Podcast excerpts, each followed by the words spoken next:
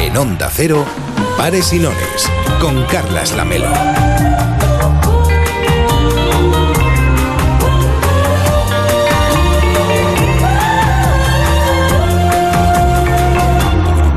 ¿Qué tal? Muy buenas tardes. Hoy venía caminando por la Rambla y pensaba en el cine de acción. Si la semana pasada confesaba que no era un entusiasta de las películas musicales, esta semana debo confesar que la acción en la gran pantalla tampoco es lo mío. Suelo dispersarme en el momento en el que hay una pelea, empiezan a saltar coches por los aires, se intercambian tiros y puñetazos. Una especie de déficit de atención, diría yo, me invade y me empuja a mirar el reloj. A ver cuánto se acabará esto. Me gustaría dejarme llevar por esas peleas, pero la verdad es que me pierdo. No sé si están ganando los buenos o los malos y lo que es peor, empiezo a dudar sobre si esta película en realidad yo ya la he visto. No es un problema del cine de acción, no es culpa suya. La verdad es que tienen grandes películas, o eso dicen. Es más bien un defecto mío, probablemente necesito que me dejen las cosas claras, como el coyote y el correcaminos, donde no hay sorpresa, no hay acción es la máxima expresión de las ficciones procedimentales. He de confesar que siempre albergaba, cuando era chavalín, la esperanza que el tenaz coyote se cargase finalmente a esa ave altiva y repelente de la familia de las cuculiformes. Si alguna vez os cruzáis con un correcaminos de verdad, descubriréis que cualquier parecido con el dibujo animado es pura casualidad. Tienen alas, eso sí, pero el ilustrador se tomó muchísimas licencias a la hora de dibujarle. Historias como esta, la del coyote y el correcaminos o la tóxica relación entre el gato silvestre y Piolín están desprovistas de toda emoción, porque uno sabe ya desde el principio que, bueno, el que más trabaja va a salir perdiendo. Puede leerse como una metáfora de la vida, siempre hay alguien con más suerte que tú, aunque no de palo al agua. De extenderse la mala pata de Silvestre y del correcaminos, se habría roto la cadena trófica en el planeta y estaríamos dominados por canarios y cucos veloces, y probablemente quizá estaríamos al borde de la extinción. Suerte que solo son dibujos animados. En las películas de acción, los personajes suelen ser... suelen... suelen ser en...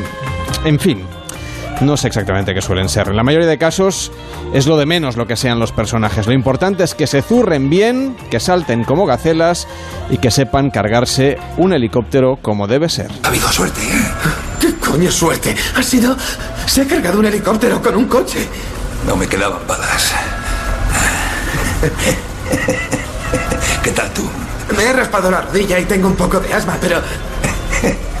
Da igual, yo bien. Son perfiles distintos. No reacciona igual John McClane que Jason Bourne o James Bond, igual que Terminator. Sayonara, baby. Las formas, como diría el agente Galahad, son importantes. Os agradecería enormemente que nos dejarais en paz hasta que termine esta magnífica pinta de Guinness. No te entrometas, abuelo, o te haremos daño. No bromean, deberías irte. Los modales hacen al hombre. ¿Sabéis lo que significa? Permitid que os instruya.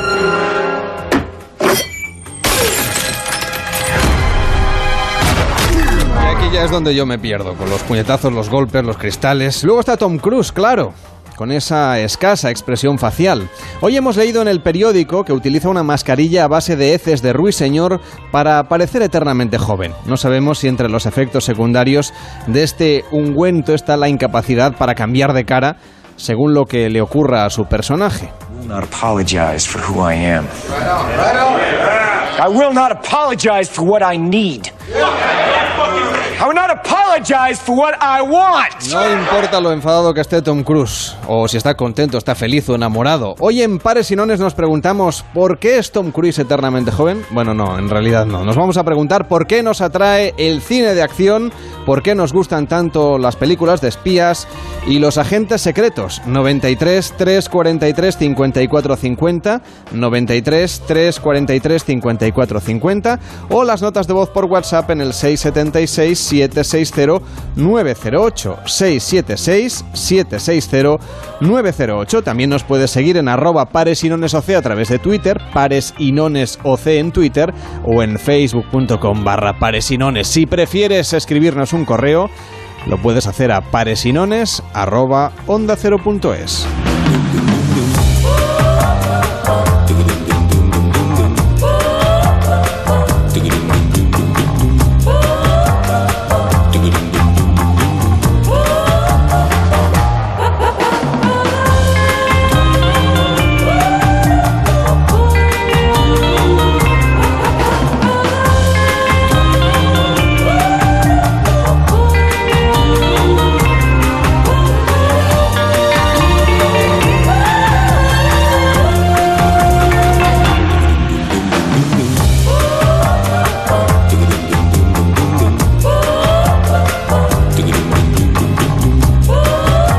Participa en Pares y Nones. 93 343 5450. 93 343 5450.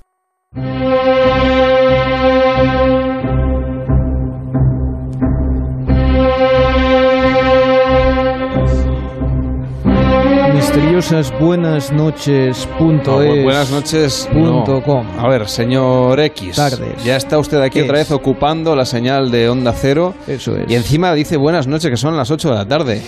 En tu plano astral. Sí, en Canarias las 7 y 13, pero. Eso es porque la máquina a la que estás conectado en Ah. Matrix te hace creer que todavía es la tarde. En realidad estás en otra dimensión, estás... Todo está escrito, todo está controlado por esas mentes que están, esos espías que ustedes creen que hay. Y sé que muchos oyentes están pensando, ah, pero ¿cómo sabe este hombre que todo está escrito? Muy sencillo, de la misma forma que sé que dentro de tres segundos entrará por esa puerta un tiranosaurio rex que se sentará encima de esa mesa de cristal y la va a hacer añicos.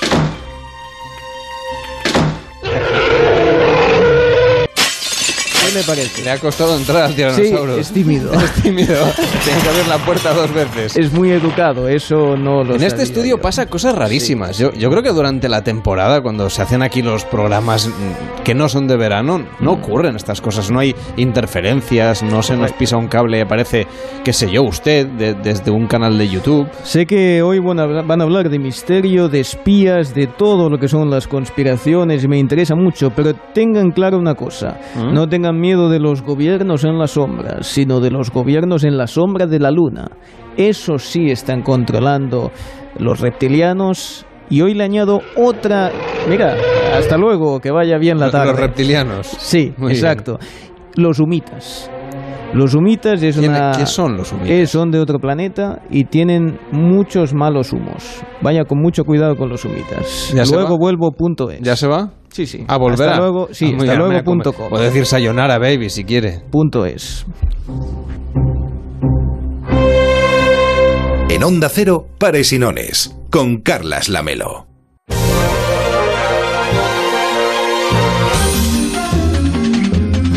En fin, suerte que se ha ido ya el señor X. ¿Qué tal, Pablo Mérida? ¿Cómo estás? Muy buenas tardes. Muy bien, muy buenas tardes. Hola, María Luisa Ferreros. ¿Qué tal? Muy buenas tardes. Hola, buenas tardes. ¿Qué tal, David Morales? ¿Cómo estás? Buenas tardes. Buenas tardes, muy bien. De aquí, de esta mesa, solamente Pablo ha visto la de Misión Imposible, ¿no?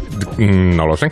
Supongo. Yo no. ¿Sí? No habéis tenido tiempo. Vale, no habéis tenido tiempo. Soy el único, soy el único. María Luisa, ¿eres muy fan tú de las películas de acción o te pasa como a mí que Bueno, me aborda el TDA y, y- y me, me pierdo? Yo es que lo he de confesar, es un defecto mío. sí, bueno, no es mi género preferido, me divierten eh, cuando son más buenas y hay más efectos especiales, pero no es mi género preferido, ¿no? ¿Tú, Pablo? Sí, a mí me encantan. Yo me lo paso muy bien. Este fin de semana llega a las carteleras, la última, ¿cuántas llevamos ya? Eh, seis. Seis, muy bien. Hacían- sobran cuatro. De Misión Imposible. Su misión. Si decide aceptarla. Me pregunto, ¿alguna vez la ha rechazado?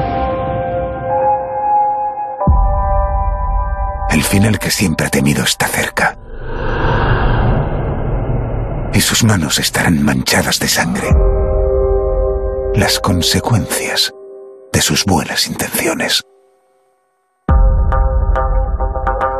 En Berlín usted tomó una terrible decisión, una vida contra millones. Y ahora el mundo corre peligro. Esta misión corresponde a la CIA. Si él hubiera conservado el plutonio, no estaríamos teniendo esta conversación. Pero su equipo estaría muerto. Sí, es verdad. Así es este trabajo. Bueno, he sido un poco malo con la saga de Misión Imposible, pero estaba pactado con Pablo porque él tenía que defenderla y yo tenía que atacarla. Y así No, no nos es- hemos repartido las cartas antes de salir. No es defenderla, es verdad que yo pensaba Yo que... he sido más malo de lo que en realidad quisiera ser.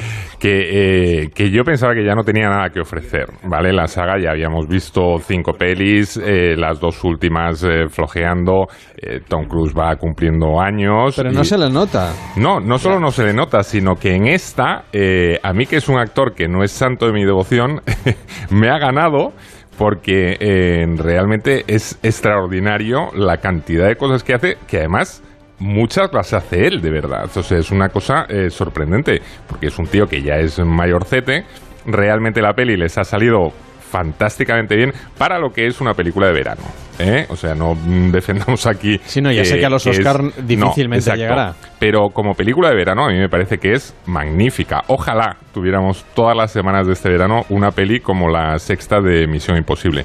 Porque es una peli muy divertida, es una peli que te ofrece todo lo que puedes eh, aspirar a ver en, en, una, en un largometraje de acción, ¿no? O sea, tiene eh, muchísimo ritmo, persecuciones, escenas mm, alucinantes y sobre todo, bueno, no es que se lo tomen ni muy en serio ni muy en broma, pero sí que yo creo que eh, establecen una complicidad con el espectador para que lo pase bien y no se haga mm, muchas cábalas, ¿no? De eh, si es eh, realista o no, si el argumento tiene su sentido o no. Aquí lo que interesa es que tú te sientes en un cine a la fresquita y que te lo pases durante dos horas francamente bien y salgas con una sonrisa diciendo, ¡buah!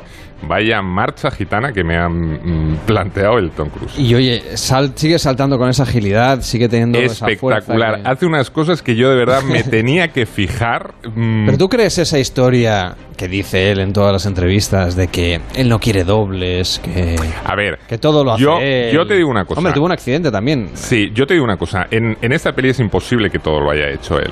Pero está muy bien hecho para que tú te creas que sí. Es decir, eh, mm, eh, está hecho al milímetro. Yo solo les pillé en una que dije, mira, aquí este es el doble, ¿vale? Porque lo demás está rodado y no es digital, ¿eh? No es que le peguen la cara encima de la cara del doble, sino que está realizado de manera que él hace buena parte de las escenas de acción y cuando ya supongo que es una cuestión mm, de límite, entonces, bueno, mm, lo, lo realizan de tal manera que pasa muy desapercibido. Pero te aseguro que le ves montar en moto a toda velocidad, que le ves colgado de un helicóptero y es él. O sea, le ves haciendo unas cosas que por eso te digo que, que te acaba ganando diciendo, pero como un tío como este eh, todavía eh, es capaz de, de hacer estas cosas. ¿no? no tiene necesidad tampoco. No, no, y, y que además tú piensas que al contrario, que ya está acabado. Yo antes de, de entrar a ver la película, el comentario que, que hacía con algunos compañeros era precisamente esto, ¿no? De decir, pero ¿por qué ella no reconoce que, que se le ha pasado ya el, el arroz, ¿no? A Tom Cruise, que que cambie un poco de registro, que haga otro tipo de papeles, ¿no? Hay actores que van más o menos cambiando, ¿no? Ya un poco en función de sus posibilidades. Ves la película y dices, ¿pero para qué va a cambiar? Pero si está hecho un campeón. Está hecho un toro este tío. No, no sé si se ve la trampa y el cartón. Le voy a preguntar a Ángel Plana, ¿qué tal? Muy buenas tardes. Hola, buenas tardes. Es actor especialista de cine, también de la Escuela de Especialistas, escuelaespecialistas.com. Ah, ¿Es necesario que un actor como Tom Cruise haga las escenas de riesgo o es mejor que las hagáis vosotros? ¿Y hasta qué punto esto, ya sé que no sé si nos lo podrás contar ni si lo sabes, pero hasta qué punto hay un poco de marketing cinematográfico en la historia de decir que Tom Cruise siempre hace sus propias escenas de riesgo? Bueno, el compañero que, que ha estado hablando ahora, ahora mismo lo ha explicado muy bien. Él, él hace muy bien, monta, eh, conduce muy bien, monta muy bien en la moto, eh, sabe hacer diferentes caídas y tal. Él lo que hace es entra muy bien en el plano y sale muy bien del plano. Entonces lo del medio lo hace el especialista. Imagínate que tiene que hacer una caída de escaleras y, y entonces él inicia la acción, la caída súper espectacular, peligrosa y arriesgada la hace el doble y luego él los dos o tres últimos escalones se los hace él y nos, nos creemos totalmente que es el doble. Luego habrá, habrá una labor de caracterización, de peluquería, de maquillaje y unos dobles que se le parecerán incluso físicamente, pero si no le vemos la cara no es él, ¿sabes? O sea, yo le O sea, el truco por- está cuando veamos una película de acción, o en el caso de las películas de Tom Cruise, hay que fijarse si se le ve claramente la cara. Si se le ve la cara, es él. Muy Él bien. tampoco se va a dejar que le pongan una cara pegada por ordenador. Pero yo he visto películas de Misión Imposible donde él sale saltando una cristalera donde está el riesgo de que se golpee o se clave unos cristales y tal, eh, porque los especialistas exponemos mucho la cara, entonces físicamente, entonces si me refiero a un golpe. Entonces, si él se da un golpe en una de estas secuencias en la cara, se pone un ojo morado, se rompe la nariz o un diente, la película se para. Eso no se lo pueden permitir tampoco. Entonces, cuando no le vemos la cara claramente o le vemos desde muy lejos, es un doble. Sí, yo. Aquí Ángel es donde la, le pillé, ¿no? Hay una secuencia en, en la peli que está fenomenal que se tira desde una ventana a un terrado y tal y se le ve lo que tú dices, ¿no? Que inicia el salto, pero la imagen del salto está tomada por detrás. O sea, el que, el que hace el salto mundial está tomado por detrás. Y luego efectivamente le ves caer a él. Pero eh, esta peli me ha llamado la atención precisamente por lo bien mm, afinado que está estas entradas y salidas. ¿eh? O sea, es, eh, realmente te, te embarcan y, y- y- y te lo crees totalmente que es esto una es. pasada. Eso es un valor añadido en sus películas y es que además eso lo hace muy bien, aunque ya tenga sus años, lo sigue lo sigue haciendo bien y yo creo que él mismo, en el momento que ya no se encuentre en condiciones de hacerlo, dejará de hacerlo para no estar ridículo. ¿no? Ángel, Yo he visto... Perdona, ya, ya que hablamos contigo, yo una pregunta que te quería hacer, que tengo mucha curiosidad. Eh, te- tú como, como especialista, cuando te, te encargan un trabajo, ¿hay, ¿hay alguna cosa de estas que dices, ay madre mía, que no me pidan que haga esto? ¿Sabes? Porque, por ejemplo, aquí tienes a un tío colgado en un helicóptero, pues eso, saltando una azotea, persecuciones en moto. Eh, ¿hay, ¿Hay alguna cosa de los especialistas realmente decís, ay Dios mío, ay Dios mío, vayan volado? No, No. porque normalmente nosotros diseñamos las secuencias de acción. No nos llega el director diciendo que quiere hacer una cosa en- concreto. Nosotros nos dan un guion y nos encargan las cosas que se pueden hacer. Generalmente nosotros vamos más allá que los directores se imaginan. Entonces son ellos los que nos dicen, ¿de verdad que lo podéis hacer así y tal? Pero de todas maneras siempre ha habido un truco un truco muy fácil y es que cuando hay una cosa que es demasiado complicada que se le ha ocurrido al director y tal, lo único que tienes que hacer es pedir mucho dinero para hacerla. de tal manera que si te lo pagan te compensa y si no, pues no. Y pero no queda como que no lo quieres hacer. Es decir, que además de hacer de actores especialistas y de poner la cara, como tú nos decías, para que os la partan según cómo, encima también intervenís en el diseño propio de la película, de, de cómo va a ser eso, algo que muchos actores convencionales no tienen ese poder de influencia dentro de las cintas o de las películas que van a rodar. No, pero lo que, lo que corresponde a nosotros, cuando nos llega una película, nos llega una reunión de lectura de guion. Y entonces hay algunas secuencias que dicen, bueno, aquí hay un accidente y lo dejan así. Y entonces nosotros diseñamos el accidente que es de coche, de moto, incluso buscamos nosotros los vehículos y buscamos nosotros las localizaciones donde se puede hacer más fácil, ¿no? Si hay que, si hay que hacer un atropello, buscamos un sitio donde no haya bordillos o piedras o cosas raras que te puedan que te pueden hacer daño y esas cosas, ¿no? O sea, si cuando una película nos llega en, en el estado de guion es cuando nosotros mejor lo podemos hacer. Y escucha una cosa, Ángel, el tema de la digitalización, los efectos eh, especiales digitales, que ahora está, mm, vamos, Sí. presente incluso en las pelis que no sean de acción, eh, ¿esto a vuestro sector le ha hecho daño? No, no, no, no, en absoluto. En absoluto. Las películas que más efectos digitales tienen son también las que más especialistas tienen, porque hace falta un, soporte físico para todo eso, ¿no? Eh, por ejemplo, yo siempre me refiero al Titanic, es una película que tenía muchísimos especialistas, pero también tenía muchísimos efectos digitales. Los especialistas están cayendo en una habitación de croma, pero son especialistas. A lo mejor te enseñan una caída que parece que es de 30 metros, pero son solamente 10 o 12. ¿Sabes? Pero siempre tiene que haber un especialista. Es colgado en arneses, eh, en, en fondos, en fondos de, de croma y todo esto. No pasa nada. Los efectos digitales son sinónimo de una película de acción. Y una película de acción es siempre sinónimo de especialistas.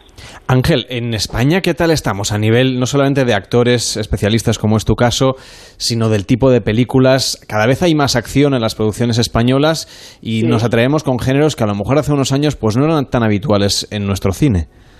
A medida de que los directores son más jóvenes y los productores se arriesgan, se arriesgan ma- más, y los actores también son más jóvenes, el cine se hace para gente muy joven y tal, tiene que haber acción siempre. La acción se cuenta mucho eh, con, lo- con las persecuciones de los coches, con las peleas, ahora hay muchas secuencias de parkour, persecuciones por los tejados y tal, y eso Eso cada vez es más, cada vez es más. Nunca vamos a llegar al nivel de las películas americanas, que son películas de acción desde que empiezan hasta que terminan, pero las películas españolas que tienen un poco de acción, el poco de acción que tengan tiene que ser bueno. Y eso está pasando. Ya tenemos un nivel muy, muy grande aquí en España. ¿Has visto, Pablo, que me estoy haciendo mayor?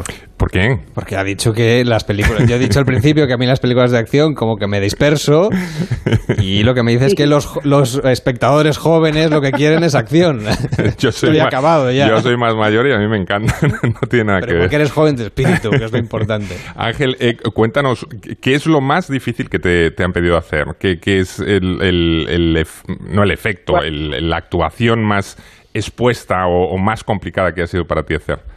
A mí lo que más me gusta son los accidentes de coche. Yo los diseño, las preparo las secuencias de persecuciones de coche, hicimos toda la serie de Hospital Central, bueno, ya tiene unos años y tal, pero ahí fue donde más cosas hicimos, ¿no? Entonces lo más peligroso para mí ha sido siempre cuando hay que tirar un coche dentro del agua, ¿no? Un salto con un coche al agua. Cuando vas tú dentro, que suele ser la mayoría de las veces, porque tienes a lo mejor que iniciar la acción desde lejos y el coche tiene que ser manejado y luego tú lo tiras al agua. Bueno, pues te hundes con el coche y una vez dentro del agua eh, tienes muchos problemas, ¿no? Tienes que tener unas botellas para respirar, ayuda para salir y todo eso, y eso siempre es un poco lo más complicado. Pero de todas maneras, lo más, más, más complicado todavía no me lo han pedido. O sea que no hay. Pero, pero es porque tienes algo en la cabeza de qué es lo más, más complicado o porque realmente lo que te han pedido siempre lo has conseguido hacer. Sí, sí. Bueno, ahora vamos- me voy a ir a, a Rusia, a Sebastopol, el 15 de agosto a hacer un récord mundial que me patrocinan allí lo- los, los rusos para hacer lo que es un vuelco cuádruple. Nunca se ha hecho. Un vuelco cuádruple con el coche. Sí, cuádruple. Sí, eh, va- eh, somos dos especialistas. Una especialista iraní que se llama Arsa Aradasi y yo. Vamos a poner eh, dos coches en unas rampas y nosotros a toda velocidad con nuestros coches chocamos a los coches que hay en las rampas y los lanzamos como si fuera una catapulta por el aire. Y detrás van nuestros coches también por el aire. Hay que entrar a mucha velocidad aquí. Entonces, eh, eh, tiene que haber un momento en que haya cuatro coches en el aire volcando simultáneamente. Y este es el récord mundial. ¿Tú te lo has Madre pensado bien, Ángel? Sí, sí, sí, claro. Yo ya he hecho. Bueno, el anterior récord fue el vuelco, el vuelco doble. Lo mismo que te he explicado. pero- Claro, pero vamos a ver, de doble a cuádruple te has saltado un paso. ¿El triple? Sí, digo yo. Aquí, No, no, no. Tiene que siempre ir en números pares. aquí Vale, tenéis vale. que llamar al productor de Fast and Furious, ¿no? Para que os eche un ojo, ¿o ¿qué? Bueno, es que yo me muevo un poco más en el ámbito de los rusos, más que en los americanos, porque los rusos son más, son todavía más bestias, son los mejores especialistas del mundo, son mucho mejor que los americanos. Los americanos tienen mucha fama y tienen mucho dinero y mucho tiempo para planificar las secuencias, ¿no? Cosa que ni nosotros ni los rusos tampoco. Entonces lo hacemos un poco por, por corazón, ¿sabes? Por querer hacerlo. Entonces, ¿esto va a ser para una película o lo vas a hacer como un espectáculo al aire libre? No, es un espectáculo al aire libre que hacen todos los años en Sebastopol, que es un- una feria mundial, digamos, una- un, de, de especialistas y tal, y un motor show, y este año vamos a ir, voy a ir yo a representar a España. O sea, estaba el Mundial y ahora la feria de Sebastopol para este verano de especialistas. Muy bien, bueno, pues oye, es, es curioso esto que nos estás contando, la verdad es que no tenía, no tenía ni idea. ¿Cómo, mm, tú nos decías antes, por ejemplo, que ponéis la cara, que evidentemente un actor, una actriz no puede permitirse, y tampoco la producción, herirse o hacerse daño, y ni siquiera un hematoma que a lo mejor luego perjudique a la interpretación de los siguientes planos. No sé qué es lo más grave que te ha pasado a ti en una acción, en- digamos, en una escena de acción en la que a lo mejor las cosas o no hayan salido tan bien como tú esperabas, o aunque hayan salido muy bien, es inherente que te lleves algún golpe. Bueno, esto sí, tuve una vez un accidente. Bueno, he tenido algunos pequeños. No, no estás exento, además que yo llevo ya más de 30 años, ¿no? Es por regla, por probabilidades siempre es, es normal que tengas. Pero el más gordo que tuve fue haciendo una, un espectáculo. eh, tenía que tirarme por una tirolina, entonces se juntaron los, los, los uno, uno de los factores de, de riesgo cuando hay prisa y el montaje está mal hecho, ¿entiendes? Son dos factores muy que, que, que pueden que pueden llevar a un accidente, ¿no? Entonces la tirolina estaba mal montada y había mucha prisa por hacerlo y tal. Entonces cuando yo me tiré por ella, la, la tirolina se desmontó bien, se destensó y caí, caí sobre un mástil de una bandera que había en un sitio y me lo clavé en la pierna, me arranqué media pierna, literalmente. Sí. Madre mía.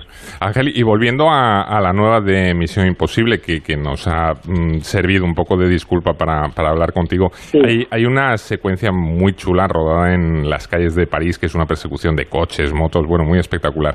Y siempre me he preguntado, en, en estas eh, escenas en las que hay el clásico choque de la moto con el coche y ves al motorista que sale volando, eh, ¿esto realmente es así? ¿El especialista Sí. tiene que salir volando sí o sí? Sí, eso, eso es- se llama el Superman. Es el Superman, pero que luego he venido a menos, ¿no? Porque eh, el trompazo que se pega es espectacular. Sí, pero eso no, no, se- no suele estar hecho en un plano solo. O sea, va el coche, frena, se queda en posición para tal. La moto va a toda velocidad, choca contra el coche y el tío que va a preparar la moto para salir por encima, Mm. eh, eh, el- el- la, la velocidad de la moto y lo, lo catapulta por encima del coche. Entonces ahí ya no vemos dónde cae. Y rápidamente, él cae en una colchoneta o a unas cajas o a un sitio protegido, ¿no? Normalmente se hacía con cajas. Y luego vemos el plano final donde el tío ya sin, sin correr tanto riesgo cae en una caída controlada, ¿sabes? Mm. O bien eh, se hace con protecciones con el especialista, con unas protecciones que hay de, de espalda, codos, clavícula, de todo, y o el sitio donde cae está preparado. El asfalto es una colchoneta negra, como me ha pasado algunas veces de hacer, o el sitio es tierra de campo y tal y está removida y está blandito. Pero es una es una acción acrobática. Es, es eh, el, especialista de moto que suele ser especializado en ese tipo de acción solamente lo, lo hace co- eh, coordinando la velocidad y absolutamente todo. El que conduce el coche también tiene que ser un especialista. Es una acción muy bonita. La hacen los rusos muy bien. Ángel, oye, muchísimas gracias por estar con nosotros, por explicarnos cómo es el trabajo de un especialista de cine, por explicarnos también cómo podemos descubrir la trampa y el cartón detrás de una película de estas características y mucha suerte con ese, eh, esa cuádruple vuelta, ese récord Sí. mundial que quieres batir en, en Rusia. Sí, muy- pues muchas gracias. Que vaya bien, buenas tardes. Oye, Venga, l- la película de Misión Imposible, cuéntanos más o menos la trama de qué va, qué es lo que justifica la presencia otra vez de este agente, bueno, que es eh, el protagonista de la película y qué es lo que vamos a ver, el- más o menos lo que es el storytelling principal, la historia que nos va a narrar esta sexta entrega en ya de Misión realidad, como, como ya ocurre con las anteriores, eh, el argumento es un poco lo de menos. Me Ya. refiero, es una historia de estas que no te acabas de enterar muy bien. Alguna excusa habrá hay- para que Sí, este bueno, hay, salte. hay unas cabezas nucleares, como suele pasar, que, que, mm, las han robado y unos quieren traficar con unos, otros con otros, y entonces él intenta hacerse con este material antes de que caiga en las manos equivocadas, y mm, bueno, mm, ahí en el medio rápidamente surge como una especie de trama de conspiración que le acaban culpando a él de ser el autor del el robo de estas cabezas nucleares. Y entonces ya eh, mm, quieren hacerle parecer que es el malo. Es que esto siempre le pasa a Tom Cruise en las de Misión Imposible. Por eso te digo que la trama no es Que que, es lo sea... mismo que las Sí, anteriores. Sí, no es, no es el colmo de la originalidad. ¿Algún cachivache chulo de estos que llevan los espías y demás? No demasiados, Nada, ¿eh? Es más de cuerpo a cuerpo. Sí, sí, él, él es el cachivache. O sea, eh, realmente Tom Cruise funciona él en sí mismo como cachivache. No le hace falta como a James Bond, que, que lleva muchas cosas y tal, ¿no? Eh, dardos envenenados, este tipo de historias. Tom Cruise funciona ya en, en sí como gadget de espía. Le vamos a preguntar a Antonio Durán, ¿qué tal? Buenas tardes. Buenas tardes. Que es fundador de la tienda del espía. ¿Cuáles son los cachivaches de espía que más compramos los españoles? Bueno, pues eh, los más populares son los sistemas para grabar conversaciones eh, ambientales. Incluso ahora tiene un gran tirón, pues una aplicación que estamos comercializando eh, para grabar conversaciones telefónicas del móvil. Vaya, pero luego eso, claro, es para extorsionar, digamos. No precisamente, hay profesionales que lo utilizan pues para hacer repaso luego de, de conversaciones, de lo que habla con un, un empresario, incluso también pues bueno pues para ver eh, Bueno, analizar los extorsionar es una palabra un poco fuerte, pero quiere decir para presionar un poquito. Mm, Bueno, principalmente los clientes que vienen a la tienda del espía no es para presionar, vienen con ánimo de protegerse y de eh, estar en un entorno seguro en su vida personal y familiar o profesional. Entonces, pocos de los clientes que vienen vienen con ese fin de coaccionar, presionar o espiar, ¿no? Incluso. Oye, yo no grabo a nadie y me siento más la mar de tranquilo. Pues nada, te invito a que de vez en cuando lo hagas para repasar conversaciones. Ah, eso está bien, hay que tomar nota. María Luisa Ferreros, que es psicóloga infantil y, y, entre otras cosas, pues a veces la llaman para peritar o, o, digamos, formar parte de un proceso de divorcio. Sé que se graban conversaciones sí. en casos de divorcios, María Luisa. Sí, cada vez más, porque es muy importante en los, en los juicios poder presentar pruebas objetivas de, de, bueno, pues a veces entre padre y madre hay amenazas o entre los hijos eh, conversaciones que intentan presionar a un hijo para que vaya con uno, para que vaya con otro. Claro, todo esto si lo dice un madre en contra del padre o el padre o el hijo en contra del padre, si no hay algo grabado, eh, es muy difícil demostrarlo porque es la palabra de uno contra la del otro. Entonces, cada vez más. O sea, si, era- si antes la gente presentaba pues eh, testigos y luego una- un chorreo de emails o de conversaciones digitales, Mm. ahora también conversaciones grabadas con el móvil.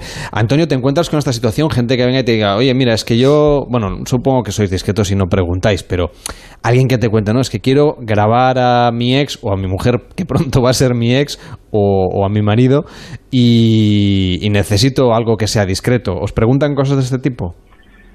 Sí, eh, bueno, tenemos 10 tiendas, entonces ahí en el mostrador, que es como despachar eh, ya con una gran experiencia, entonces necesitamos que nos digan un poco lo que quieren hacer. No nos interesa el entorno, si es de la mujer, del socio, pero sí nos tienen que dar algunos detalles para que podamos encaminarle a toda la gama de productos que tenemos en la tienda. Entonces, eh, si es eh, conversaciones a distancia y que habla por el móvil, como te he dicho antes, pues bien, perfectamente pues una aplicación de, grabación que tenemos en la tienda.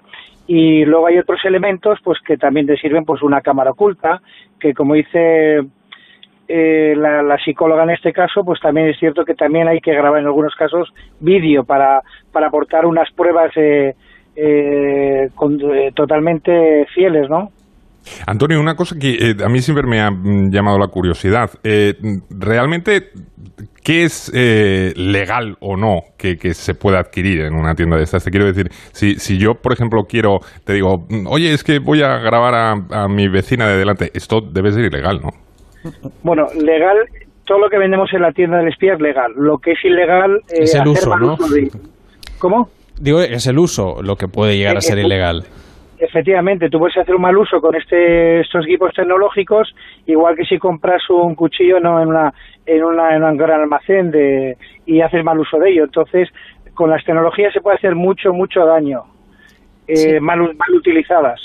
O sea, eh, lo que yo sé por, por eh, los, los, eh, trabajos de peritaje en los que he estado implicada, tú puedes grabar siempre de forma legal cualquier conversación en la que tú estés hablando. Así es, en la que tú participes, pues puedes eh, hacer uso de, de las tecnologías para grabar el audio y el vídeo y luego para aportarlo, por supuesto, en el juzgado. Y si no estás, ¿no? No. Si no estás, no, porque ya es, una, es, es un hecho de espionaje. Exacto. Ya, pero por ejemplo, si grabas a tu vecina y te pillas el escorzo así, cuando te pones la cámara de alguna manera... Pero has de ¿no? estar tú implicado. Tienes que hablar, Pablo, tienes Sí. que decir algo. Sí. Puede estar arear por el medio. La- Exacto. Bueno, Antonio, un placer. Gracias por explicarnos estos detalles sobre el mundo del espionaje llevado a- al mundo doméstico. Hasta aquí hemos llegado con esta película de Misión Imposible que ha llegado a la cartelera este fin de semana. Que vaya bien, Antonio. Buenas tardes. Muchas gracias. Hacemos una pausa en Pares y Nones y enseguida, en cinco minutos, viajamos a China para conocer la realidad de este país en el espacio que dedicamos a conversar sobre la política internacional en Onda Cero. En Onda Cero, Pares y Nones, con Carlas Lamelo. Onda Cero Madrid, 98.0. El verano es una época para relajarse, dejar las prisas a un lado, caminar tranquilo. Sin embargo, si escuchas que en Grupo ITRA puedes encontrar un Mercedes GLC desde 46.176 euros, yo que tú me daría prisa. Acércate a Grupo ITRA en Madrid, Ávila o Segovia y descubre nuestro stock de vehículos Mercedes a precios especiales. Hay unidades limitadas por modelo, así que no esperes mucho. Ven a Grupo ITRA o infórmate en grupoitra.com. ¿Quieres vender tu coche? Busca, compara y si alguien te paga más, ven a Ocasión Plus. Mejoramos cualquier tasación. Mejor precio garantizado. Pago en el acto. Ocasión Plus en Getafe, Las Rozas, Rivas, Collado Villalba, Alcalá de Henares y en ocasiónplus.com. Asfontes, cocina tradicional gallega. Empanadas, mariscos, pulpo, pescados y carnes de la tierra. Calle General Laci 10 en Atocha. Reservas en asfontes.com.es. Galicia en su mesa. Ven a las rebajas de Muebles a Dama. Con descuentos del 30 al 50% en muebles, en sofás y en una amplia gama de dormitorios y colchones. Transporte y montaje gratuitos y la mejor financiación. 24 meses sin intereses. Aprovecha las rebajas de Muebles a Dama. Ven a la calle General Ricardo 190 o entra en mueblesadama.com. ¿Se puede mejorar lo excelente? La innovación continua y un diseño más dinámico hacen que el Mercedes Clase C berlina haya superado todas las expectativas. Pero en Grupo ITRA nos hemos propuesto superarlo ofreciéndote unas condiciones a la altura de la Clase C. Conduce todo un Clase C berlina 220D por una cuota mensual de solo 284,99 euros, IVA incluido. Ven a Grupo ITRA o consulta condiciones en grupoitra.com.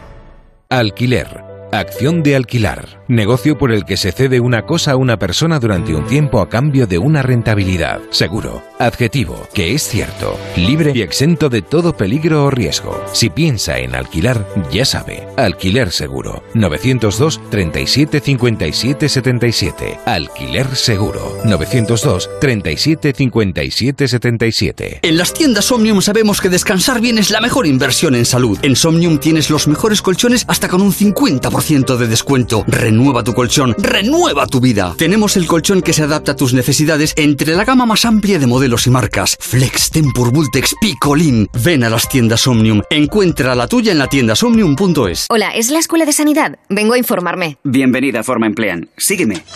Aquí se imparte el certificado de atención sociosanitaria. ¿Y con este título encuentro trabajo? Todos nuestros alumnos están contratados. ¿Ah, sí? Diariamente recibimos ofertas en nuestra agencia de colocación. Quiero trabajar, me encanta. Forma Emplean, tu formación para el empleo. 91 563 23 51, calle Cartagena 70.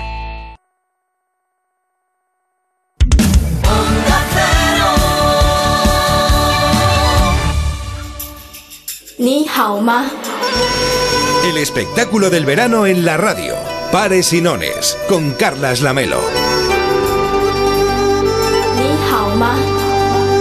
Las 8 de la tarde y 43 minutos, 7 y 43 en Canarias. Cada semana en Pares y Nones nos acercamos a través de los corresponsales y expertos en relaciones internacionales a lugares del mundo que aparecen en las noticias, pero de los que quizá no comprendemos la complejidad de las cosas que allí ocurren. Uno de los grandes enigmas de la política internacional es China, por su magnitud, su superpoblación, su cultura, su sistema económico y también esa fortaleza estratégica. Los ciudadanos chinos son muchos, están repartidos por el mundo y tienen fama de ser un pueblo muy reservado, que contemporizan poco en los lugares en los que viven.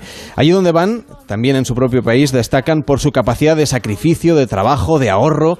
En China vivió durante más de una década el periodista eh, que nos acompaña esta tarde, Sergi Vicente. ¿Qué tal? Buena tarde, buenas tardes. ¿Cómo estamos? Ejerciste allí de corresponsal para Televisión de Cataluña y allí tu vida cambió. Aprendiste el idioma, te, te mezclaste casi como, como uno de ellos y, y bueno, a partir de ahí te- tu vida también cambió. Y parte de esa historia de lo que ocurre en China y de lo que no podías contar en las crónicas de los informativos, porque siempre son muy breves y muy pegadas a lo que ocurre, digamos que es muy noticioso. Aparece este libro que se llama China Fast Forward. ¿Cómo recuerdas tú tu llegada a China como corresponsal? Bueno, de hecho no fue una llegada como corresponsal, porque ya estaba allí cuando, cuando me ofrecieron trabajar o enviar las primeras crónicas para, para Televisión de Cataluña. Yo estaba allí como, como profesor de inglés y, y a raíz de esa, de esa primera estancia surgió una oportunidad para trabajar como, para volver a trabajar como periodista, porque yo venía de trabajar en televisión española en San Cugat eh, y me había escapado a China un poco por casualidad para ir a la aventura, ¿no? Dicen que a veces cuando vamos a extranjeros que escapamos de algo, no escapaba de nada, pero tenía una gran curiosidad por ver mundo y, y- y China era, era lo fácil porque estaba estudiando chino entonces. Entonces, eh, al cabo de nueve meses tuve la, la oportunidad de, a, raíz de la crisis del- de la SARS, de la neumonía asiática, empezar a enviar las primeras crónicas para TV3. ¿Y te costó como periodista, por ejemplo, desenterrar algunos de esos tópicos de la amenaza amarilla, el gigante asiático, esas frases que vamos oyendo y leyendo también constantemente que al final, en realidad, no describen la realidad china, no dicen gran cosa de lo que allí ocurre? Bueno, sobre todo dicen mucho de nosotros, ¿no? De cómo tenemos, de, cuál, cuál es nuestro punto de vista respecto al mundo. Lo que sí que pasa con China y, sirve mm, respecto a todo lo que decías, eh, que es que su manera de funcionar es muy distinta a la, del resto del mundo. Entonces, eh, eh, los códigos, su camino, la manera de interpretar el mundo es tan distinta que a veces nos cuesta encajar eh, lo que estamos viendo en nuestro propio relato. ¿no? Y yo creo que así, ahí sí que es, es, necesaria una cierta adaptación, a diferencia de otros países donde tú vas, más o menos entiendes lo que, lo que, estás, viendo, lo que estás viendo, lo interpretas, lo pones en tu contexto. Em, en, China yo creo que hace falta un poco de paciencia. Y además eh, tenemos una gran dificultad que es el idioma. Y, y, eso es lo mismo que se encuentran ellos cuando por ejemplo vienen aquí, por eso los, vemos, los vemos como reservados, como alguien que no se relaciona, pero sobre todo, yo creo, y esto siempre lo he defendido, una, una, barrera cultural e idiomática. La diferencia en tu caso es que tú sí conseguías hablar en chino, a diferencia de otros periodistas que están cubriendo la zona y que hablan en inglés, que bueno, que hacen un poco más de... Tú te defines más bien como, como un reportero que estaba en China más que un corresponsal. Sí, sí, sí. Bueno, yo, el, el, conocimiento del idioma te permite llegar de, de forma mucho más directa, eh, ahorrarte los intermediarios, los matices que, que, vas perdiendo en cualquier traducción. Eh, lo que pasa es que requiere tiempo y, y, no todo el mundo que va a ir a trabajar como periodista se lo puede permitir. ¿no? Yo tenía claro desde el principio que quería integrarme o adaptarme lo, lo más posible intenté huir de, de, de, los círculos de expatriados, por ejemplo, que es una cosa que suele hacer la mayoría de los, de los, periodistas que van a otro país, ¿no? Intentan relacionarse entre ellos, los de los mismos países, ¿no? Cierta afinidad cultural. Yo de todo eso huí, y de manera muy intencionada, y creo que al final me dio resultado, porque eh, no sé si lo expliqué bien o mal, pero por lo menos lo expliqué de la forma más sincera que pude. ¿No echas de menos vivir allí una vida tan diferente a la que tienes aquí en Barcelona, por ejemplo? No, no lo voy a echar de menos porque mi mujer es china y, y, voy a ir cada dos por tres voy a estar en China, no sé, por lo menos una vez al año o, cada año y medio. Eh, en ese sentido no, no, no, tendré nunca la necesidad de, uy, China, han pasado diez años, ¿no? Esto no creo que vaya a pasar. Pero sí que el trabajo que hago ahora como director de, de BTV, de la antigua Barcelona Televisión, eh, sí que es muy distinto, ¿no? es más sedentario, más de oficina, más de gestión, y antes ese trabajo de reporterismo eh, pues, pues te, te, da muchos alicientes de, consumo rápido, ¿no? La, la, adrenalina del reportero, del corresponsal, que va a cubrir desde, desde una crisis, eh, una revuelta, hasta una protesta, hasta un terremoto, ¿no? Y eso sí que eh, a veces tienes un poco el gusanillo, ¿no? De abrir un informativo, ese, tipo de cosas sí que he hecho en falta, pero no, no China en sí misma. Tratamos de explicar aquí a, a, la gente que escucha Onda Cero un poco las cosas que ocurren en esos lugares del mundo que aparecen en las noticias, pero que no siempre acabamos de comprender. Es difícil hacerlo en los 15 minutos, 20 minutos que podemos dedicarle al tema aquí en la radio, pero hay mucha gente, y se lee también en algunas crónicas y sobre todo en columnas de opinión, que teme un poco por el poderío chino en este caso, si silenciosamente se están tratando de posicionar estratégicamente en diversos lugares, en sectores de la economía que son clave, si verdaderamente los próximos años van a marcar mucho más la agenda global de lo que lo han venido haciendo en los últimos tiempos. Sí, sí, absolutamente la van a marcar y, tienen esa intención, pero no es una intención o no, no es una no es un modus operandi silencioso, todo lo contrario. China uh, ejerce de, potencia y cada vez más lo va a hacer de superpotencia. Ya lo es en el terreno económico, cada vez más en el terreno político, cada vez más está ganando terreno en el terreno militar y lo va a hacer también en, cuanto, en cuanto a lo cultural. ¿no? Lo que pasa es que sí que ahí tiene, tiene un, una gran tasca por delante, si es esa su aspiración y así es como lo dice su líder Xi Jinping y, lo dicen los chinos cada vez más, cada vez más se lo, se lo creen, ¿no? Pero, pero lo, va a tener, lo van a tener más difícil porque yo creo que, que, la hegemonía del, del, mundo occidental, especialmente liderada por Estados Unidos, no es algo que pueda cambiar en las próximas décadas. No, no, será una cosa que podamos cambiar una por otra. ¿no? Yo, yo creo más en la multilateralidad. China va, va va a, conquistar el mundo, entre comillas, porque tampoco su aspiración es conquistar, sino influir, ¿no? y, y, tener cada, cada, vez más control por su interés propio, por, por el bienestar de su población. Pero, pero lo va, si lo consigue va a ser más por seducción, ¿no? Y ahí es donde lo tendrá más difícil, porque, porque parte de, de, de desventaja, parte de esa visión especialmente occidental, de, de, desconfianza, ¿no? La amenaza amarilla, ¿no? La, la, conquista silenciosa. No hay que temerlo, por lo tanto. bueno, yo creo que es, es, es, es, un, es un síntoma de los tiempos que vivimos, ¿no? Es, es una potencia que recupera su papel histórico en el mundo. En, en, términos históricos, China ya había sido una potencia, lo recupera. Y, y, y lo que pasa es que a nosotros, claro, nos, nos inquieta porque porque nos gana terreno, terreno que nosotros vamos cediendo ¿no? en, determinadas cosas. Lo vimos en, cuanto a la pérdida de, lugares de trabajo o, cómo influyó económicamente en nuestras economías. ¿no? Pero, pero fíjate que también en un, en un mundo donde parece que los referentes se han locos y Trump reniega de la globalización, aparece Xi Jinping y, se la hace suya. Y, y, se convierte en el abandonado de la, de la globalización, ¿no? Yo creo que China procura por un mundo económicamente estable. Los chinos han sido tradicionalmente comerciantes y eso es lo que, lo que se está viendo. Otra cosa, si nos inquieta más que un sistema político autoritario se convierta en referente, ¿no? Sobre esto hay muchísimo debate. Y después, Mm, que, China gane peso militar porque al final nosotros formamos parte del bloque occidental, ¿no? de, los, de los históricamente llamados aliados, ¿no? pero, pero más allá de esto yo no veo a China con ganas de comerse el mundo, como a veces hay esta percepción.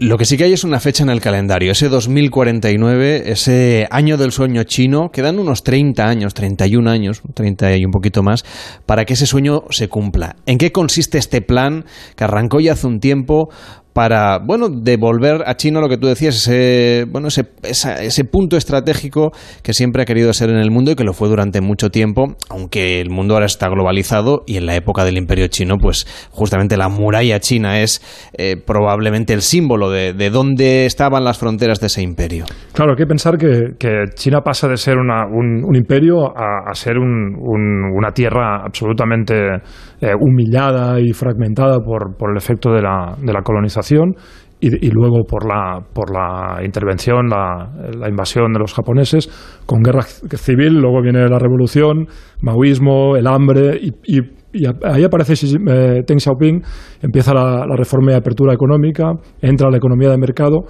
y China empieza a gestionar su, su, economía muy a largo plazo, muy inteligentemente, primero convirtiéndose en la fábrica del mundo, luego acumulando recursos económicos y, capital y convirtiéndose en el banco del mundo y ahora cada vez más lo que está haciendo es es em, poner en, en, valor sus activos, ¿no? Y cada vez compra más, diversifica eh, sus intercambios económicos y de ahí viene también la, diversificación de su, de su influencia política, ¿no? Y lo que, lo, que, lo que pasa a hacer en este momento es ya em, eh, subir un, un, un, peldaño en, en, en cuanto a, a, a, la mejora de las condiciones de vida de sus ciudadanos. ¿no? Es verdad que es un país donde siguen habiendo muchísimas desigualdades, pero también es un país que cuando mira atrás se da cuenta de lo, de lo que ha progresado. ¿no? Y eso a veces eh, y ahora hablo de, los informadores que hemos, hemos, explicado China, a veces lo pasamos un poquito por alto, ¿no? Tendemos a fijarnos más, yo he sido el primero ¿eh? en aspectos muy críticos y no dejaría de hacerlo, no lo cambiaría por nada, pero, pero, pero en nuestra crítica pasamos por alto que la percepción de la, de la mayor parte de la población es que su país ha mejorado, ¿no? Y, y yo creo que, que por eso Xi Jinping habla del sueño chino, porque al final lo que quieren es no solo tener un país fuerte, sino un país económicamente pues que, que, que, sea que, no, que no, no, solo que sea un país donde se pueda vivir, sino que se pueda vivir bien. ¿no? Hoy en día los chinos viajan, compran, eh, los tienes aquí en el Paseo de Gracia de Barcelona eh, comprando artículos de lujo. Es, es, verdad, no son todos, pero esto no ocurría cuando yo llegué a China, por ejemplo. Tú hablas antes de diversificación, de expansión, de planes prácticamente de negocio. Es un lenguaje muy del mundo eh, capitalista, aplicado, en teoría, a un régimen comunista. Parece que se ha abierto a la economía. ¿Cuándo se, crees tú que se va a empezar a abrir de manera más estable a la democracia, a la elección de, de, cargos públicos mediante sufragio? Que es verdad que existe con sus procedimientos, que uno se puede presentar pues, a, representante de una pequeña comunidad y a partir de aquí ir creciendo en el Partido Comunista Chino y llegar a los, a los altos cuadros de, del Partido Comunista, pero no tenemos una democracia en China como la que podríamos explicar que existe en el mundo occidental, como Sin lugar a dudas, en ese sentido no, no, hay, no hay ningún tipo de duda. China es un sistema autoritario y yo no tengo esperanzas de que eso cambie a corto ni a medio plazo. ¿No hay voluntad entre la gente que vive en China de cambiar este sistema? Bueno, no lo sabemos porque no se puede preguntar a la gente, a la que preguntas, a la que comentas sobre esto, enseguida la, la censura, el aparato represor es implacable. No, no, tenemos que olvidar, por mucho que eh, tengamos que explicar que, la población tiene esa percepción, pero en parte también la tiene porque ha habido una neutralización de cualquier tipo de disidencia. No olvidemos a Liu Xiaobo, que murió en custodia policial en el hospital, eh, tenía un cáncer terminal, pero se había pasado 11 años y medio cumpliendo prácticamente entera su, condena eh, por escribir un manifiesto, ¿no? la Carta 08, que escribió en, en el año 2008, coincidiendo con los Juegos Olímpicos, y, eso el, partido, eh, el aparato, lo vio como, como una inmensa amenaza, ¿no? Y este señor eh, no hizo nada más que escribir. Y eso yo creo que hay, que tenerlo en cuenta, hay que recordarlo, em, pero tampoco puede ser una condición para no hacer tratos con un país mm, que, al final pues forma parte de, nuestro entramado de relaciones globales, ¿no? Y, digo esto porque cuando yo llegué a China a, mediados, a principios y mediados de los 2000, em, todos los gobiernos democráticos occidentales, europeos, por ejemplo, siempre ponían el tema de los derechos humanos sobre la mesa, ¿no? Y esto paulatinamente se, mm, bueno, fue desapareciendo porque vieron que no, que no, no conseguían nada. China, a pesar de la crítica, seguía siendo fuerte. ¿Pero qué- crees que es por eso o porque son el Banco del Mundo? Bueno, por, por- por- por- por todo, ¿no? Porque, porque al final China hace su camino y tiene elementos de poder que, que, que pone en juego, entonces los otros ya pueden decir que en, en cualquier caso lo que va a pasar es que, que es que China les, les, eh, les, les afee su comportamiento, ¿no? Cuando eh, le dieron el Nobel de la Paz a Liu Xiaobo, em, automáticamente China dejó de importar salmón noruego y las exportaciones de salmón en Noruega cayeron en picado y no se recuperaron hasta que se pudieron normalizar esas relaciones años después. ¿no? Y China juega muy hábilmente también esa carta. Em, eh, lo que creo que hay que hacer es dejar que China haga su recorrido. No olvidemos que en términos históricos aún están en una etapa muy temprana de su evolución. Yo soy, soy optimista, creo que va a llegar, pero no, soy optimista a corto plazo. Esto, por ejemplo, lo dice Eugenio Bregolat, que fue tres veces embajador en China. Ya, ya llegarán, ¿no? No hay que tener prisa, porque como más les presionas, ellos más se enrocan en este tipo de temas, ¿no? Y hoy en día en una economía global, em, al final también dependes de este tipo de actores, ¿no? Y, además ellos te- siempre te sacan ejemplos, bueno, tú me criticas esto, pero tú haces lo mismo de otra forma, ¿no? Hablemos de- del control de la información, por ejemplo. En Occidente hemos tenido desde Snowden hasta Assange, hasta las comparecencias de Zuckerberg. En este sentido, yo no creo que. Yo, yo creo que es distinto porque nosotros tenemos garantías en sistemas democráticos, pero nos restan legitimidad cada vez que aparecen este tipo de cosas. ¿no? Una de las cosas que uno va entendiendo muy bien cuando lee este libro, China Fast Forward, es que las cosas están yendo muy rápido. ¿Cómo lo asimilan lo- los chinos de, de a pie de la clase media? Bueno, yo creo que, ellos lo asimilan porque tienen una gran capacidad de adaptación. Antes hablabas de la, capacidad de sacrificio, también tienen una gran capacidad de adaptación. Son muy prácticos, eso sí, los chinos son muy prácticos.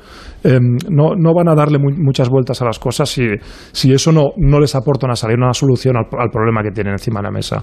Y, y yo creo que eso ha pasado también en su evolución. ¿no? Eh, yo creo que cuando, cuando miran atrás y piensan en cómo estaban hace 10, 15, 20 años, eh, es cuando se dan cuenta de lo, de lo que han, mm, de lo, que han cambiado las cosas. No, siempre para bien, ¿eh? Antes lo ponía en positivo, pero para otros también han cambiado para mal.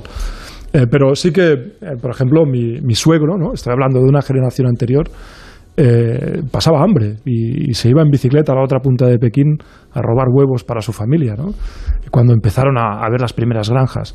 Esto ha pasado en la China actual y yo creo que es, que es importante tenerlo en cuenta cuando, cuando ponemos las cosas en perspectiva. Y por eso el título del libro, en efecto, China Fast Forward, porque todo ha pasado a cámara rápida, también mi experiencia allí. Hemos intentado conocer un poquito mejor la historia de China y sobre todo su situación actual. Esperemos que, bueno, que sigas teniendo el interés por esa parte del mundo, que lo sigas contando, aunque me consta que te ha costado bastante escribir este libro, China Fast Forward, que es la recomendación a esta hora. Gracias, Sergi Vicente, que vaya bien. Buenas tardes. Muchas gracias, Carlos. Llegamos a las 9, las 8 en Canarias, noticias en Onda Cero y a la vuelta más historias. Vamos a hablar de economía y vamos a hablar de la economía del estado del bienestar. Lo contamos enseguida, hasta ahora mismo. Son las 9, son las 8 en Canarias. Noticias en Onda Cero. Buenas noches. Un total de 62 inmigrantes que permanecían desde ayer custodiados en una nave en el puerto de Barbate, en Cádiz, han abierto la puerta y han huido por el municipio, mientras que otros 30 han permanecido en el interior. Los hechos han ocurrido cuando la mayoría de las personas que permanecían en esta nave, a la espera de pasar a disposición policial, han aprovechado que los agentes estaban llevando a otros inmigrantes en un autobús y han escapado. Se ha puesto en marcha un operativo de búsqueda que ya ha encontrado al menos a siete de los escapados, mientras que al resto se les sigue buscando. Precisamente varios líderes políticos se han referido este domingo al fenómeno de la inmigración. El presidente del Partido Popular, Pablo Casado, ha hablado del efecto llamada en inmigración por parte del gobierno socialista, ha rechazado la demagogia para hablar de este asunto y ha asegurado que no es posible el papel es para todos. Por tanto, nosotros tenemos que decir que en materia de inmigración no cabe la demagogia. La izquierda no tiene el monopolio de los buenos sentimientos. A nosotros también nos desgarra ver esas imágenes. Pero creo que tenemos que ser responsables y no ser populistas. Y lo que los españoles están buscando es un partido que diga claramente que no es posible que haya papeles para todos. No es posible que España pueda absorber millones de africanos que quieren venir a Europa buscando un futuro mejor. Y como no es posible, tenemos que empezar a decirlo, aunque sea muy políticamente incorrecto. Por su parte, el coordinador general de Izquierda Unida Andalucía, Antonio Maillo, ha propuesto afrontar el éxodo que sufren algunas zonas del interior de la comunidad autónoma andaluza, repoblándola con personas refugiadas y migrantes de fuera de la Unión Europea. Y creo que tenemos una oportunidad para repoblar Andalucía con refugiados y población migrante de fuera de la Unión Europea. Y creo que tenemos que desarrollar esa acción hermosa, que es un brazo de solidaridad y un brazo también de que Andalucía también se puede conformar, como se ha conformado a lo largo de los siglos, por mucha gente que ha, pasado y que ha venido a nuestra tierra. Esta tarde ha tenido lugar en la Federación Profesional del Taxi de Madrid el encuentro entre representantes de asociaciones nacionales de taxistas para consensuar una postura conjunta para el encuentro previsto mañana con el Ministerio de Fomento. El presidente de la Federación, Julio Sanz, ha explicado que los profesionales de Madrid, Barcelona y otras ciudades mantienen la huelga indefinida a pesar de la convocatoria del Gobierno. A la vista de lo que se nos pueda ofrecer, el sector debería retornar a la normalidad, pero venimos sistemáticamente siendo engañados por la Administración. Estamos siendo ninguneados desde hace muchos años. Creo que los cambios normativos que se han hecho no benefician lo que es el colectivo. De una vez por todas debemos de poner fin a esto y debemos de buscar soluciones y alternativas reales, viables y contundentes.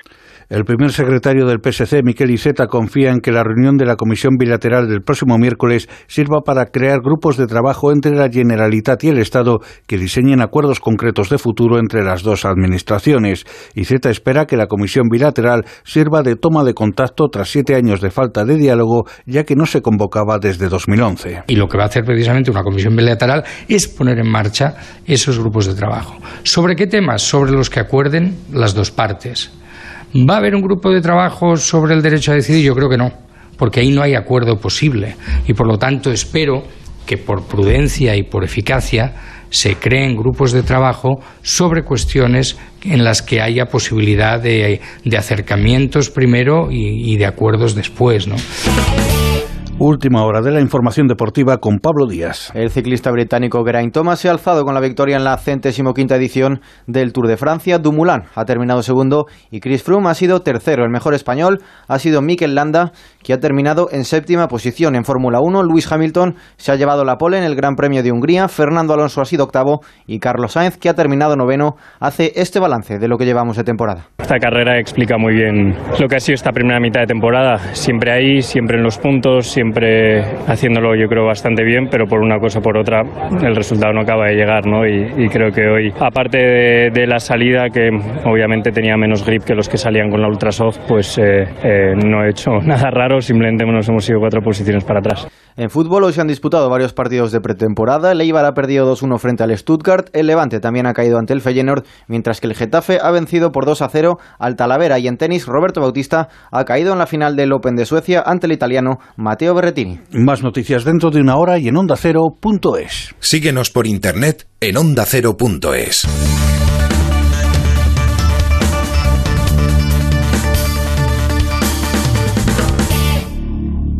Oye, amor, he llamado a Securitas Direct para que nos pongan esta tarde una alarma. ¿Y eso? Pues porque acuérdate del año pasado cuando robaron a varios vecinos mientras estábamos de vacaciones y nosotros sin saber si también nos habían robado. Este verano quiero unas vacaciones tranquilitas. Protege tu hogar con Securitas Direct, la empresa líder de alarmas en España. Llama ahora al 945 45 45 o calcula online en securitasdirect.es. Recuerda, 945 45 45. Si quieres participar en La Voz Kids, La Voz o La Voz Senior, entra en antena3.com barra La Voz o llama al 806-514-055. La Voz en Antena 3. Coste de la llamada máximo por minuto 1,21 desde red fija y 1,57 euros desde móvil.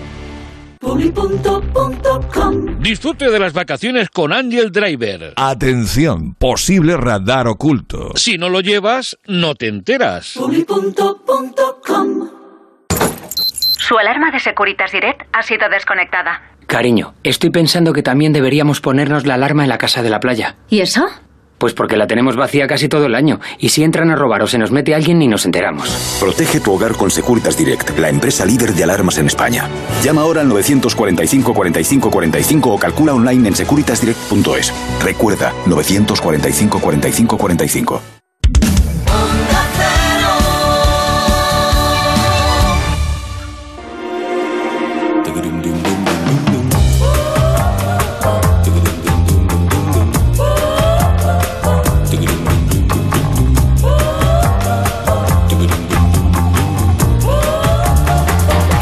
Cero, Pares y Nones, con Carlas Lamelo. 9 de la noche, o de la tarde, vaya, porque todavía es de día y 6 minutos, las 8 y 6 en Canarias. Esto es Pares y Nones en Onda Cero. Y tenemos un teléfono para participar en nuestro concurso de las comunidades autónomas. Es muy sencillo. El concurso se llama Pares o nones, a diferencia de este programa que es pares y nones. Es muy sencillo, llamáis al 93 343 54 50 y dentro de un rato os devolveremos la llamada para saber a qué comunidad autónoma queréis otorgar vuestros puntos. Luego elegiréis entre pares o nones, tiraremos un dado y lo que salga, pues a ver si acertáis si sale pares. Pues 10 puntos para vuestra comunidad autónoma. Que sale nones, solamente 5 puntos. David Sarvallo, creo que podemos repasar un poco cómo va el ranking Ah, sí, de sí, las sí. comunidades autónomas. ¿Quién está en cabeza? Porque es una competición acumulativa, como si fuera el Mundial de Fútbol. Y llegaremos al final de este programa, a mediados de agosto, y sabremos cuál es la comunidad autónoma con más puntos de entre los oyentes de Onda Cero. Recordemos que hemos cambiado un poco las, Sí, las, ahora las son 10 puntuaciones. puntos y Eso 5 solo por participar. Para que llame todo el mundo y al menos algo rasquéis para vuestra tierra. Entonces, tenemos con 40 puntos Cataluña y Murcia. Luego están con 35 y muy justito Castilla y León. Luego tenemos País Vasco con 30 y con 20 tendremos Extremadura, Galicia y Cantabria. Luego están Madrid, Aragón y Comunidad Valenciana y Castilla-La Mancha con 10. ¿eh? O sea que está la cosa ahí, bueno, que participe, que se anime la gente. Pues venga, todo el mundo a llamar al 93 343 54 50 y participa por tu comunidad autónoma o por cualquier otra, porque hay un fenómeno que yo no sé explicar, que es que la gente hace trasvase de puntos Sí. entre comunidades. 93 343 54 50. Esto es Pares y Nones. Estaremos con vosotros hasta las once y media, las diez y media en Canarias. Participa en Pares y Nones. 93 343 54 50. 93 343 54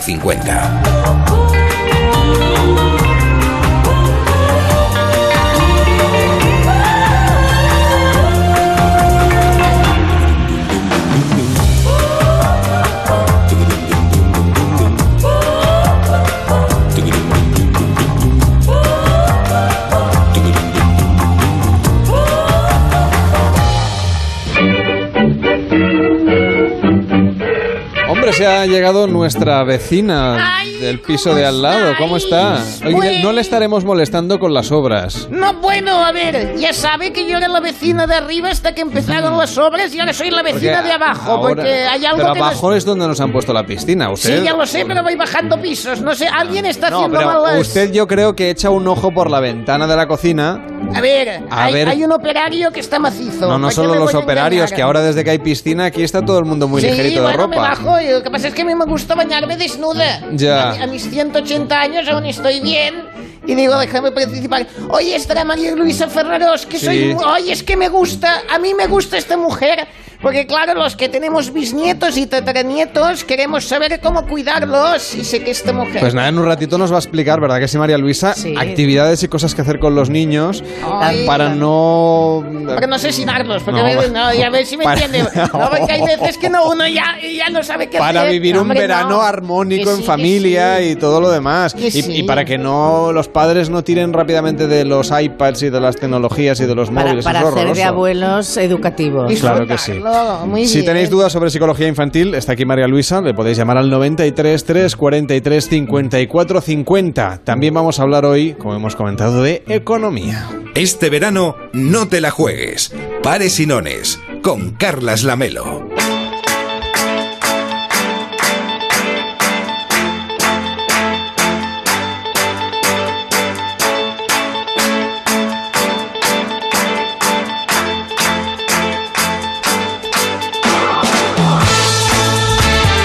Cada semana en Pares y entrevistamos a un economista de diferentes sensibilidades y puntos de vista para que nos ayuden a comprender las claves de la economía. José Carlos Díez pone de manifiesto que los salarios deberían subir en nuestro país, puesto que la situación económica en España está mejorando y eso no se está traduciendo en un crecimiento del poder adquisitivo de muchos de los ciudadanos españoles. Ahora acaba de publicar un nuevo libro, se llama De la indignación a la esperanza, Construir la España del bienestar es posible.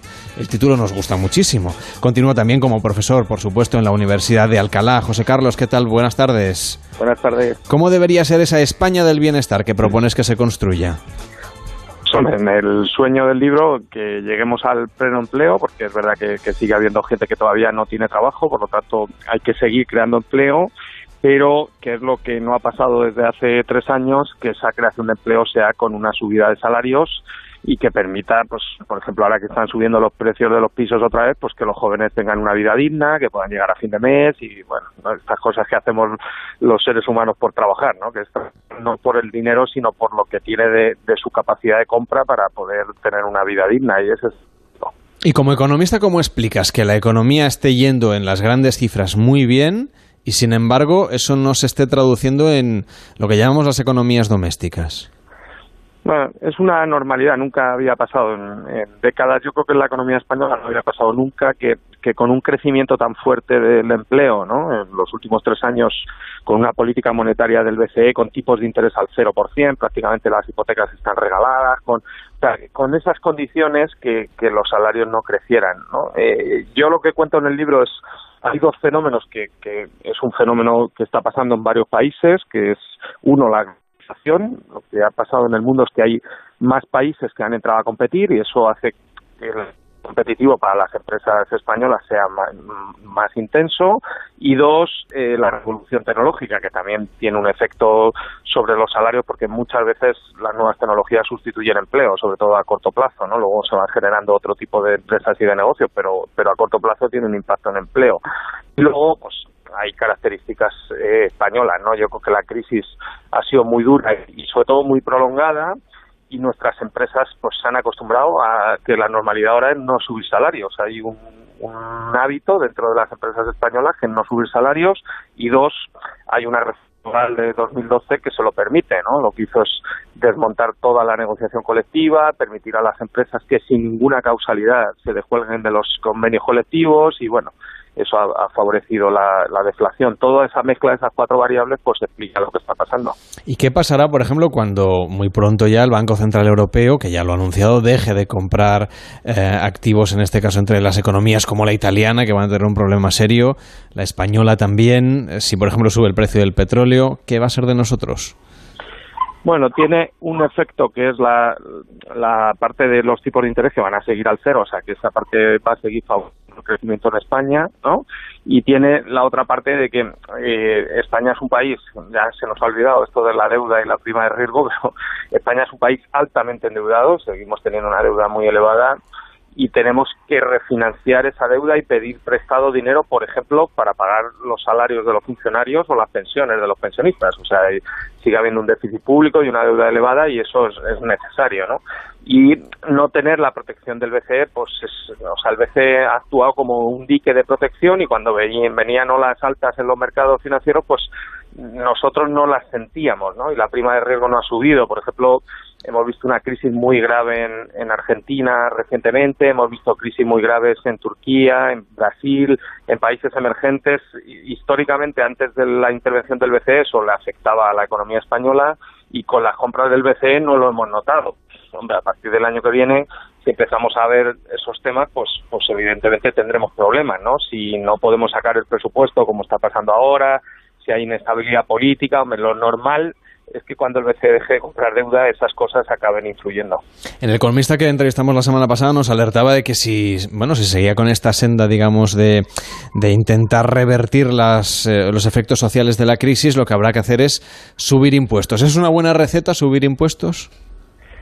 Hombre, subir impuestos siempre es un mal, ¿no? Porque al final es, haces un efecto negativo. De, alguna, de alguna manera, de algún sitio, perdón, habrá que sacar el dinero, entiendo yo. Sí, no, no, pero, pero para un economista, pues subir impuestos nunca es, es un bien, o sea, simplemente eh, lo que pasa que, claro, con los impuestos se financia, por ejemplo, en las comunidades autónomas, dos de cada tres euros del dinero que se cobra de los impuestos va para pagar la educación y la sanidad, ¿no? Entonces, eso es lo que hay que contra, bueno, pesar, ¿no? Eh, la diferencia.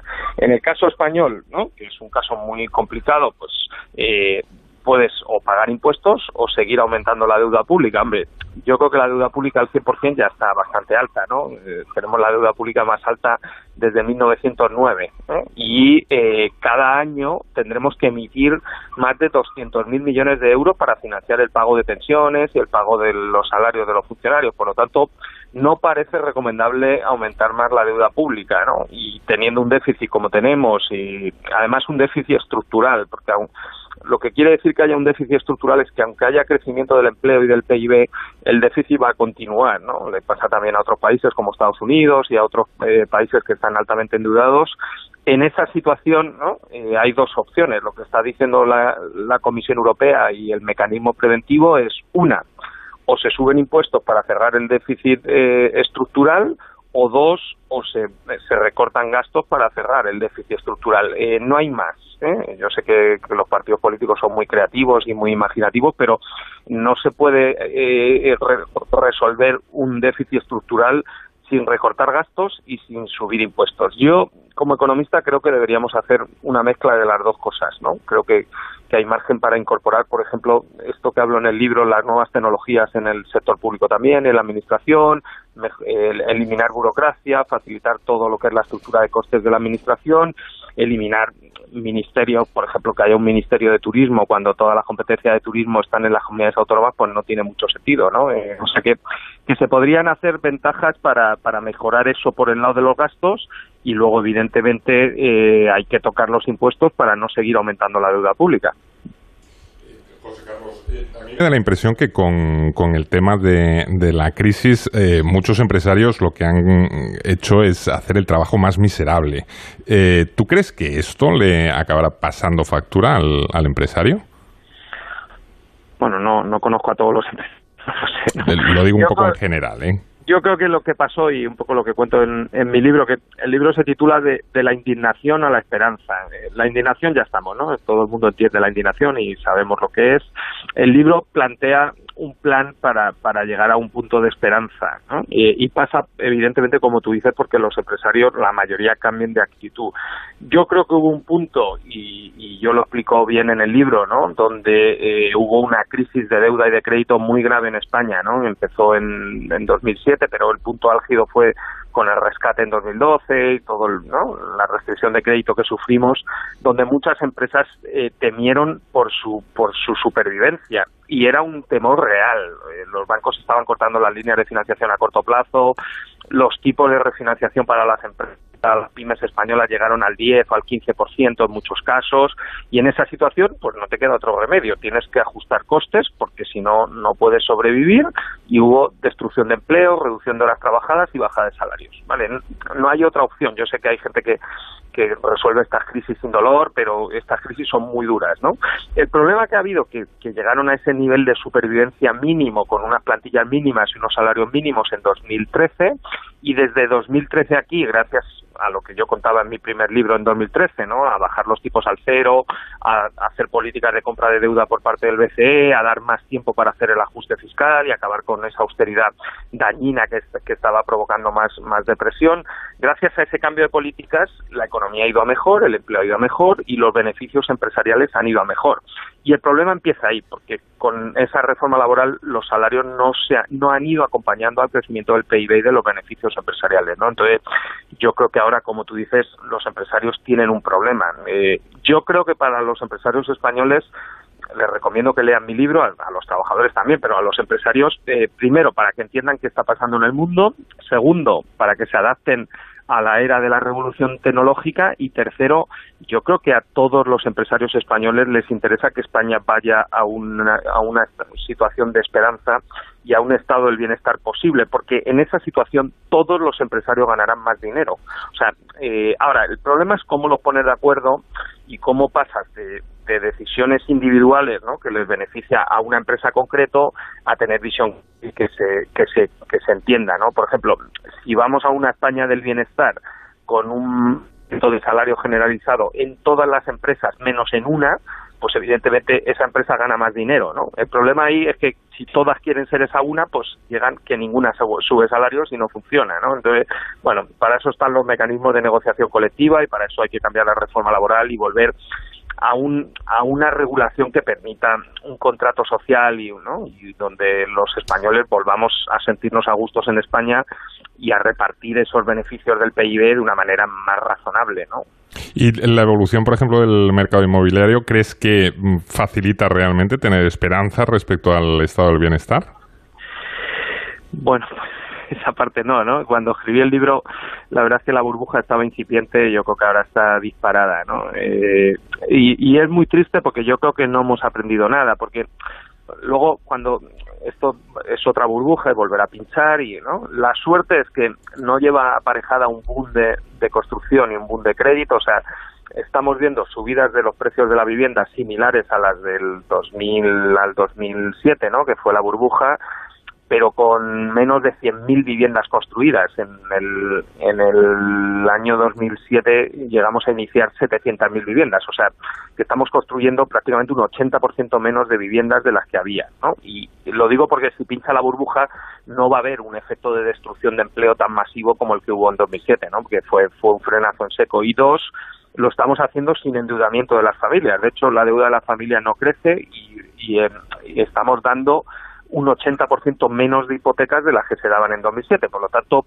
en caso de que pinche la burbuja, pues las familias tampoco se verán tan afectadas, ¿no? Es una subida del precio que volverá a bajar de la vivienda y, bueno, el problema es que, yo creo que no hemos aprendido nada, ¿no? Eh, y deberíamos y, por eso un poco Carlos escribí el libro, ¿no? Eh, eh, España tiene, hay que construir viviendas, la vivienda es un bien de primera necesidad, la construcción es necesaria, yo no estoy en contra de eso. Lo que no puede ser vez el sector de la construcción sea donde más crece el empleo en España.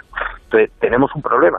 España debería apostar por dentro de todos esos sectores que hay diversos y muy buenos, por tener empresas que tengan eh, ventajas eh, con capacidad para competir en que generen empleos de calidad eh, compitiendo con las empresas internacionales en igualdad de condiciones y que esos empleos de calidad con buenos salarios permitan luego tener sectores dentro, pues como el de la construcción, que de casas para los que trabajan aquí, lo cual es muy muy bueno y muy necesario. El problema que es que otra vez, ¿no? El negocio de la burbuja, los salarios precarios, por ejemplo, el turismo de baja calidad y todo lo que vimos antes de la crisis, pues se vuelve a repetir, ¿no? Y uno, bueno, estoy por dar esperanza, la verdad es que el libro se acaba positivo y yo, yo creo que tenemos capacidad pero para conseguir lo que pongo en el los españoles tenemos que cambiar muchas cosas. Luego no vale culpar a Rajoy, a Pedro Sánchez o al que venga después, me da igual. Es burbuja que se está montando ahora es una burbuja privada por propietarios privados que deciden subir el precio de los pisos y los alquileres y el gobierno no es el culpable de esta burbuja. Es verdad que otra vez el Banco Central Europeo y los tipos al cero favorecen la burbuja, ¿no? Pero evidente, al final son decisiones privadas, ¿no? Yo tengo en mi entorno mucha gente que es que se me va a escapar el precio, compro ya, compro ya, digo, si se te va a escapar, compra ya, si estamos en ese estado de ansiedad, ahora, luego no te quejes de un economista como yo te advirtió que otra vez vuelve a haber burbuja, ¿Te puede salir bien? Sí o no. A lo mejor, supongamos, ¿no? Estamos viendo ya regulaciones muy estrictas de, de, los pisos turísticos en grandes ciudades. Por ejemplo, la regulación que ha salido de Madrid es extremadamente estricta. Muchos inversores que compraron pisos en el centro de Madrid para ponerlos en alquiler turístico puede que lleguen a la conclusión de que no lo pueden usar y a lo mejor salen a vender esos pisos al mercado. Y el mercado de vivienda es muy estrecho. Si hay un aluvión de salidas de, de ventas en un momento determinado, los precios, desde luego, van a dejar de crecer empezar a caer otra vez, ¿no?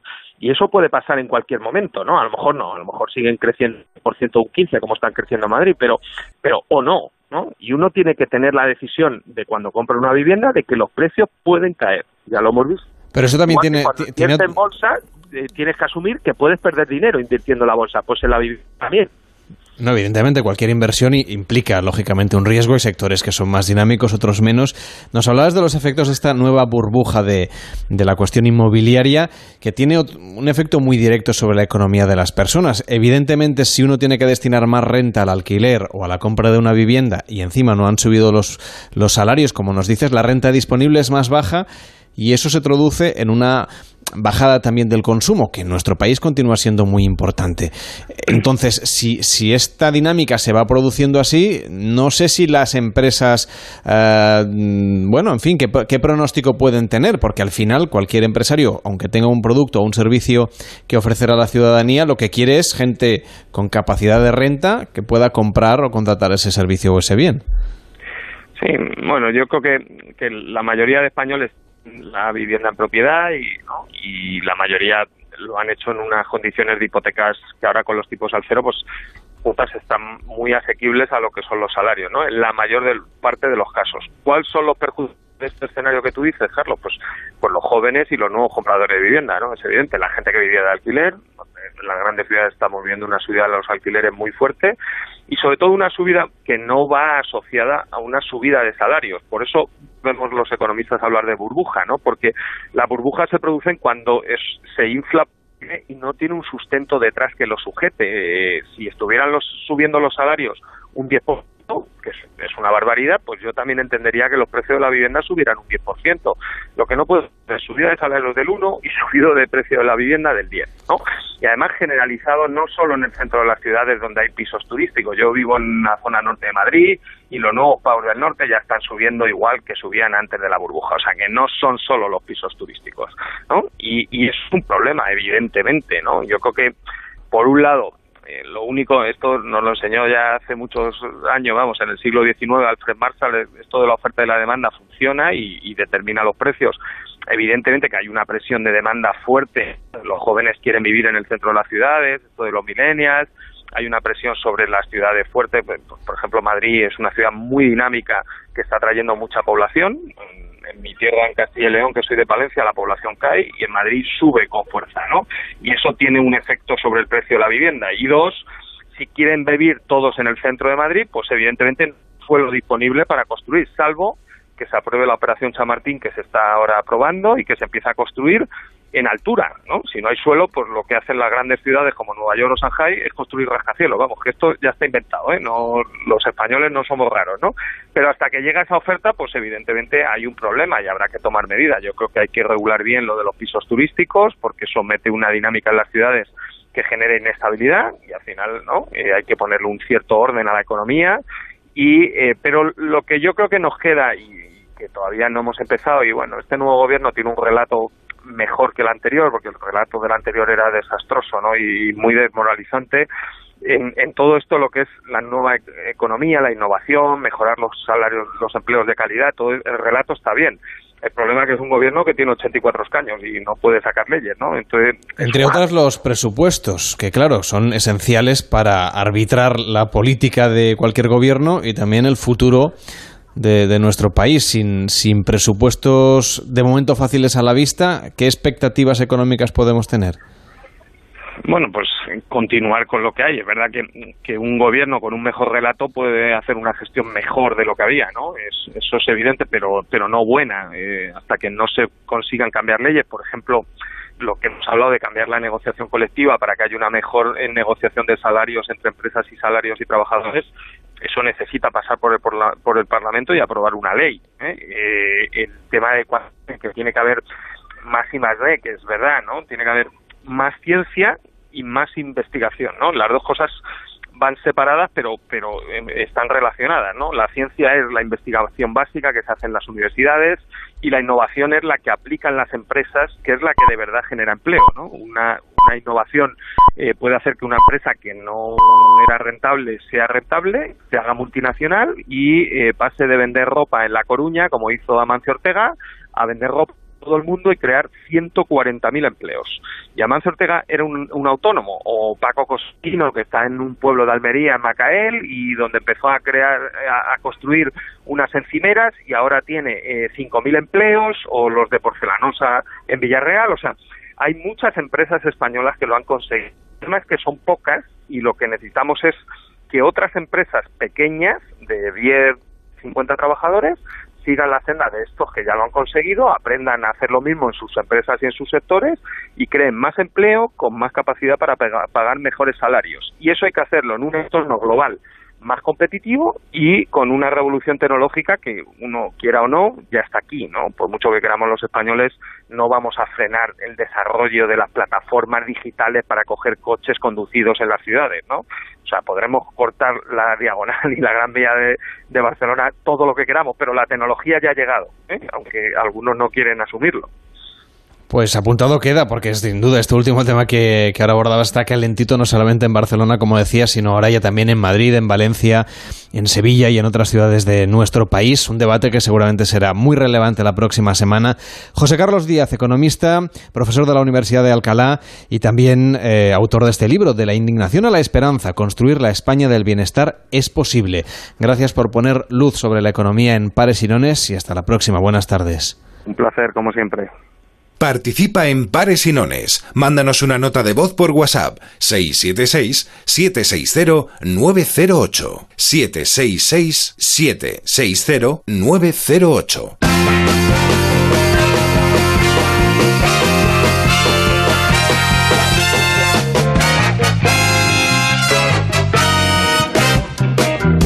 Esto es Pares y Nones en Onda Cero. Muchas familias empiezan este fin de semana las vacaciones juntos. Es tiempo de irse al pueblo, al apartamento de la playa, a la casa en la montaña o directamente de viaje a cualquier rincón del mundo. Pero ¿cómo llevarlo mejor y hacer que los niños se lo pasen bien, que aprendan cosas y que no estén tan enchufados a los dispositivos digitales? Pues como hemos hablado hoy antes a María Luisa Ferreros, le vamos a preguntar por justamente esto, consejos para la gente que se va de vacaciones o que ya está yéndose de vacaciones, algunos quizá por aquello de, empezar el mes de agosto, eh, arrancarán el miércoles, pero estamos ya todos con la maleta. Pablo está mirando sobre todo con una cara de escepticismo, como diciendo, la que no. había caído yo en la cuenta de la que se me viene encima. no, Tú vas a trabajar en agosto, así que estás salvado. Ya, ya, no, no, además yo estoy ya muy acostumbrado a estar con, niños en verano y ya, más o menos he ido desarrollando posibles trucos para, para tenerlos eh, tranquilos. Seguro que María Luisa tiene algún truco más a ver, ¿cómo vivimos un verano con niños eh, educativo, formativo, en paz, cordial? Eh, bueno, primero nos hemos de armar de paciencia y de y, situarnos y ubicarnos en esa en, esas coordenadas, ¿no? Sabiendo que vamos de vacaciones con niños y que por lo tanto hemos de dedicar un cierto tiempo a ellos. Hay muchos padres que siempre se quejan de que los niños se aburren, de que no saben entretenerse solos, de que se pelean, de que bueno, es que todo eso hay que enseñárselo. Quiero decir de que los niños no vienen ya con un chip que saben jugar jugar solos y saben entretenerse solos, sino que es importante enseñarles y darles unas pautas, jugar con ellos, sentarte en el suelo, hacer castillos de arena, irte en bicicleta, etcétera, etcétera. Es decir, es cansado unas eh, vacaciones con niños. bueno, Así resumido, con Necesitan, eh, pues bueno, una dedicación.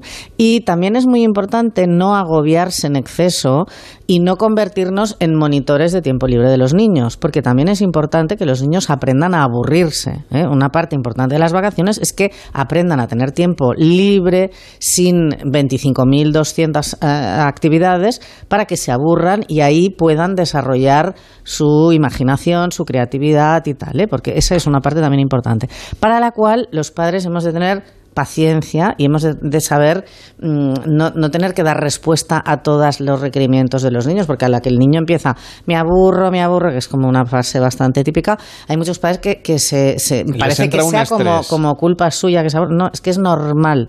Aquí es importante, es algo que forma parte de la vida. Cuando un niño se aburre, les dirá, pues qué bien, estupendo, a ver qué, qué inventas para dejar de aburrirte. Es tu problema. O sea, hay que pasarles un poco la pelota a ellos. Eso sería un poco la primera cosa, el, el- el no convertirnos, porque yo muchos padres los veo como si fueran monitores de tiempo libre de sus hijos, ¿no?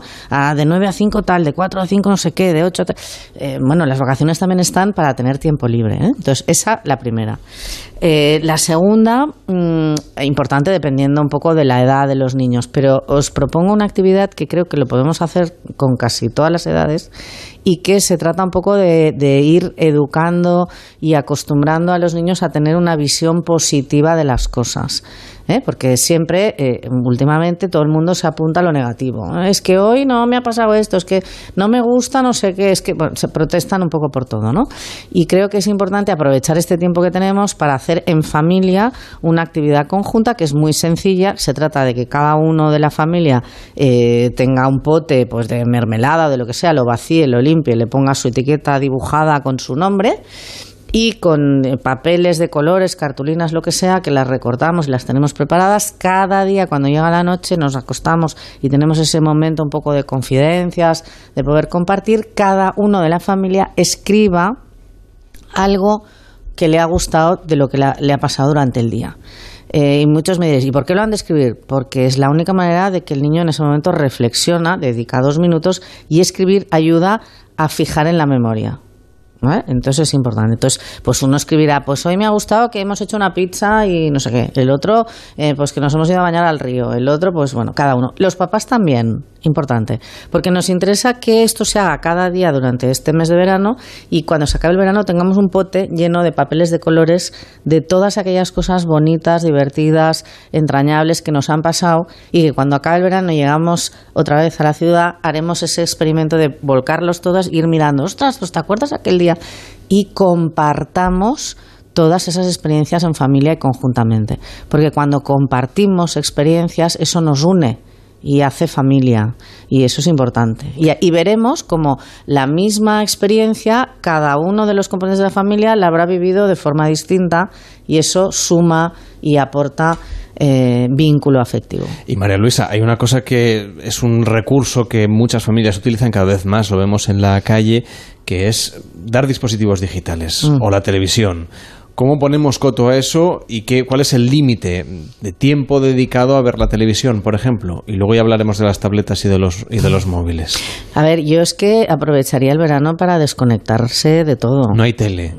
Hay, fam- familias que, que ahora mismo o sea, están apagando la radio. Intentaría. No, la radio está muy bien porque mientras estás escuchando la radio No, puedes me hacer refiero a que no quieren oír eso que les estamos Ya. diciendo.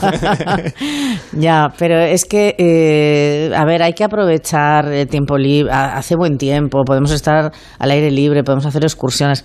Eh, yo qué sé, si es obligatorio, o sea, si es necesario, mm, no sé, que vean algo, pero que sea media hora, tres cuartos de hora, no más. La mínima expresión.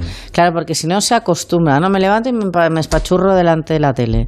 ¿Cómo romper esa tendencia, por ejemplo? Seguro que muchas eh, familias dicen, no, es que mi hijo, mi hija, lo primero que me pide cuando se levanta es la tele. Ya ni buenos días, ni el desayuno. Claro, Pablo va sintiendo con la sí, cabeza. bueno, porque la tele hace un poco de canguro, ¿no? Es Mm. verdad. Entonces, ¿cómo rompemos la Eh, tendencia si ya estamos, es decir, si eso ya está instalado en nuestra casa? A ver, si, si eso está instalado, lo que es muy importante es que por lo menos elijamos y filtramos aquello que es lo Vale. que vean los niños. Porque tenemos mucha oferta y dentro de esa oferta hay que escoger bien lo que ven. Porque si, bueno, si es algo educativo y tal, pues bueno, mira, mm, vamos a. Eso nos deja dormir una hora más a los papás, vale. Pero que elijamos y que filtremos lo que vean, que no les demos el mando a distancia y ellos estén por ahí buscando diferentes cosas. Y, y, y por otra parte, poner un poco ese objetivo, esa intención de decir, bueno, va- vamos a intentar desayunar o juntos. sea, empezar el día de otra manera. Claro, vamos a. Que, que es un esfuerzo, evidentemente, a todos nos apetece no hacer nada. Pero eh, los niños eh, son niños muy poco tiempo. Y pasa muy rápido. Y luego cuando tienen 13, 14 ya no quieren sentarse con los papás a desayunar, ni a comer, ni a hablar, ni a ver, ni a nada. Y entonces si no aprovechas estos 10, 12 primeros años para establecer esos canales de comunicación y de compartir, eh, luego te va a costar mucho tener, tener un vínculo de comunicación ¿no? con tu hijo y luego sabe mal. Entonces yo pienso que hay que aprovecharlo. Y ahí es donde está Pablo que se encuentra en esa situación, que, los tiene ya más mayorcitos. Totalmente de acuerdo. Eh, de acuerdo en, en, todo, sobre todo en lo rápido que pasa. Es verdad que, que es difícil cuando son pequeños y el verano es eh, te implica mucho trabajo pero caray, es visto y no visto. O sea, es una cosa y, y, tienes toda la razón también en que cuando pasa eh, depende de lo que hayas hecho, eh, ahí... Mm, bueno, ya que no lo preguntas tú, lo, voy a preguntar yo. ¿Qué hacer cuando los chavales ya están en la adolescencia para generar esos vínculos de familia que se han ido perdiendo? Mm. Que son ah. naturales, por otra parte, por el proceso de, bueno, de emancipación que, que irá llegando. Sí, sí, lo que pasa que, claro, ahí, ahí cuesta más, ¿no? Pero sí que es importante fomentar actividades conjuntas eh, yo aprovecharía estos días para irnos a hacer excursiones a sitios en los que no haya wifi, no haya cobertura, no haya nada. Entonces, por narices, al final, pues has de hablar, has de hacer una barbacoa, has de, yo qué sé, ir a montar un fuego y, se te pincha la bicicleta. o sea, pero en sitios en los que no, no puedan hacer otra cosa que eso porque no hay cobertura y no hay wifi. Eso pienso que es una cosa maravillosa que la hemos de aprovechar y que es parte del verano, ¿no? Lo que pasa es que yo, por ejemplo, conozco a familias, a padres que mm, con niños ya no tan pequeñitos, ¿eh? entre mm, la niñez y la adolescencia, te confiesan que es que no les soportan. Entonces, claro, es también otro tema complicado de cómo gestionar tú dices, el, buscar pasar tiempo juntos, cuando a lo mejor eh, el, problema que tienes es que mm, no te apetece nada pasar tiempo juntos, ¿no? Esto mm, también tiene que ser complicado encontrarte ante esta tesitura, ¿no? Sí, claro. Eh, eso quiere decir que te has perdido por ahí una etapa, ¿no? Y que de repente te encuentras con un chaval de 12, 13, 15 y no tienes nada que decirte, ¿no? Pero eh, yo pienso que si haces el esfuerzo, aunque no te apetezca, de, de intentar tener una pequeña aventura mm, en la que en la que al final te encuentras cara a cara y al final hablas, descubres que tienes un hijo y descubres que a lo mejor ese hijo es mucho mejor de lo que tú te pensabas, porque evidentemente durante el invierno les vemos mm, media hora al día a lo mejor, porque se van mm. muy pronto, pero muy pronto, hacemos horarios diferentes y no tienes tiempo de conocer a tu hijo, ¿no? Y pienso que a veces te sorprenden positivamente también. Pero lo que hay que tener claro es que ser padre implica un, pequeño esfuerzo y implica una pequeña responsabilidad, ¿no? Y, entonces el conocer un poco a tu hijo para luego poder ayudarlo y poder guiarlo y, y que pueda ser un poco referente en, las dificultades que van a tener eh, es importante y es forma parte de nuestra responsabilidad. María Luisa, cocinar puede ser una buena actividad para hacer en familia. Pues te animo a que te quedes porque vamos a hacer nuestro podcast croquetero aquí en Pares y Nones.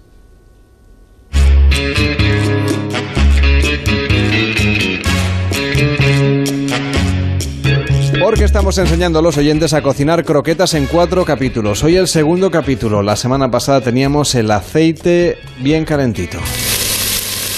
La semana pasada dejábamos nuestro podcast Cómo hacer croquetas en cuatro capítulos en Pares y Nones en Onda Cero y lo dejábamos aquí, justamente dorando esta cebolla que todavía se está dorando. No es que llevemos una semana haciéndolo, sino que todo se ha hecho como en los programas de la tele, que todo es de verdad, ¿verdad? Uy, sí, todo, todo. Bueno, Mireia Carbo es la cocinera en jefe de, este programa de Pares y Nones en Onda Cero y nos está preparando croquetas de pollo y jamón serrano todo junto. Vamos a, recuperar para los oyentes que la semana pasada no estaban. Tú, tú lávate las manos, tú tranquila. Estamos aquí en la Escuela de Cocina de Mirella, eh, que es un anexo del estudio. ¿Así se, se lava las manos Mirella? Sí, mira estamos en este anexo del estudio de Onda Cero donde hacemos pares y nones en las Ramblas de Barcelona. Nos hemos venido un poquito más arriba. Estamos en la zona de... Se te va a quemar la cebolla, ¿eh? Estamos en la zona del barrio de Gracia, que por cierto pronto serán sus fiestas. Bueno, el caso es que estamos cocinando estas croquetas de pollo y jamón y los ingredientes eran, por si os perdisteis el capítulo anterior, una pechuga de pollo, así que podéis comprar en, la pollería de cabecera, en el mercado, una cebolla grandecita, 50 gramos de jamón, cuanto más bueno mejor, Es decir, cuanto más caro los 100 gramos, mejor. Al final solo necesitamos 50, así que tampoco, tampoco es tan importante. 75 gramos de mantequilla, 150 gramos de harina, 300 mililitros de leche y 300 gramos de caldo de pollo del que podéis comprar en el supermercado ya hecho. Si lo hacéis en casa, pues mejor.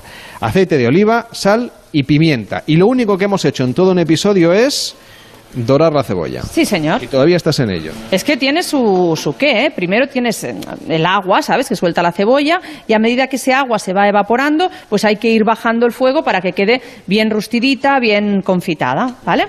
Y entre tanto has cortado la pechuga de pollo. Sí, aquí tenéis varias opciones. Por ejemplo, yo tenía una pechuga de pollo cruda, así que eh, la voy a triturar un poco con el robot sin, que me quede hecha una pasta, sino simplemente le voy a dar unos golpecitos con el robot para que se note luego dentro de la croqueta ese pollo. O lo podéis cortar a cuchillo o no, o tú podrías comprar. mm, pollo al as y comprar un poquito más para que te sobre pollo y hacer croquetas. Eso es lo que hago yo. Eh, yo también lo hago. Soy muy de aprovechar, ¿sabes? No, me tiene que sobrar, no, no soy de comprar pollo alas, pero vaya, que si alguna vez lo he hecho y hago expresamente que me sobre porque, ostras, están súper ricas las Oye, y la croquetas gente de que lo hace, por ejemplo, que hace el caldo de pollo con el pollo, la gallina con la que ha hecho Fantástico, el caldo. con ¿qué esa, sirve? claro, claro, claro, claro, con ese con esa con esa carne que te sobra puedes hacer unas croquetas de vamos deliciosas y tanto y de ahí nace la historia, ¿no? Bueno, Permíteme. le vamos a dar al robot. Bendita tecnología, ¿eh? ¿Quién quiere efectos de sonido teniendo una cocina en directo? O sea, es que no estamos haciendo otra cosa más que darle cuatro golpecitos con el robot a esta pechuga de pollo, que estaba completamente cruda. La estamos añadiendo a la cebolla que previamente habíamos dorado durante más de 10 minutos en una cacerola de acero. Y aquí estás dándole vueltas a todo. Exacto, y ahora vámonos a buscar dónde tenemos la sal, Carlas. Vamos a No sé, tú sabrás. Es tu cocina. Sí, mira, aquí tengo sal y vamos a buscar aquí en el cajón de las especies, porque yo tengo un cajón. Aquí tienes de todo. A ver, háblame de las especies que tienes si no se te quema la cebolla. ¿eh? ¿Sabes qué pasa? Que tengo cursos de todos los tipos y de todos los colores y de todos. Vámonos que se me quema la cebolla. Venga, pues eh, luego me lo cuentas. Entonces, ¿qué especie has cogido? Pimienta, ¿no? He cogido un poquito de sal para salar el pollo, sí, y un poquito de pimienta, pimienta blanca o negra, la que queráis, si os gusta. Mi pregunta es, ¿qué diferencia hay entre la blanca y la negra? Bueno, dicen que una es más suave que la otra. Yo siempre digo lo mismo, que yo en mi casa tengo una solo, sinceramente.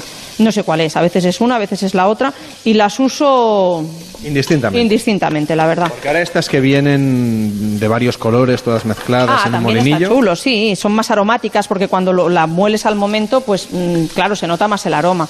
Aquí simplemente es que no quiero que predomine la pimienta en ningún momento, ¿eh? solo es para darle un poquito de alegría a la croqueta y, y nada más.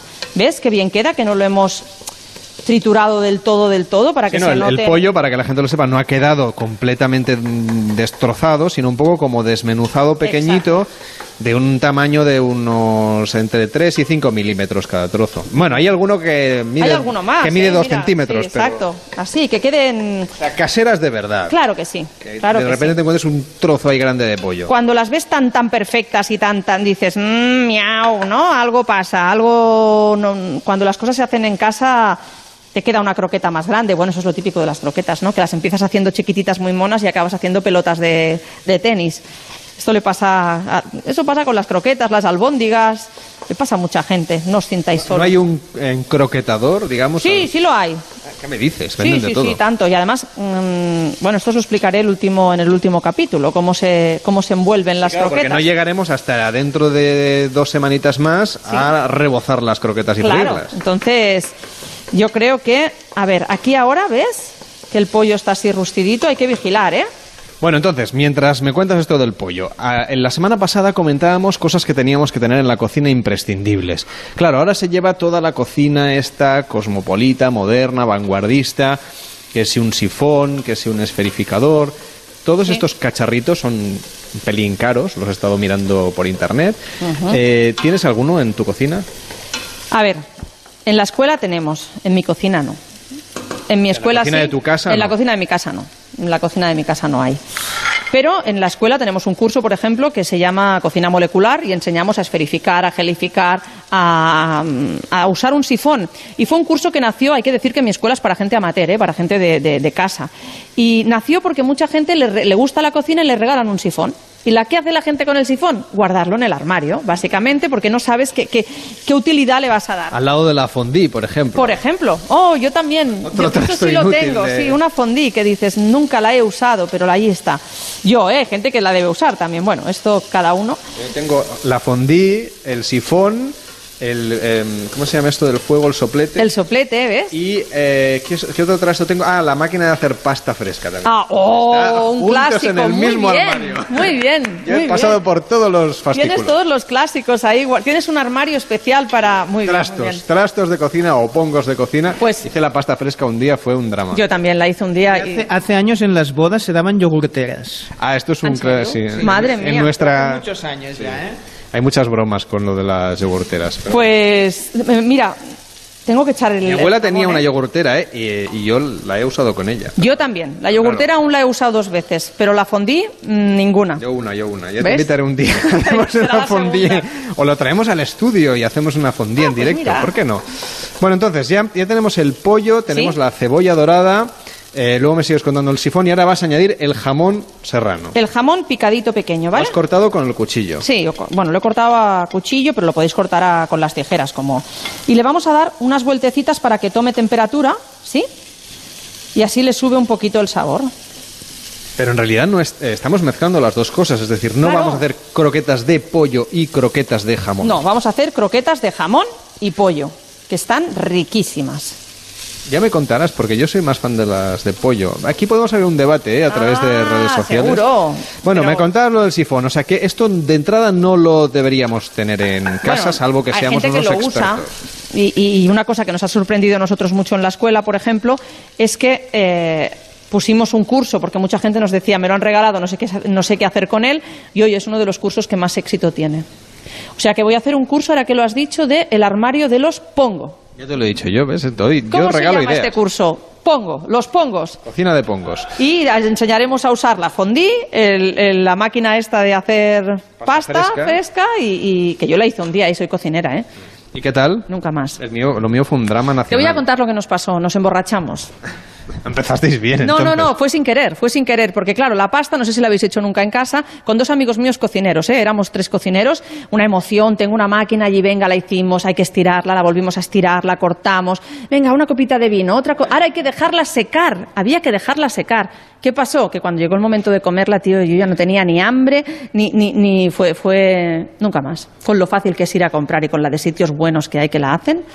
Hay que dejar que todo el mundo se gane la vida, ¿eh? No hay que querer hacerlo todo en esta vida. Bueno, pues ya está. Ya- yo regalo a los oyentes, si quieren participen, les regalo mi máquina de hacer eh, pasta fresca en casa. Mireia, la semana que viene seguimos haciendo croquetas. Venga. Y así suena el chorro de agua con el que frega los cacharritos. Mireia Carbó en esta cocina de pares y nones. Participa en Pares y Nones. 93 343 5450. 93 343 5450.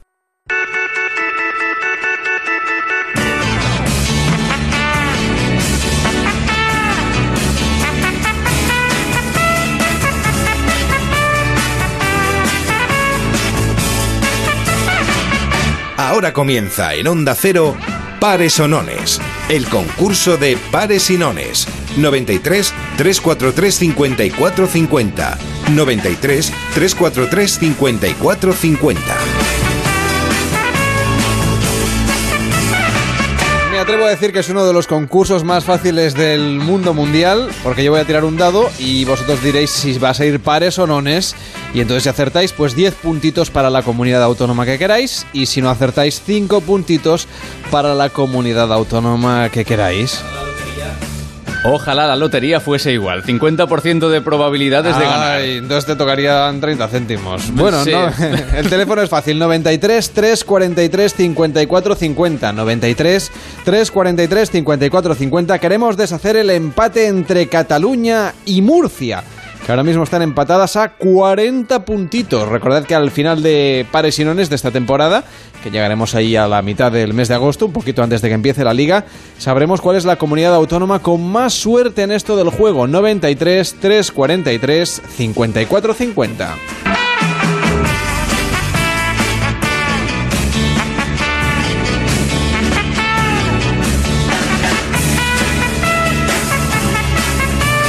¿Qué tal, Javier? ¿Cómo estás? Muy buenas tardes.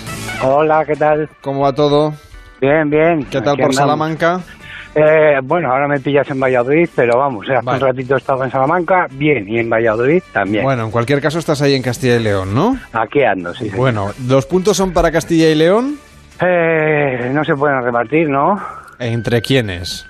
Castilla y León, País Vasco, por ejemplo. No, tendrás que elegir a una de las dos. Vale, pues venga, mi casa, Castilla y León. Te quedas en Castilla y León. Muy bien, pues Claro. pares o nones. Pares. Pares. Un, dos. Pares. Diez puntitos. Oye, pues 10 puntitos en este caso para Castilla y León, que sé que pone a cabeza ahora mismo. Ha Ándale. superado a Cataluña y a Murcia, que están empatadas en segunda posición en este caso. ¿Qué te parece? Me parece perfecto. Pues gracias por escucharnos y hasta la próxima. Muy buenas tardes. Venga, chao, un saludo. 93 343 54 50 93 343 54 50 pares o nones. Tenemos a más personas al otro lado del teléfono. ¿Qué tal? Muy buenas tardes. Hola, buenas tardes. Buenas tardes, Eh, ¿Cómo te llamas? Ricardo. Ricardo, ¿para qué comunidad autónoma quieres jugar? Estoy en Madrid, vivo en Madrid. En Madrid. Y te gusta dedicarlo a Madrid en este caso. ¿eh? Yo lo pregunto porque sorprendentemente los oyentes están repartiendo por todo el territorio esto de los puntos, David. Ya, ya. Eh, Aquello de el gordo queda muy repartido por toda España, ¿no? Pues eh, viene a ser Sí. eh, como cuando la lotería. Bueno, pues aunque, 50 céntimos por, por décimo. Exacto. aunque Madrid es muy grande y tiene mucha gente viviendo allí y muchos oyentes de Onda Cero, tenemos solamente 10 puntos en Madrid, así que a ver si levantamos un poquito la cosa. ¿Pares o nones? Pues pares. Pares. Y sale un 4. Pares. Hombre, felicidades para Madrid y felicidades porque le aportas nuevos puntos que le empatan ahora mismo a Madrid con Galicia y con Extremadura, que comparten esos 20 puntos también con Cantabria. Gracias por llamarnos y muy buenas Gracias tardes. a ti. Hasta luego. 93 343 54 50 o si lo prefieres también a través de Twitter. Nos puedes enviar un mensaje eh, citas arroba pares y nones OC como ha hecho Pino Martínez de la Comunidad de Madrid y dice voy por pares en arroba pares y nones tiramos dice que va por pares Pino y sale un 5 Lástima porque la Comunidad de Madrid no consigue esos 10 puntos, pero sí que se lleva los 5 de consolación, lo que la sitúan por encima de Galicia y Extremadura, tiene ya 25 puntos. Y también nos puedes mandar una nota de voz por WhatsApp al 676-760-908. 676-760-908. Muy buenas, soy Alex de Castilla y León, que bueno, pues los puntos que en el caso pueda conseguir se los doy a mi comunidad, a Castilla y León, y yo elijo nones. Pues tiramos nones o pares, a ver qué sale en el dado. Un 5. Nones. Nones, o sea que Castilla y León se lleva ahora mismo 10 puntitos, se sitúa en 55 y tenemos a Rosalía en el teléfono en el 93 343 54 50. Hola Rosalía, ¿qué tal? Muy buenas tardes. Hola, muy buenas tardes. ¿Qué tal va la tarde? Ah, muy bien. Sí, escuchando la radio, ¿no? Sí, escuchando la radio y viendo la televisión. Vaya, pues eh, bueno, en fin, espero que gane la radio. R- Rosalía, cuéntanos, ¿a qué comunidad autónoma vamos a repartir tus puntos? Pues yo, aunque estoy en Castilla y La Mancha, lo mando a mi tierra, que es Galicia. A Galicia, perfecto. Pues para Galicia, que ahora mismo tiene 20 puntos, 25 seguro consigue porque has llamado. Sí. Vamos a ver si llegamos a los 30. ¿Pares o nones? Nones. Nones, un 5. Mira, qué guay. Estupendamente, pues tiramos 10 puntitos más y eso lleva a Galicia a 30, que supera ya a la Comunidad de Madrid, a Extremadura y a la Comunidad Valenciana a la cabeza. Sigue Castilla y León. Gracias por escucharnos y muy buenas tardes. Hasta luego, mi niño. Adiós. 93 343 54 50 93 343 54 50 Nos vamos hasta Euskadi para saludar a Toñi. ¿Qué tal, Toñi? ¿Cómo estás? Es Casco, buenas tardes. Buenas tardes. ¿Qué tal va todo? Pues muy bien. A ver, para Euskadi, que empezó muy bien, ¿eh? hay que decirlo, la primera semana iba muy bien empatada ahí con Cataluña y ahora está la cosa más flojita. Eh, Bueno, pues le voy a dar los puntos sí, a Euskadi, o sea que Bueno, está, está flojita, pero hay, hay comunidades que van peor, ¿eh? Tiene Bueno, 30, 30 puntos. llevaba ayer, por lo menos. Pues en 30 se quedó. ¡Uy, qué control! ¿Cómo nos controla? Madre mía, qué control. Claro. Lleva, más, lleva más control aquí que, que David Morales, que hace de, de notario mayor del reino para que yo no me equivoque. A ver, para Euskadi, pares, Pares. pares. Y sale un 2. Ah, Pares. Enhorabuena, Euskadi, que se lleva 10 puntitos más. bien, bien, ya tiene 40. Empata a Murcia y a Cataluña otra vez. De Ah. momento a, cabeza, a la cabeza sigue yendo Castilla y León. Bueno, Gracias por llamarnos, Escarri Casco. Buenas agur. tardes. Agur. Nada, que dentro de un ratito, en la siguiente hora, vamos a volver a hacer el concurso 93 343 54 50. Llama y pide turno para la siguiente ronda. A ver si luego te animas, Pablo Mérida, y vuelves a apostar por Madrid, que está la cosa. Hombre, claro, claro, estoy aquí esperando, eh, ansioso. Pues venga, 93 343 54 50. Noticias en Onda Cero a las 10, las 9 en Canarias. Y a la vuelta vamos a hablar de qué es y qué no es comer sano con JM Mulet. Interesantísimo, hasta ahora mismo. Son las 10, son las 9 en Canarias. Noticias en Onda Cero. Buenas noches. Las asociaciones nacionales de taxistas han acordado una posición común para la viabilidad del sector que van a trasladar mañana al Ministerio de Fomento y han pactado también seguir con las movilizaciones hasta que el Gobierno central muestre su firme voluntad de realizar cambios normativos. Tras el encuentro mantenido la pasada tarde en Madrid, los representantes de los taxistas se han desplazado a la Terminal 4 del Aeropuerto Adolfo Suárez Madrid-Barajas para informar a sus compañeros sobre la postura adoptada. Está claro que los paros, las huelgas no benefician y perjudican mucho al colectivo que las hace y en este caso a los usuarios. En el día de mañana, esa reunión que convoca el, el Ministerio de Fomento y la cual el Secretario de Estado nos emplaza a buscar soluciones alternativas va a ser sin duda lo que marque pues la continuidad o no de estos paros. Los inmigrantes rescatados este domingo cuando intentaban llegar a las costas españolas han descendido notablemente respecto a días pasados y se han contabilizado en el estrecho 247 personas en 24 pateras, aunque más de 1.500 continúan en varias instalaciones a la espera de los trámites de identificación. Más cosas, el diputado de la CUP, Carlas Riera, considera que la bilateral Estado-Generalitat que se va a celebrar en Barcelona el próximo miércoles es inútil y engañosa. Riera enmarca el encuentro en el desarrollo autonómico y para ellos el eje político sobre el que debe pilotar el gobierno es la construcción de la República y la ruptura democrática. Veo tres peligros principales en esta reunión bilateral. Una, que es inútil. Dos, que genera faltas, falsas expectativas en la ciudadanía. Y ahí nuestra crítica a Junts per Catalunya, a Junts pel Sí, a Esquerra Republicana y al Gobierno, de que sigan levantando esas falsas expectativas que saben que no se van a, cumplir. Y en tercer lugar, que sea un marco encubierto para una nueva mm, operación de, de- de reforma constitucional, de reforma estatutaria, de tercera vía, que pretenda dar una salida a nuestro conflicto que no es para nada la que el pueblo quiere, que es de república y de independencia. Por su parte, la secretaria de Política Municipal de Ciudadanos, Begoña Villacís, ha pedido al presidente del Gobierno, Pedro Sánchez, que aclare a los ciudadanos si va a pactar un referéndum en la Comisión Bilateral Estado-Generalitat, ya que se desconocen los temas a tratar. Sí, estamos preocupados por la comisión que la han bautizado como bilateral que ha anunciado el señor Sánchez, pero no por lo que se vaya a debatir ahí, sino porque no sabemos absolutamente nada de lo que se va a debatir. Y además nosotros desde el principio, desde la moción de censura, en la que se hizo apoyar por aliados, mm, iba a decir inusuales, como son los separatistas, nosotros sabía que, sabíamos que ese apoyo no era gratis. Y eso es lo que le están diciendo básicamente eh, los partidos separatistas, que el apoyo no es gratis. Entonces queremos saber cuál es, eh, cuál es el precio.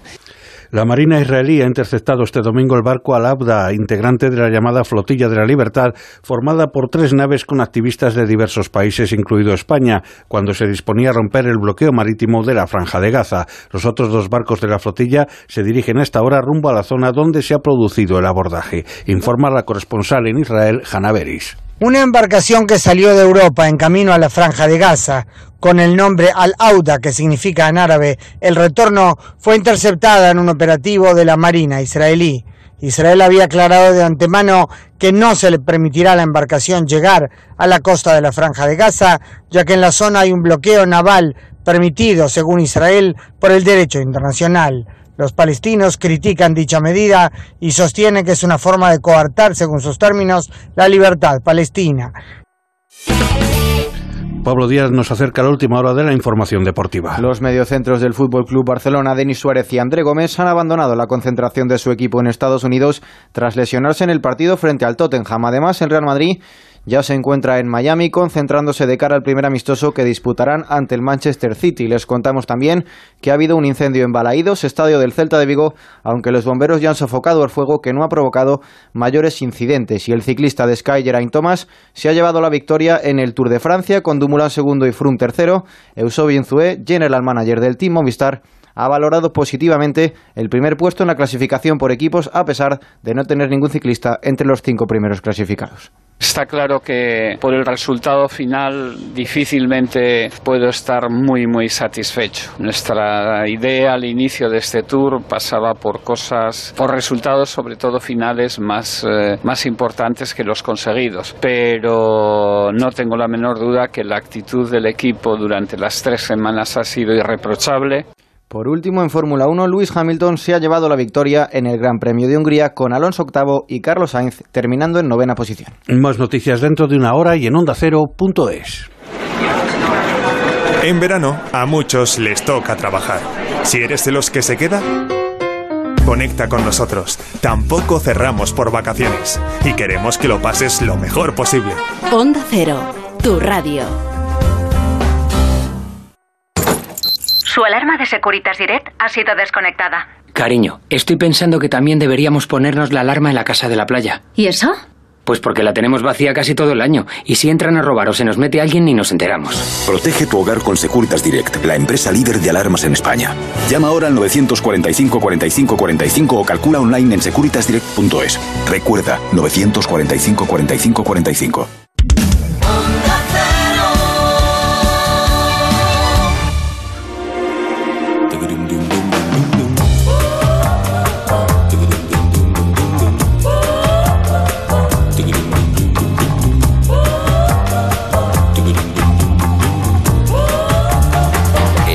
Cero, con Carlas Lamelo.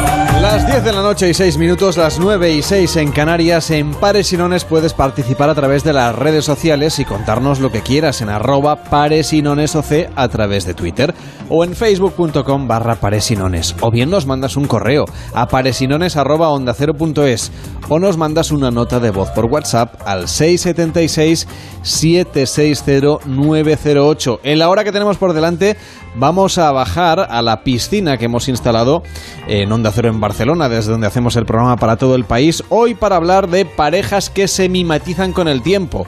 No sé si Pablo, David, os ha pasado que os parecéis más a vuestra pareja que antes, o conocéis alguna pareja que al final se acaba pareciendo el uno al otro, físicamente o en manías y cositas así del, del carácter. Dicen que todo se pega menos lo bueno, ¿no? Pues eh, yo creo que es uno de los exponentes más claros de, de, lo que pasa con las parejas. De eso vamos a hablar hoy en nuestra tertulia en la piscina y en la tertulia que hacemos en la playa nos vamos a ir a Sitges, a Vilanova y la Geltrú en concreto para saludar a Raquel Crisóstomo y a Óscar González que hoy nos van a recomendar este verano ver, si no lo habéis hecho todavía, la serie The Good Fight.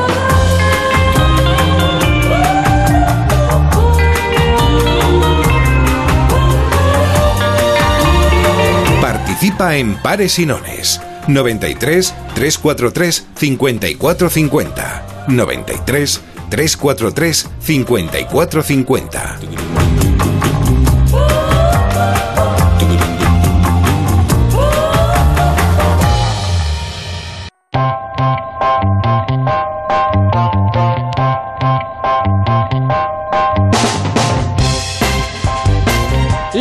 A esta hora en Pares y Nones hablamos de ciencia para romper mitos. Hoy sobre el mundo de la alimentación. Seguramente os ha pasado que algún amigo, algún conocido, alguna revista habéis leído, habéis escuchado, os han juzgado por no comer o por comer según qué cosas. Y hay cantidad de mitos y cantidad de productos que son carísimos y que en realidad son muy poco sostenibles ecológicamente el hecho de consumirlos en la otra parte del planeta, que es donde vivimos nosotros respecto del lugar en el que vienen, y además no tienen particularidades o elementos nutricionales diferentes de lo que podemos encontrar en nuestra huerta o en nuestro campo, vamos que tiene más o menos la misma vitamina C, un buen zumo de naranja, que unas semillas de goji. Y las de goji son mucho más caras que las naranjas de nuestro país, por ejemplo. Mitos de la alimentación que vamos a romper aquí en Paresinones con la ciencia por delante. Bayas de goji son la fruta de la magnificencia. Por supuesto que las quiero. Usadas en la medicina china desde hace 6.000 años, dicen que estas bayas exóticas estimulan el sistema inmunitario. Semillas de chía. Estas sí que están de moda ahora. Estas semillitas supuestamente nos protegen de todo, desde enfermedades cardíacas hasta el envejecimiento de la piel. Oh, aceite de coco. De comercio justo, puro, virgen extra, orgánico. Tengo que tenerlo. Dicen que el aceite de coco ayuda a quemar grasa. He encontrado col rizada. La verdura milagrosa, la col rizada, en teoría nos protege del cáncer. Ah, y un poco de quinoa roja orgánica, el cereal de moda, me lo llevo. Estos cinco supuestos superalimentos me han costado más de 42 euros, pero ¿tengo que gastarme tanto en realidad? He retado a la experta en nutrición, Sean Porter, a que encuentre alternativas saludables por un precio inferior. Tengo aceite de coco, lo último. Sí, bastante caro. He pagado casi 12 euros por eso. Vaya. ¿Me han tomado el pelo entonces? Para un uso diario y algo más barato, yo optaría por el aceite de colza. Ah, colza, por 3 euros frente a los 12 que he pagado. Sí, 12 euros. Mejor aún si miramos aquí abajo. Eso es simplemente aceite vegetal. Es aceite vegetal puro. Sí. Si compras aceite vegetal puro, fíjate siempre en los ingredientes. Es aceite de colza. ¿Es aceite de colza y eso cuesta? Entonces, un euro con 30 céntimos. Un euro con 30 céntimos. Eso es, para un aceite de uso diario es bastante barato. Claro, aquí están las semillas, Shan. Sí. ¿Cuál sería una alternativa a la chía? Si es tan cara. Todas las semillas son una buena fuente de omega 3. Las de calabaza, de sésamo, de girasol. Todas esas son bastante más baratas, ¿no? Sí, aquí hay semillas de lino y cada paquete cuesta un euro. En lugar de la costosa quinoa está el arroz o la cebada perlada. Y en lugar de la col rizada está la col de toda la vida o las verduras de primavera. ¿Y qué pasa con mis bayas de goji? Las bayas de goji contienen mucha vitamina C, pero otras frutas también. Tenemos un precioso paquete de frutas de verano. Cada una es una porción de las cinco diarias necesarias y de nuevo a un precio mucho más atractivo. Escuchábamos un fragmento de un documental que se llama La verdad sobre la comida sana, que viene a complementar lo que nos va a explicar JM Mulet, que es profesor de biotecnología de la Universidad Politécnica de Valencia. ¿Qué tal? ¿Cómo estás? Buenas noches. Hola, ¿qué tal? Buenas noches. Bueno, tenemos aquí esta lista de la compra que yo he venido haciendo y hay varios elementos que me gustaría poner encima de la mesa. En primer lugar, tratar de desmitificar lo de los superalimentos y explicar con la ciencia encima de la mesa, como decíamos, qué hay de cierto y qué no hay de cierto en todo esto. Pero luego es que estos, estas fiebres por el consumo tienen otras consecuencias. En el caso de la quinoa es clarísimo. Resulta que era un alimento de subsistencia en algunas zonas, sobre todo de, América Latina, que pobres eran lo, lo, lo, poco que se podían llevar a la mesa y ahora resulta que como nosotros en Occidente o aquí en Europa nos hemos puesto a, a consumir quinoa como locos, ha subido el precio y esta gente no tiene que comer. Pues sí, a ver, tú piensas que si cuando fueron a América los conquistadores se trajeron la patata, el pimiento, la judía, el maíz, se dejaron la quinoa por algo sería. Básicamente es porque era una comida de pobres y era una comida de pobres porque es un tipo de, de planta que parece un cereal, pero no es un cereal, pero crece en la peor suelo, en las peores condiciones y necesita pocos cuidados. Y por eso era la comida que había para la gente que no tenía nada. Y sí que es verdad que es un alimento bastante bueno porque es muy rico en proteínas, pero una persona que tenga una, una dieta equilibrada no necesita quinoa para nada pero que te la puedes comer, eso es como todo, es que una dieta equilibrada no es una solución mágica o no hay una un, única solución, hay muchísimas dietas equilibradas que son correctas y algunas incluyen quinoa y algunas no. Este documental que escuchábamos es un documental americano. Allí no tiene los prejuicios que tenemos aquí sobre el aceite de colza, que viene por motivos históricos. Eh, desde el punto de vista científico, hay, eh, no sé si, si de alguna manera este aceite que aquí, pues eh, por, una crisis alimenticia en este caso, se ha dejado prácticamente de consumir. Cuéntame, sí. Aquí lo que hemos hecho es cambiarle el nombre. Aquí se llama aceite de semillas o aceite de navina pero el aceite de colza se comercializa sin ningún tipo de problema. Solamente no se llama colza, pero si alguien va y busca un aceite de navina o busca un aceite de semillas en cualquier supermercado, eso es aceite de colza. O el aceite de semillas, como mínimo, tiene un porcentaje bastante alto de aceite de colza. A ver, se nota que son americanos. Se nota que son americanos porque el aceite de colza es un aceite que va bien para freír, sobre todo. Sobre todo es un aceite que aguanta eh, repetidas frituras, aunque esto no es una cosa que debamos hacer, freír mucho con el mismo aceite, porque se acumulan grasas y se acumulan compuestos que no son recomendables pero es un aceite válido. Mm, aquí, para cada día, mm, pues casi que sería mejor aceite de girasol de alto leico o aceite de oliva. Yo creo que como allí están en Estados Unidos... Sí, no, allí el pues aceite de oliva va a un precio de oro. Exacto, el aceite de oliva allí seguramente sea más caro que el aceite de coco y por eso no lo han dicho. Y el aceite de, de girasol no tienen tanta costumbre, pero sí que es verdad que tienen alternativas que aquí no conocemos, como el aceite de maíz, que también es un aceite bastante correcto. Una curiosidad es que, por ejemplo, en este fragmento que escuchábamos hablaban de la chía y que es mucho más cara, por ejemplo, que unas pipas, que viene a ser la, alternativa mucho más mediterránea, si vosotros queréis, o mucho más de, por aquí, que nos aporta unos nutrientes más o menos similares, me parece, ¿no? Sí, y unas pipas de calabaza también. Las mm. pipas de calabaza incluso mejor que las pipas de girasol. Aunque sí que es verdad que son alimentos muy ricos en omega 3, muy recomendables, pero como todo... Mm, Con mucha grasa. Exacto, que nadie piense que lo mejor es, después de cenar, ponerse delante de la tele y zamparse medio kilo de pipas. Eh, todo en su justa medida, por favor. Toda esta fiebre de los superalimentos, eh, algunos son, como decíamos, traídos de, otros lugares. Eso tiene evidentes efectos eh, desde un punto de vista de la economía de los lugares de donde vienen, de cómo suben estos precios de los alimentos, como hemos comentado en el caso de la quinoa, pero también es mucho más caro transportar productos de un lado a otro del mundo y mucho menos eficientes desde un punto de vista ecológico que consumir lo que tenemos aquí en proximidad. Da la sensación, cuando uno lee según qué y, escucha según qué, que aquí en España no tenemos superalimentos. Y sí que los tenemos, que no son propios, que, que se cultivan aquí con toda naturalidad.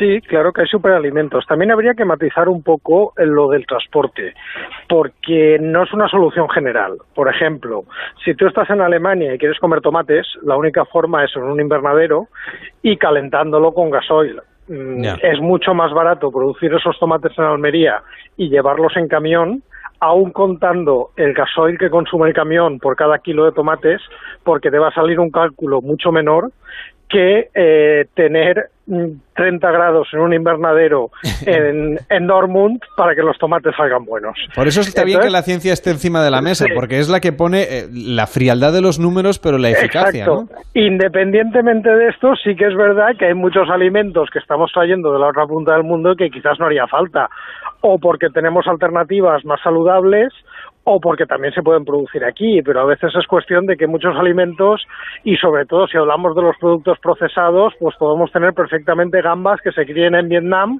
se pelen en Marruecos, se envasen en Taiwán y, y cosas de estas. Esto mm, está pasando mucho en el mundo de la alimentación y sí que es verdad que hay abusos y que esto se puede mirar, pero no podemos nunca hablar en general, habría que ir caso por caso. En, en tus libros, por ejemplo, en Comer sin miedo, Medicina sin engaños o ¿Qué es comer sano?, que es el más reciente, nos rompes alguno de los mitos que muchas veces escuchamos, como que el agua embotellada es mejor que el agua que bebemos del grifo, que la ciencia dice que no, o que lo del desayuno es importante, pero no tanto como nos hacen creer, lo de desayunar bien, quiero decir.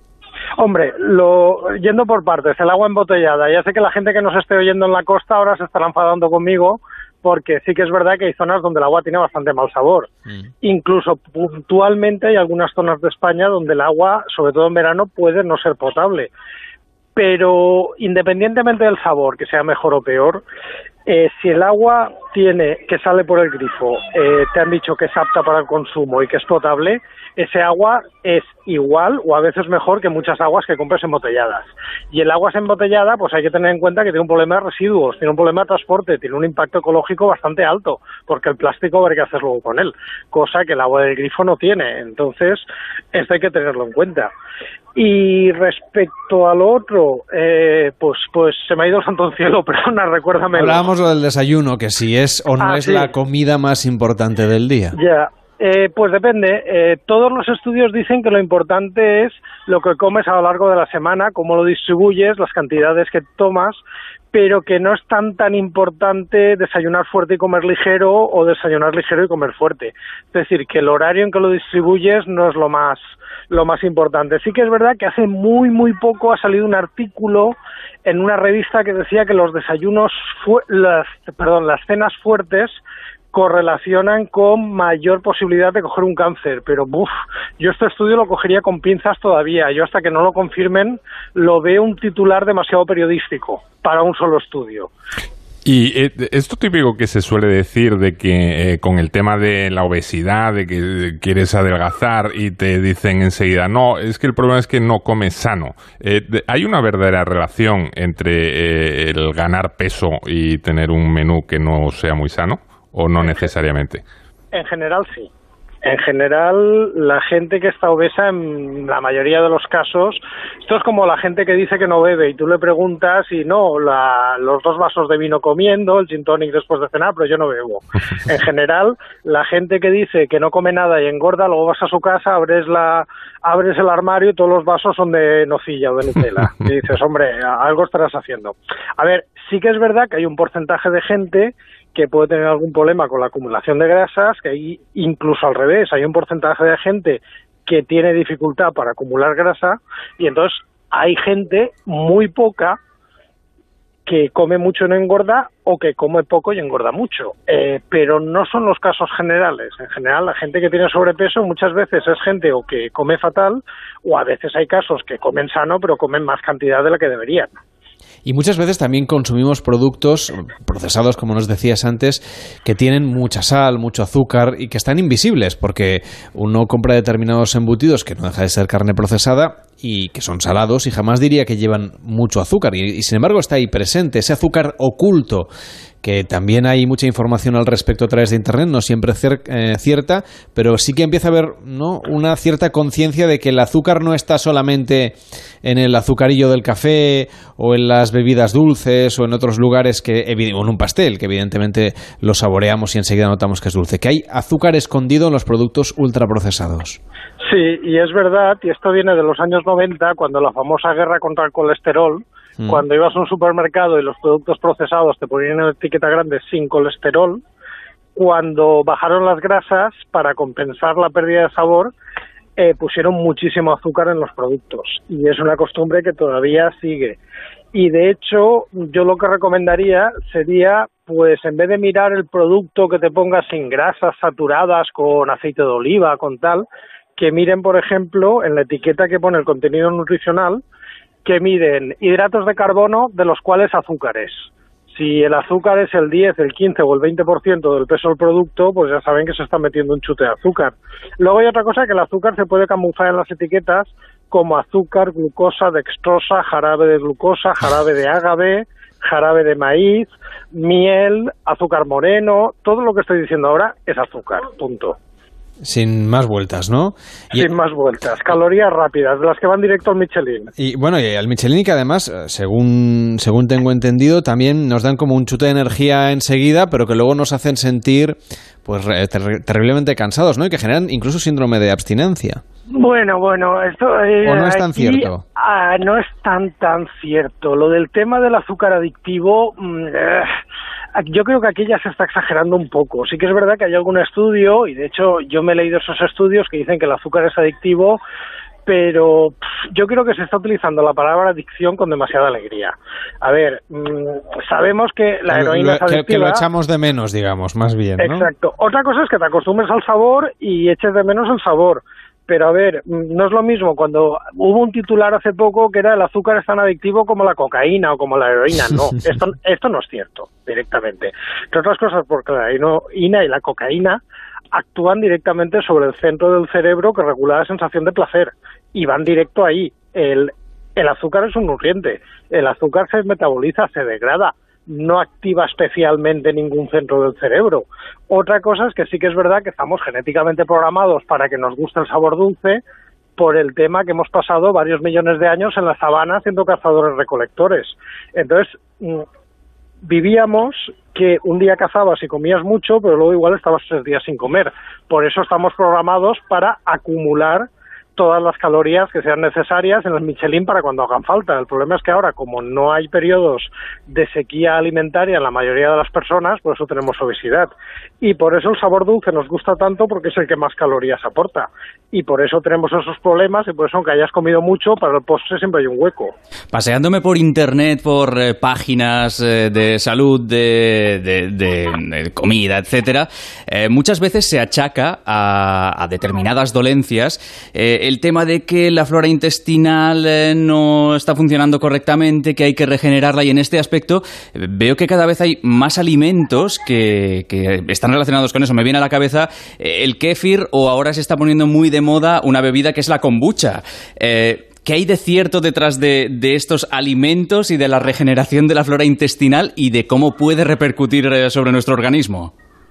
A ver, sí que es verdad que la flora intestinal es muy importante y que cada vez sabemos más de ella y que cada vez está implicada en más procesos. También es verdad que ahora estamos en el boom de los estudios de la flora intestinal porque ahora tenemos herramientas de ultrasecuenciación y de genómica masiva que antes no teníamos y entonces en muy poco tiempo hemos aprendido mucho porque tenemos las herramientas correctas.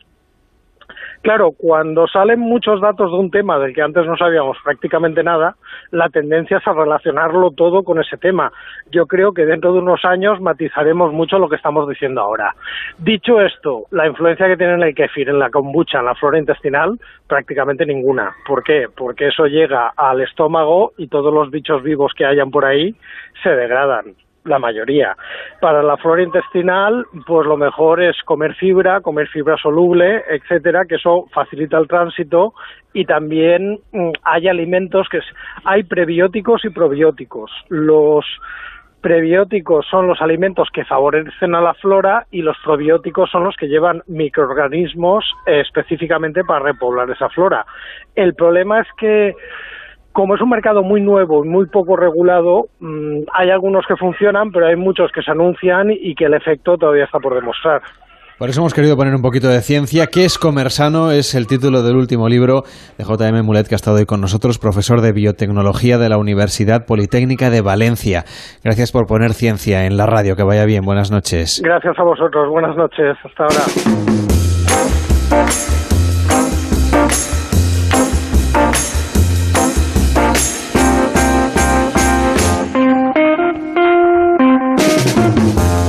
Bueno, ha llegado el momento de la tertulia en la piscina en Pares y Nones en Onda Cero. Me voy a ir un poquito del estudio, me pongo las zapatillas, me cambio los zapatos. Abro la puertecilla esta para David, vente, vente también. Sí, sí, sí. Vamos ya, allá. Ya vengo con. Tú, tú estabas muy en primer plano sonoro, estabas más Sí, porque yo ya estoy, ya quiero estar en Ya la piscina, yo me quiero bañar ya. Bueno, ¿qué tal, Nuria Mañé? ¿Cómo estás? Buenas noches. Ay, muy bien, Te muy veo mucho mejor que la semana pasada. Sí, porque tengo, me he traído este flotador de... De, De Onda Cero. De, flamingos. Sí, hemos hecho flotadores de, de. De, ¿Cómo se llama esto? Y, de, sí, sí, de flamenco, sí. sí. Sí, y, y estoy muy Pero esta bien. era tendencia el verano pasado. Vamos con un poco de Sí, retraso. bueno, yo en realidad tengo uno de piña también, Mm. porque soy muy fan de la piña. Pero bueno, aquí los flotadores... ¿Habéis detectado alguna, ten- tú como observadora de tendencias y postendencias, ¿has detectado alguna tendencia en cuanto a flotadores este año? Este año se repite porque la gente no. El unicornio tampoco- sigue estando sí, presente. no, no, no quieren desembolsar tanto para cada Hombre, es año. que ¿no? valía una pasta el, sí. el pato del año. Ay, el flamenco, perdón. Esto es así, pasado. siguen los flotadores de grupo ¿Mm? Eso está bien. Y bueno, y, y que no tiene nada que ver con esto, pero Ricardo ha encontrado una tendencia también, porque lo tengo así de Yo- becario, yo mi- entonces mi flota- me, ha buscado, me ha buscado una tendencia. ¿Qué tal, Ricardo? ¿Cómo estás? Buenas noches. Muy buenas noches. Es nuestro comunicador de buenas noticias. Yo, mi flotador sigue siendo de, de Kobe. ¿De Kobe? ¿En serio? Pero Qué de verdad, vintage. eso- Sí, sí, no, es. Solo tengo un problema que es que yo ya no puedo meterme dentro. ¿Hay alguien que tenga uno de naranjito? Para Kobe no ha pasado el tiempo, pero para mí sí. No, de naranjito no. Ya es demasiado, ¿no? No, ni siquiera había nacido yo con naranjito. Soy post-naranjito. Pues naranjito. Cervalló, en cambio, sí que es eh, pre-naranjito. Yo sí, yo sí, yo soy prenda. Yo naranjito lo recuerdo con, con cariño. Yo ya nunca entendí, nunca entendí la, la serie de dibujos animados, esas frutas que les Bueno, pasaba. la serie de Kobe no te cuento. No, también es verdad, también es verdad que esa lo olvidé por suerte. No sé si en Sevilla había alguna serie de dibujos animados sobre Curro, que a mí personalmente era la mascota del 92 que más me gustaba. Mm. ¿Cuánto sentí que se... De verdad, ¿eh? Que eh, como era pequeñajo, sentí el, cuando vi aquellas imágenes que se cayó al, al- río. Suerte que, bueno, por fin no, no pasó nada, ¿no? Pero, pero hoy no venimos a hablar del año 92, que no tendría ningún sentido, pues esto no- fue el aniversario creo que el año pasado de los Juegos Olímpicos de, de la Expo de Sevilla y de la capital europea de la cultura en Madrid. Hoy vamos a hablar de otras cosas, vamos a hablar de parejas, de parejas que se mimetizan. No os voy a preguntar si tenéis pareja o no, pero dicen que al final con la convivencia tal, no solo que te acabas pareciendo en las cosas que haces, sino incluso físicamente. Se ha estudiado que hay incluso algunos parecidos entre las mascotas, sobre todo si son perros o gatos, y las personas. Pero hoy vamos a hablar de la pareja. Yo eh, te estoy mirando a ti, Nuria. Tengo fotos, o, digamos la imagen mental de Sí, tu pareja. claro. Barba no, de Mi marido es, no te ha es salido. barbudo. De momento no me ha salido barba, pero no lo descarto. que con la edad pues puede, puede pasar, ¿no? Entonces, sí, sí. Y estoy contenta porque, bueno, no sé si estoy contenta, claro, esto no sé a qué se refiere, pero me he encontrado un estudio que dice, si te pareces a tu pareja, serás feliz. Entonces, Pero si te pareces físicamente. De todo un poco, porque hay Hombre, si te- parejas... claro, si compartes hobbies. a No, ver, pero piensa ¿quién una lo ha cosa, hecho? o sea, el físico, claro, una cosa es el físico físico, pero las expresiones también hacen mucho, ¿no? Que Mm. se parecen, entonces puede parecer que dos personas se parecen por cómo hablan, por Mm. las y entonces ya les ves incluso parecido físico, eso puede pasar. Bueno, eso pasa con la comunicación. Cuando vas haciendo toda una persona, cuando Está saliendo vas, tú, el coach que llevas Eh, dentro. pues precisamente llega un momento que las expresiones o tono de voz y, y, bueno y la forma de comunicar con esa persona pues adquiere algo similar. Entonces cuando se comunica una pareja, si os fijáis se comunica diferente como se comunican con los demás. sino Mm. se- tienen un, un flow específico. Y bueno, y supongo que de ahí también la buena relación. Si hay buena comunicación, hay buena relación. Y eso genera pues semblanzas, ¿no? Oye, ¿qué os parece la piscina? Está un poco distinta. eh. Hoy nos han puesto como unos adornos, unos farolillos, unas cosas. El DJ hoy, hoy no sé cómo se llama. ¿cómo estás? Hombre. Que quería yo ponerte aquí un poco de música, a ver si te gusta, ¿no? Porque yo creo que hay que darle un... Yo pensaba que tendríamos al señor, no me acuerdo cómo se llama el de la semana pasada, eh, Giradicchi. ¿El italiani? Sí. Ese se ha pirado con una, una pichilla. Sí, este se ha ido porque estaba ligando todo el día, no estaba por la música y nosotros queríamos aquí que, que haya más arte. ¿Y y, usted eh, cómo se llama? Yo me llamo DJ Fritanga. Porque Bueno, me pues- gusta mucho el pescadillo y poner la música para que la gente esté bien, esté alegre, ¿no? Eso nos gusta. Pues vamos allá. Venga, música Vamos de para nuestro DJ Fritanga.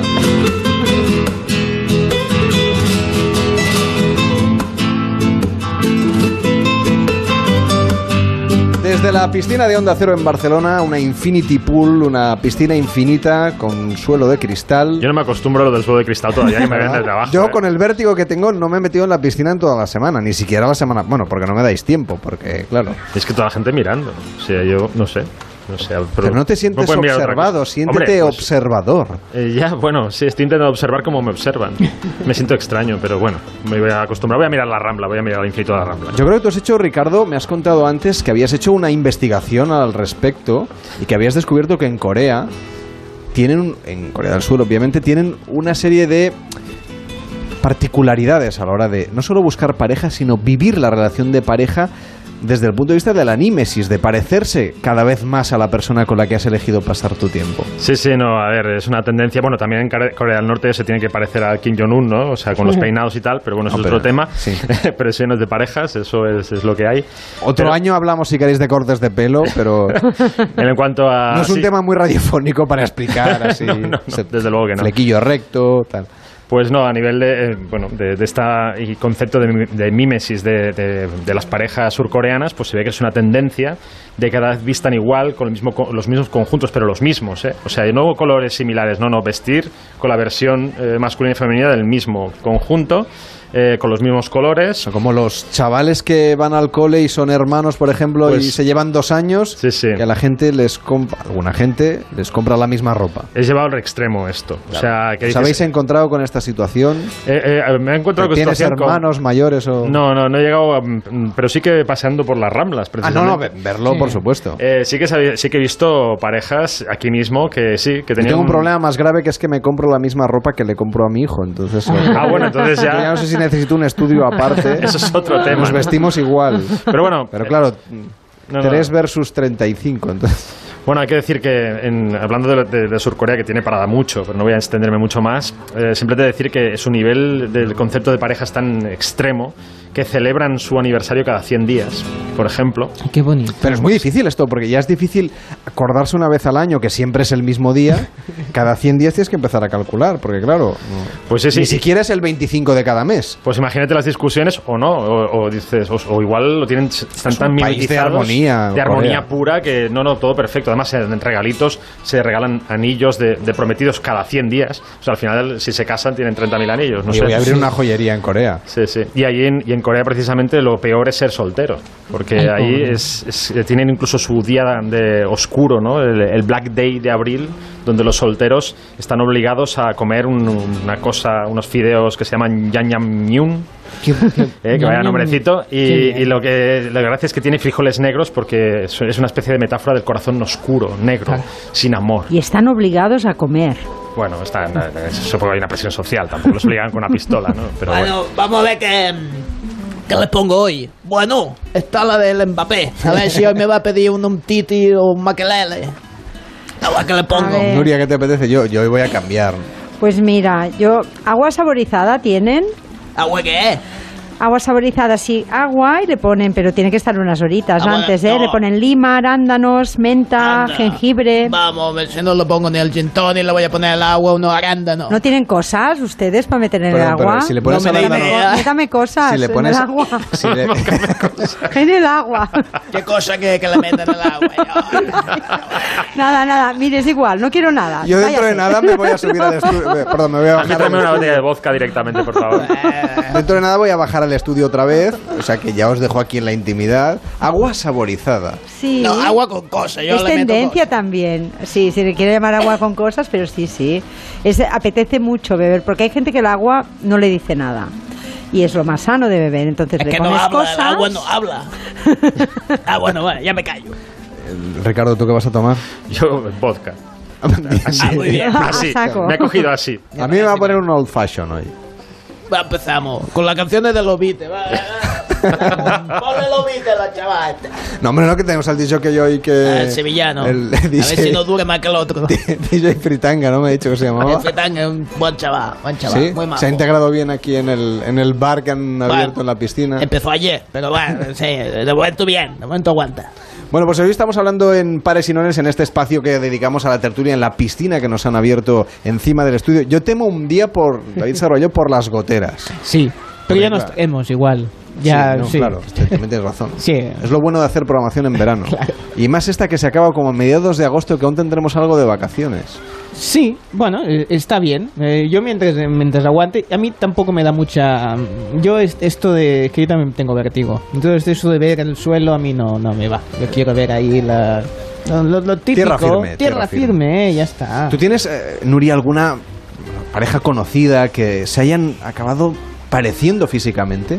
Esta mímesis de la que hablamos hoy, ¿os parecéis a vuestras parejas? Lo podéis comentar en las redes sociales, tanto en Facebook como en Twitter, de Pares y Nones. Yo sé- bueno, hay una pareja Mm. que, que son japoneses, ¿no? También que llevan 37 Bueno, ya tienen años ventaja casados. estos, ¿no? Pasamos de los surcoreanos a los Sí, japoneses. estos se llaman, Bueno. si los queréis ver en, en Instagram, BonPon511. Y son mayores, ¿eh? tienen sesen- más de 60 Ah, años yo- el y son 500, ¿eh? monísimos, porque, porque además visten muy bien, ¿eh? Y la, como así como anécdota, su seudónimo es una combinación de los nombres y la fecha del aniversario de, boda, que 511 será 5 del 11, ¿no? Hombre, va muy bien, pero siempre llevan algo de cuadros. Sí, les gustan mucho los cuadros. pero, no van hechos un cuadro. Pero por ejemplo, ¿eh? pueden comprar el mismo rollo de tela, de paño, el señor se hace un abrigo y la señora unos pantalones. Exactamente igual. O se compra una especie de mantel, ella se hace una blusa y él una camisa. Exacto. Claro, ellos ya van, o sea, ya se hacen la ropa y todo a medida, y una Falda. Pero son súper elegantes, ¿eh? llevan los dos el pelo así blanquito, o sea, son, sí, sí, lo podéis mirar y tienen muchísimo éxito. Bueno, pues los podéis seguir, tienen algunas fotos, más de 9.000 likes, más de 9.000 me gusta, o sea que vamos a comentarlo ahora también en las redes sociales de tanto en Facebook como en Twitter de Pares y Nones para recordar esta pareja, esta pareja japonesa que se parecen tanto tanto que se han mimetizado también en lo físico y que bueno han formado parte también de esta tertulia en la piscina hoy en Pares y Nones.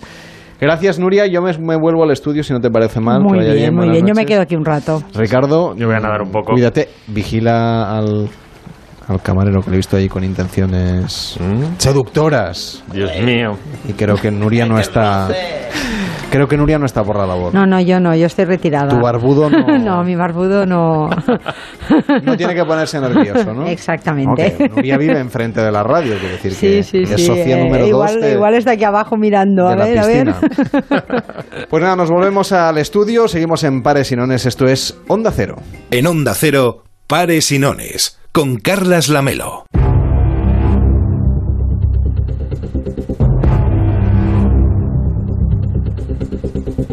Esta semana en el podcast radiofónico de Pares y Nones sobre series de televisión con Óscar González. ¿Qué tal, Óscar? ¿Cómo estás? Buenas noches. Hola, buenas noches. Con los badenes que tenemos aquí en la carretera, porque estamos ahora mismo subidos al coche, que nos hemos venido esta semana una vez más hasta la playa para rescatar a Raquel Crisóstomo. Rescatarla, pobre, suena fatal, pero digamos a sacarla de su concentración porque está redactando su tesis doctoral, su segunda tesis doctoral en la playa, que hay sitios, ya lo hemos comentado el otro día, que hay sitios peores donde ir a escribir una tesis. Desde luego, pero bueno, salga con gusto no pica, ¿eh?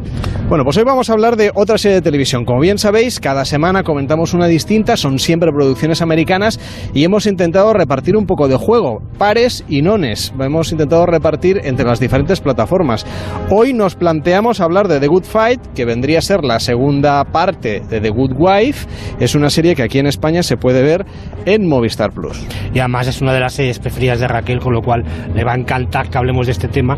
Una segunda temporada de Good Fight que ha funcionado tan bien o incluso mejor que la primera que ya era buena y que en este sentido es hoy en día hoy en día es la serie que si quieres más o menos saber la influencia de Donald Trump en la serie de televisión tienes que ver The Good Fight.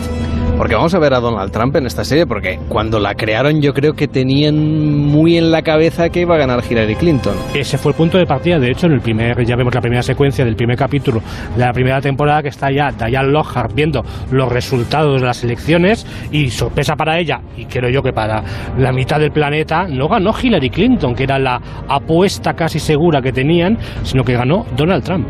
Hoy en Pares y Nones vamos a hablar de esta serie de televisión, de The Good Fight, a pie de arena, a pie de orilla, en la playa, en el mar Mediterráneo. Hoy con Raquel Crisóstomo, a la que enseguida rescatamos de su tesis. Necesitas a alguien que sea pragmático e idealista por igual. ¿Cómo es que tú y yo nunca nos enfrentamos? Me tenías miedo. no importa. Esto agudiza la mente ha sido despedida por Donald Trump. ¿El plan era ser tan directos? Tengo algo más fuerte, si quiere. La encontraré. Evitaré que vayas a la cárcel.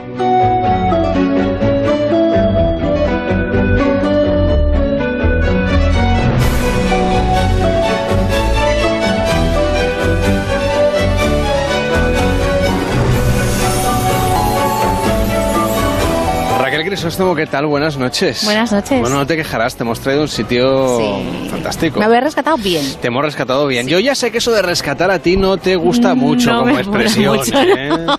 Claro, lo decía Oscar, en realidad hemos venido aquí tres, más el técnico, cuatro hombres en rescate, más bien nos podría rescatar tú a nosotros, porque yo creo que así de balas perdidas somos más nosotros, yo creo. Hombre, yo no sé, pero, pero sinceramente el término de por Además, es muy acertado. La que está mejor de los cuatro, de los cinco eres tú, que Hombre. estás aquí divinamente. Sí, yo sí, yo estoy desinando, pero, pero muy bien.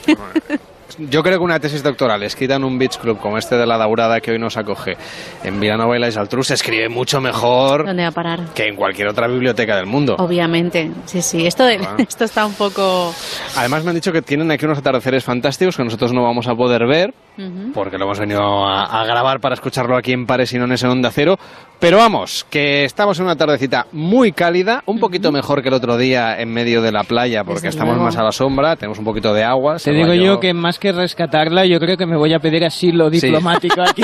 Quiere hacerte las fotocopias y buscarte la... Además, hemos Voy a hacer pasado becario. las citas textuales. delante de una piscina y porque no tenemos ropa de baño, que si no... Bueno, a mí, o sea... Esto ha sido un fallo, ¿eh? Yo sí, creo que la sí, próxima sí, vez sí, tenemos sí. que venir con bañador Me rescatáis en condiciones y la meter vez. micrófonos en el agua, buscar claro. unos micrófonos Porque esta submarinos. piscina, vamos...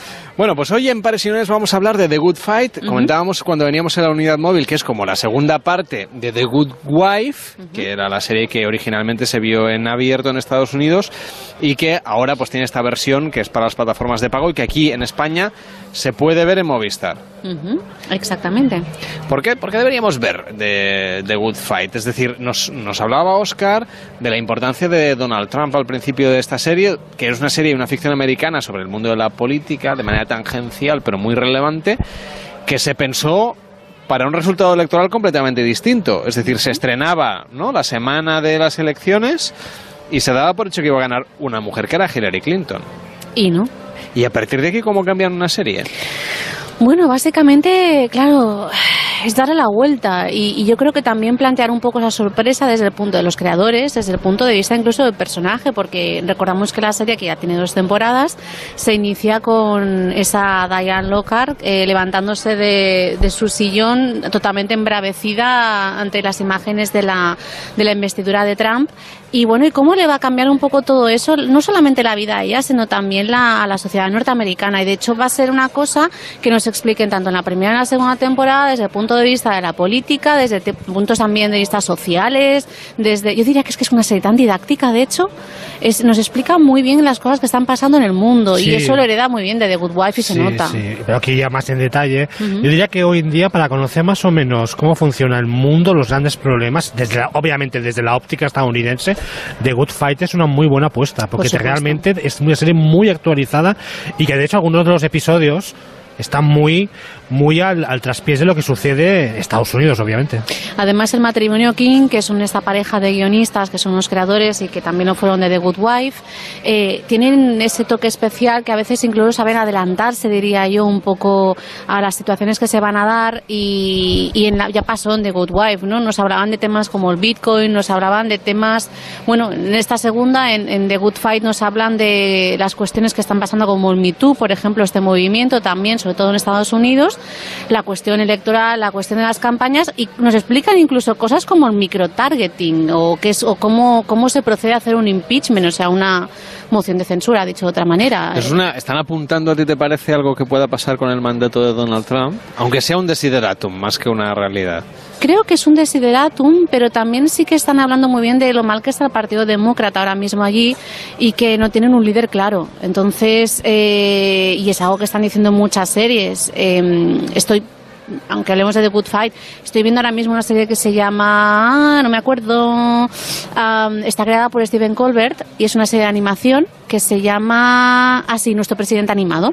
Ah, ese cuál es. Y es fantástica porque yo creo que es el complemento estupendo a The Good Fight. Eh, pero que sí, que, que, claro, ellos están hablando de lo que está pasando y hablan de algo que podría pasar, que es cómo hacemos un impeachment a Trump. Bueno, todo esto habrá lo que ver. Que en House of Cards ocurría. Sí, pero habrá que ver primero cómo van las elecciones de medio mandato en noviembre y cómo la serie también lo recoge, pues claro. Por supuesto. Porque yo no pondría Tiempo la mano en el fuego de que los demócratas vayan a ganar tanto como dicen. Bueno, es que no tiene pinta. Hombre, pero suele ser habitual no, que en no. Estados Unidos, ¿no? Una cosa es Me si, encantaría si gobierna en la Casa Blanca Partido Republicano, digamos que la Cámara de Representantes suele estar en manos de los demócratas. Sí, pero yo no pondría la mano en el fuego este año, ¿eh? No tiene mucha pinta, la verdad. No, y claro, para que haya un impeachment tiene que haber una Cámara Demócrata, si no, no puede haberlo. Pero bueno, veremos, veremos, aún faltan todavía unos meses. Pero, por ejemplo, el mero hecho, el mero hecho, mira, estoy pensando, en- hablando del impeachment, ¿no? Es, está dedicado sobre todo un- dos, tres episodios, es algo que queda un poco de fondo, pero al tema de- del impeachment, eh, que como decía, dicho a las bravas, es como una moción de censura, pero lo que hacen es explicárselo a los espectadores. O sea, esta voluntad de reivindicativa, explicativa, de, de los creadores todo el rato para, para poner un poco a- al espectador al día de temas que le atañen sí o sí de una manera u otra. Y además que es una cadena en abierto, lo cual me parece bastante valiente. Para la gente que se quiere acercar a través de la ficción televisiva de Estados Unidos a la realidad justamente de este país, ¿qué elementos vosotros señalaríais en el mapa para que estuviéramos muy pendientes de lo que ocurre en esa serie, para que sea un reflejo de lo que es la realidad política norteamericana, pero también social, porque si algo se acusa mucho a las series norteamericanas, sobre todo las que nos llegan aquí, es que se acaba viendo gente siempre de clase alta, siempre eh, de una de las grandes ciudades de la costa este o de la costa oeste, que, claro, uno viendo esas series no entiende, por ejemplo, el triunfo de Donald Trump. Claro, aquí te lo explican bastante bien. Te explican el porqué del triunfo, te explican por qué funciona en un determinado sector y además también te retratan por primera vez sectores que no estábamos tan acostumbrados. Porque, por ejemplo, yo diría que es la primera serie que, en que vemos a una mujer madura, Diane Lockhart, eh, a una mujer negra y a una mujer lesbiana, digamos, tratada con absoluta normalidad, que es como debería ser, como tres personajes protagonistas. Entonces, de alguna forma, también a nivel social, todo eso est- está ocurriendo por primera vez en The Good Fight. Eh, y ese reflejo se nota se ve. Sí, y además, de hecho, digamos que el protagonismo de los personajes negros en esta serie es especialmente evidente dentro del bufete en el que trabajan las tres protagonistas, que es un bufete de mayoría de abogados negros. También es una serie que transcurre en Chicago, con lo cual rompemos con lo que decías, Carlas, la dinámica esta entre costa este y costa oeste. Y es una serie que también Bueno, yo pero creo... Chicago no deja de ser una ciudad Sí, pero muy bueno, pero ya grande y que tiene... salimos, salimos Sí. un poco. Ya Chicago ya está más tirando hacia el centro de Estados Unidos, tocando ya el norte con Canadá. Y también es una serie que yo creo que no es nada ombliguista, porque también plantea cuestiones que en el fondo es un poco crítica a sí mismos. Por ejemplo, plantean la idea de que dentro del bufete de abogados hay un uno de los abogados ha votado a Trump. Y lo dice claramente. Y, ¿Y es negro? Y es Sí, negro. y es negro. Y además, entonces, y se plantea el tema de fondo de que, bueno, este señor que ha votado a Trump, ¿le vamos a hacer el vacío? Bueno, claro, porque es que además está representando eso de que desde aquí vemos, pues nos preguntamos, ¿no? Tan claramente, sobre todo si recordamos allí por 2016, esta cuestión de, pero ¿cómo puede ser que haya ganado, no? Eh, eh, claro, ahí lo que te están diciendo es que, bueno, incluso dentro de los sectores sociales que no se les supone que, evidentemente hay gente que le ha votado. ¿Por qué motivos? Vamos a rascar, ¿no? Entonces esto es lo que nos explica la serie. Pero aquí es donde, perdona, eh, estaría bien dejar que claro que una cosa es que la serie sea crítica o que muestre unos elementos que a lo mejor desde aquí, desde el otro lado, somos más capaces de ver, pero es que a lo mejor no va o no la ve la gente que en todo caso tendría que cambiar su voto y que ha votado a Trump. Por eso digo que es muy valiente, que me parece que está muy bien y creo que ahí es un hecho, no es eh, una cuestión accesoria que esté en una cadena en abierto, en la CBS, igual que le pasaba a The Good Wife. Eh, o sea, que, que no se centre solamente en explicar unas, las cosas de manera fácil y que, por ejemplo, estoy pensando cuando en The, Good Wife, el matrimonio King, ¿en The Good Wife? Me parece que era, sí, ahora dudo, ¿eh? Pero había aquel episodio donde se hablaba muy claramente de que a todo el mundo se le ha olvidado de repente el tema de los de las denuncias sobre acoso sexual de- del presidente, ¿no? Eh, En la época del Me Too esto es claro, especialmente significativo. ¿no? Ahí está, hay que tener las tripas muy bien puestas para atreverse a decir esto en una tele. Que ya sabemos que en Estados Unidos está mucho más acostumbrado a estas cuestiones y a, y a la denuncia social y política y a la crítica y a la ironía y al sarcasmo y a este tipo de programas, porque tiene una herencia muy fuerte. Saturday Night Live, por ejemplo. Claro, pero son Pero- programas de late night así, que tienen menos exacto. audiencia y que además son un poquito más transgresores, pero esta ficción se está viendo en prime time en Estados Unidos. Eso es. Y hoy que se analiza todo, estaría bien ver el porcentaje de votantes republicanos o demócratas de cada uno de este tipo de programas que habéis dicho. Ahí tienes una tesis doctoral por si te aburres. La tercera, pues hacer la tercera. Venga, de todas puesto. maneras, también tenemos de ser conscientes que es una serie que está realizada para los que son justamente contra Trump. Es Bueno, una serie- hay un personaje que en la segunda temporada, no voy a decir quién para no desvelar nada, cuando responde al teléfono de su casa dice residencia García, ¿vale? Por ejemplo, residencia García, dígame abajo con Trump directamente. Así. O sea que... O sea que no va a cambiar las cosas. Se les ve un poco si ahí Los el- espectadores que Sí. ven la serie No, ya sí. no votaron a Trump y no van a votar su reelección. Se les ve mucho el plumero y sobre todo también tenemos que también poner la serie un poco también en- dentro de un contexto en el sentido de que seguramente no es una de las series más vistas de Estados Unidos y que obviamente los que han votado a Trump es una serie que no la deben de tragar. Bueno, pregunta de sí o no porque ya nos quedamos sin tiempo. ¿Se puede ver The Good Fight sin haber visto The Good Wife? Sí. Sí, totalmente. Pues nada, apuntado queda. Oye, a mí me parece, Raquel, que nos vamos a quedar aquí un ratito más. Venga. Nosotros volvemos al estudio a hacer el programa normal, Ujú. pero la semana que viene te citamos aquí otra vez, pero en la piscina. Vale, ¿Te parece? genial, me parece un ideón. Me parece muy bien que estemos aquí en la playa, hoy en un beach club, por eso se oye un poquito de música de fondo, que es la que tiene aquí el DJ de la sala. Nosotros también tenemos nuestro beach club, que es un pool club en el estudio de Onda Cero, donde hacemos nuestra tertulia en la piscina. Hoy sí que hemos hecho una tertulia en una piscina. Que vaya bien, buenas noches. Buenas noches. Buenas noches.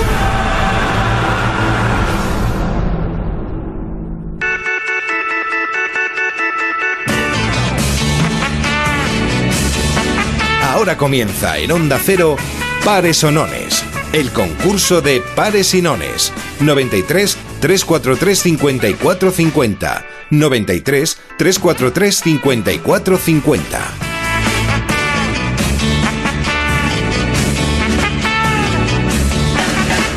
50. Abrimos la segunda ronda del concurso Pares o Nones, el concurso de pares y nones entre comunidades autónomas. ¿Qué tal, Juan? ¿Cómo estás? Buenas noches. Hola, buenas noches. ¿Qué tal va todo? Bueno, de viaje. De viaje. Trabajando. Muy bien, muy bien, pero está bien. Trabajando, Ir de viaje siempre es bueno. A ver, cuéntanos, Juan, ¿a qué comunidad autónoma o por qué comunidad autónoma quieres concursar?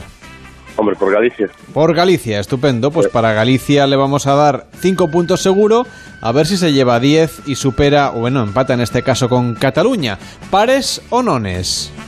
Nones. Nones. Un 5. Nones. Enhorabuena, pues Galicia puntúa 10 puntos ahora mismo, empatada en este caso con Cataluña, con Murcia y con País Vasco. Que vaya bien, boa noite. Bueno, boas noites. 93 343 54 50. ¿Qué tal, Javier? ¿Cómo estás? Buenas noches. Hola, Javier. Hola, buenos días. ¿Qué tal? Buenas noches, ¿cómo estás? ¿De dónde nos llamas? De Zaragoza. De Zaragoza. ¿Qué tal están las cosas en Zaragoza? ¿Bien? Sí, bien. Bueno, pues para Aragón, que tiene solo 10 puntitos, a ver si sube... Imagino que votarás por Aragón, me refiero. Sí, sí. Muy bien, pues para Aragón al menos ya tiene 5 puntos, a ver si lleva 10. Dime, ¿pares o nones? Nones. Nones. A ver, tiramos el dado y un... 3. Nones. Estupendo, pues se lleva 10 ¡Qué celebración! puntos. ¡Qué celebración! Hoy en Zaragoza lo están viviendo oh, de, manera, de manera maravillosa. Pues nada, 20 puntitos ya para Aragón, que se sitúa a la altura de Cantabria y Extremadura, que Sí. tienen todos 20 puntos. Que tenemos todavía algunos a cero, ¿eh? Por ejemplo, Ba- Andalucía. Baleares, Asturias, Tenemos también La Rioja, Ceuta y Melilla. Navarra.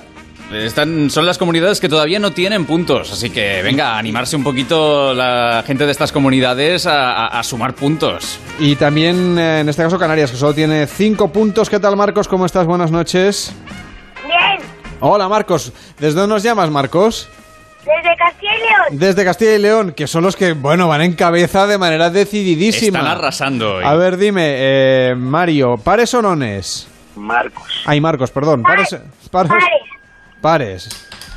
Y un 2, estupendo. Ha vuelto Pares. a salir pares, en este caso Castilla y León se lleva 10 puntitos más y se queda con 65, que le saca ya a los siguientes que son Cataluña, Extremadura, Murcia y Euskadi, que solo tienen 40, así que tienen que espabilar estas comunidades autónomas. Marcos, un abrazo, buenas noches. Buenas noches, adiós. Hasta Buenas luego, noches. buenas noches. Además creo que debía ser el participante más joven de los que hemos es tenido. muy probable, es muy probable. 93 3 43 54 50. También puedes participar a través de una nota de voz por WhatsApp en el 676 760 908 676 760 908 o a través de las redes sociales. Tenemos a Domingo. ¿Qué tal, Domingo? ¿Cómo estás? Buenas noches. Buenas noches, ¿qué tal? Muy bien, ¿cómo estás? Pues muy bien, le llamo de una comunidad que no tenía puntos, Venga, ¿de qué comunidad? De Melilla. De Melilla. Hombre. Pues vamos allá a ver si estrenáis. Cinco Vamos. puntos eh, seguro, por, solo por haber llamado. Y a ver si te llevas 10 si aciertas pares o nones. Pares. Pares. Un 4. Estupendo. Pues hoy también. Pares. La cosa hoy va muy, muy bien. 10 puntitos para Melilla que no se había estrenado. Un abrazo. Buenas noches. Buenas noches, un abrazo.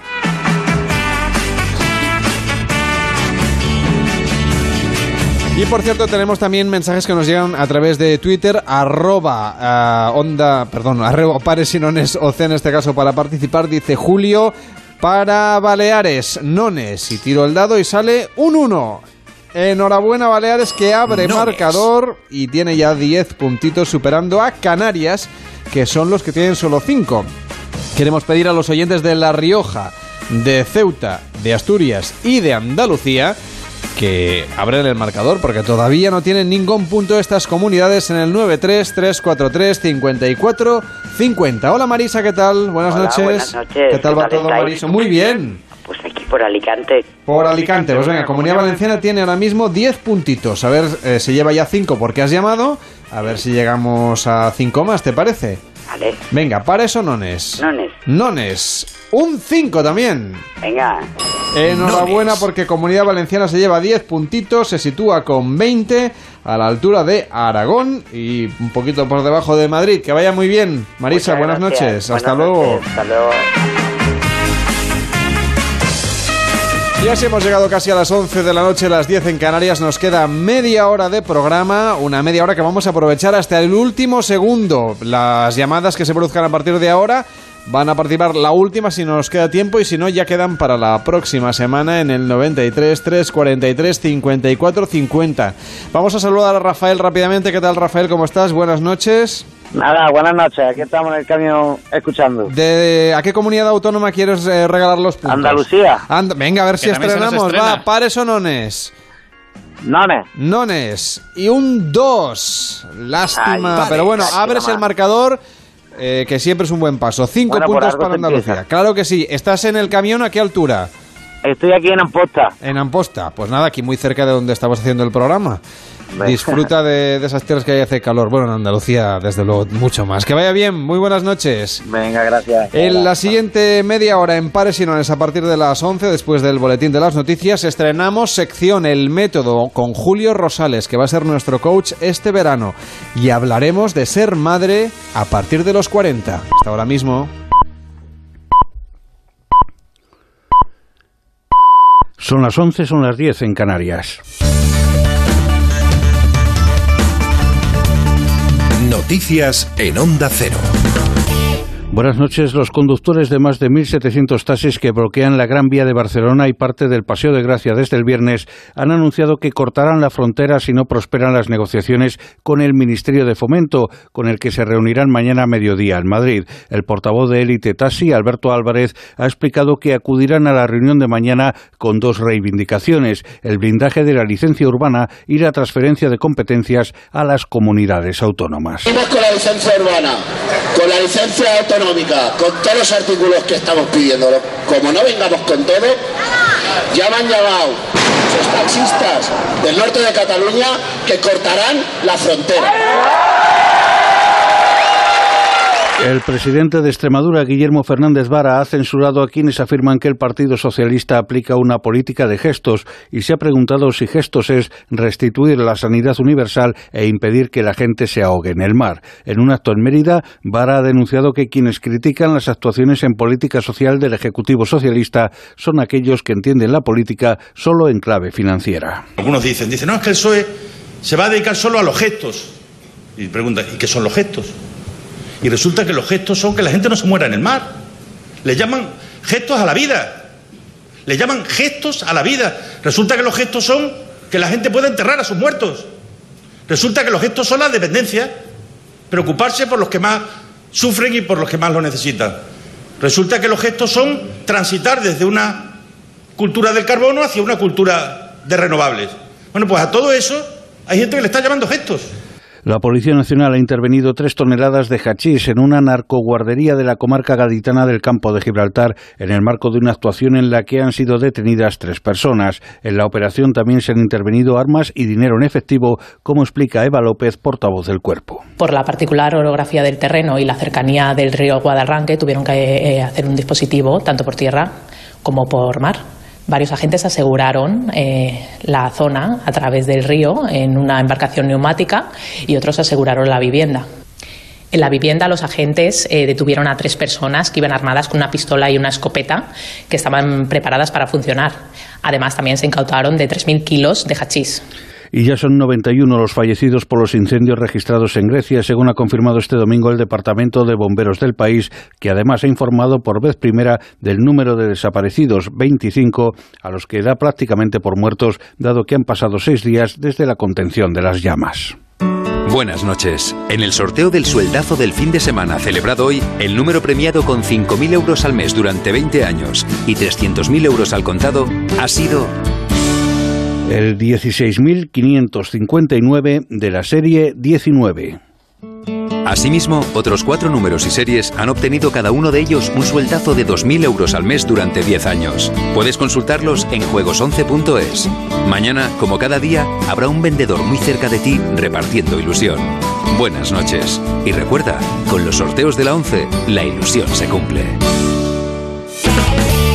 Vamos con la última hora de la información deportiva que nos acerca ya Pablo Díaz. El incendio que se ha producido hace unas horas en Balaídos, estadio del Celta de Vigo, ya ha sido controlado. Todo apunta a que las llamas se han producido en el almacén de la tienda del conjunto líbico, aunque no se han lamentado más incidentes en el mercado de fichajes. Los defensas Tito y Luis Advíncula se han convertido en nuevos jugadores del Rayo Vallecano y en cuanto a la pretemporada, hoy se han disputado tres encuentros. El Levante ha caído por 2 a 1 ante el Feyenoord holandés, el Getafe ha vencido 2 a 0 al Talavera y el Stuttgart, Stuttgart alemán ha vencido al Eibar por 2 a 1. El Atlético de Madrid, por su parte, disputa mañana su segundo partido de la gira asiática frente al Paris Saint-Germain. El ciclista del Movistar, Mikel Landa, ha sido el español mejor clasificado en la centésimo quinta etapa del Tour de Francia, que se ha llevado el galés Geraint Thomas y Landa ha valorado así la edición de este año contento, ¿no? Eh, vamos con la clasificación por equipos, eh, a nivel personal muy satisfecho, ¿no? Porque ha sido una experiencia más y bueno, con ganas de, de correr la vuelta y el año que viene y, más y más.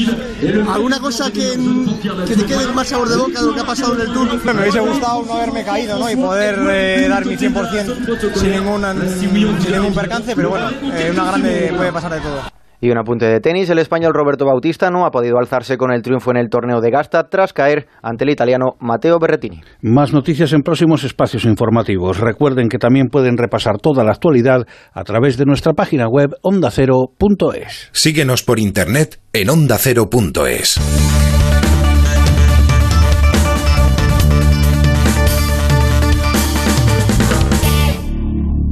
Para hacer un programa de radio se necesitan productores, redactores, editores. En más de uno tenemos la suerte de contar con los mejores. Si a ti te gusta la radio y quieres llegar a ser un buen profesional de este medio, apúntate al máster de radio Onda Cero de la Universidad Nebrija. Las prácticas están aseguradas, pero apúntate ya, porque las plazas son limitadas. Entra en nebrija.com. Nos vemos en Universidad Nebrija.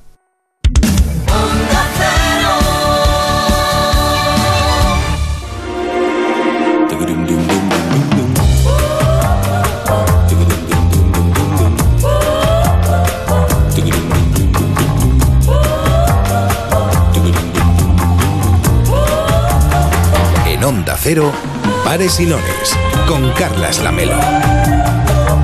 Abrimos este trocito que nos queda de programa hasta llegar a las once y media, a las diez y media en Canarias, momento en que empezará el transistor aquí en Onda Cero. Pero antes vamos a saludar enseguida a Julio Rosales, que va a ser nuestro coach durante la semana que queda de Pares y Nones, y hoy nos va a proponer reflexiones imprescindibles para este verano. Y también entrevistaremos al doctor Rodríguez Melcón, médico especialista en obstetricia y ginecología, que está especializado en partos de alto riesgo.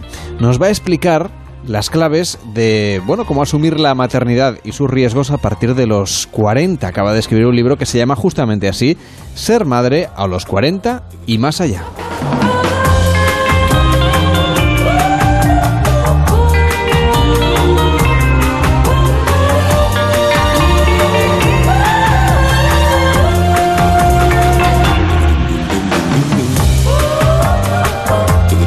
En Onda Cero, Pares y Nones, con Carlas Lamelo.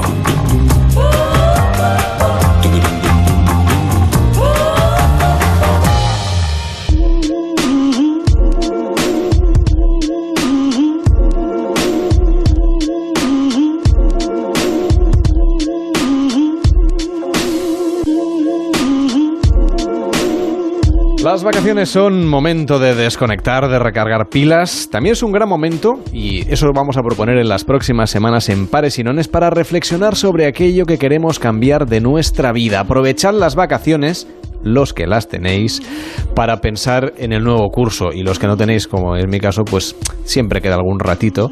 Y por lo menos yo lo voy a hacer en compañía de Julio Rosales. ¿Qué tal, Julio? ¿Cómo estás? Buenas noches. Buenas noches, Carlas. Va a ser nuestro coach en pares y nones en las próximas eh, semanas, las próximas tres semanas. Hoy nos planteas aquellas reflexiones imprescindibles que deberíamos hacer aprovechando las vacaciones. Sí, es que como, como bien dices, el verano, las vacaciones, o no necesariamente en verano, es, es, el mejor momento para hacerlas. De hecho, además añadiría que no al principio de las vacaciones.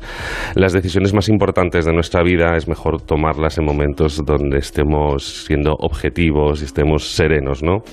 Eh, tengo una o sea, decisiones vitales para el verano. Decisiones vitales para el año que viene. Vale, no, pero que, no, quiero decir que en verano tomamos esas decisiones, es la recomendación. Vamos a plantearnos, me quiero cambiar de casa, quiero encontrar pareja, quiero dejar la pareja que tengo, quiero cambiarme de ciudad, quiero comprarme una casa más grande. Pero no desde el estrés, porque mira, si todos los clientes que he tenido que han llegado estresados y me han dicho que quisieran, que querían montar una casa rural, la hubieran montado, no habría campo.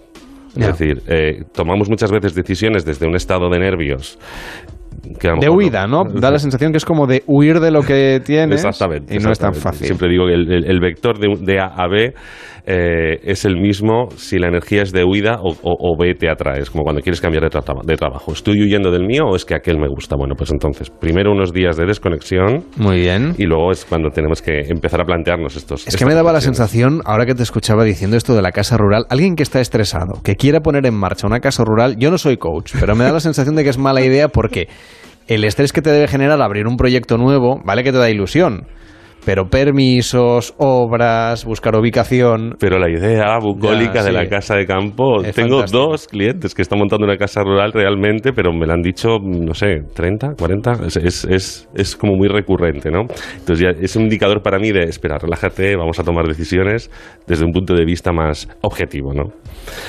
Em, como digo, no al principio de las vacaciones. Es mejor, eh, primero, dedicarse a desconectar. Venga, ¿y cómo lo hacemos? Em, bueno, cambiar de escenario. Yo sé que a veces hay mucha gente que dice, yo prefiero quedarme en la ciudad en agosto, y es verdad, yo también la disfruto mucho, pero cambiar de escenario siempre nos hace ver las cosas de una manera diferente, diferente perspectiva. Y además, no sé si a ti te pasa, yo cuando cambio de escenario el tiempo se me hace más largo. Es decir, en, en, los, en los ambientes donde tenemos la vida cotidiana es como que todo es más monótono. claro, cada día es igual que el anterior y pasan las semanas y no te das cuenta.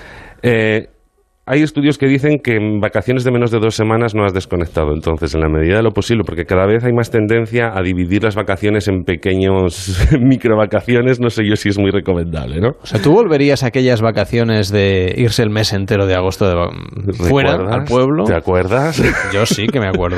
Eso Hace muchos años que no lo experimento, pero... Pero antes lo hacíamos todos y ahora, ahora cada vez se, se, estila menos en este, en este estilo de vida que tenemos tan, tan, tan acelerado que, que, que bueno. o sea, necesitamos 15 días. 15 días. Para empezar a cambiar el. Esto hay estudios que dicen, ¿no? Que, que menos de 15 días no. Yo digo, bueno, pues no sé, 10 días por lo menos. Vamos, a, vamos a, negociarlo si, si hace falta deja lo más importante del trabajo atado antes de irte, porque eh, si vas a estar con el run run, es importante que aquello que consideres imprescindible lo dejes atado. Em, desintoxicación laboral. Em, de verdad, no atiendas mensajes, no atiendas mensajes del trabajo. El otro día hablábamos aquí en otro programa de la casa eh, mm, de, datos que decían que más del 50% de las personas eh, atienden mensajes del trabajo en vacaciones. Y cuando hablamos de ejecutivos se subía al 80%. Estamos locos. un poquito de relax. Es que si no, es que si no, ¿para cuándo? El móvil al fondo del mar. Por favor, y, y luego O del río. la- No, no que eso contamina, pero ya me entendéis lo que queremos decir. En un cajón. En modo avión. En la, en la guantera del coche en cuanto aparquéis y lleguéis a vuestro destino de vacaciones. Tenemos que vivir el presente, porque si nos pasamos las vacaciones, los primeros días, mm, rebufando por lo mal que lo hemos pasado, y los últimos días eh, planteándonos que, ya voy a volver. que tenemos que volver, es un coñazo. Entonces, una vez que hayamos, que nos sintamos desintoxicados y veamos que podemos ser objetivos, es momento para hacer las reflexiones. Yo propongo hacerla de una manera estructurada. Por ejemplo, y con un boli en la mano, dividimos nuestra vida en, en varias áreas, que pueden ser salud, aspecto físico, pareja, familia, amigos, hogar, trabajo, dinero, ocio, y vamos por partes como, como dijo Jack. Yo me plantearía de las siguientes áreas de cuáles estoy satisfecho y cuáles no. Y para esto propongo hacer una mm, puntuación del 0 al 10, por ejemplo, del nivel de satisfacción. Nivel de satisfacción no quiere decir cantidad. Por ejemplo, amigos. Tengo un amigo, pero un único amigo, pero estoy tremendamente satisfecho con mi relación de amistad, pues a lo mejor es un 9, ¿no? Eh, dinero, pues mm, no se trata de ser multimillonario, se trata de cómo me siento respecto al dinero que tengo. Y con la pareja lo mismo. Puedo estar soltero y estar feliz, y, y mi lado sentimental estar con una nota importante o no. Entonces es el nivel de satisfacción. Y a partir de ahí podemos evaluar cuáles de estas áreas requieren mantenimiento, me gusta cómo está y la tengo que mantener, y cuáles requieren una evolución. Chapa y pintura. Por lo menos. Eh, luego las ordenaría estas áreas por orden de influencia. Hay aspectos de nuestra vida que si van bien o mal influyen más en las demás. Hay gente que me dice es que cuando estoy bien con mi pareja todo va bien. Y hay gente que me dice, pues cuando estoy bien en el trabajo todo va bien o cuando estoy mal con mi familia todo va mal. Entonces, eh, ordenarlas en, este orden de influencia que llamo yo porque es más fácil si sabemos que lo que más te hace tener una sensación de felicidad global en tu vida es el trabajo, pues es la primera a la que nos tenemos que ocupar. Así que ordenarlas en orden de importancia.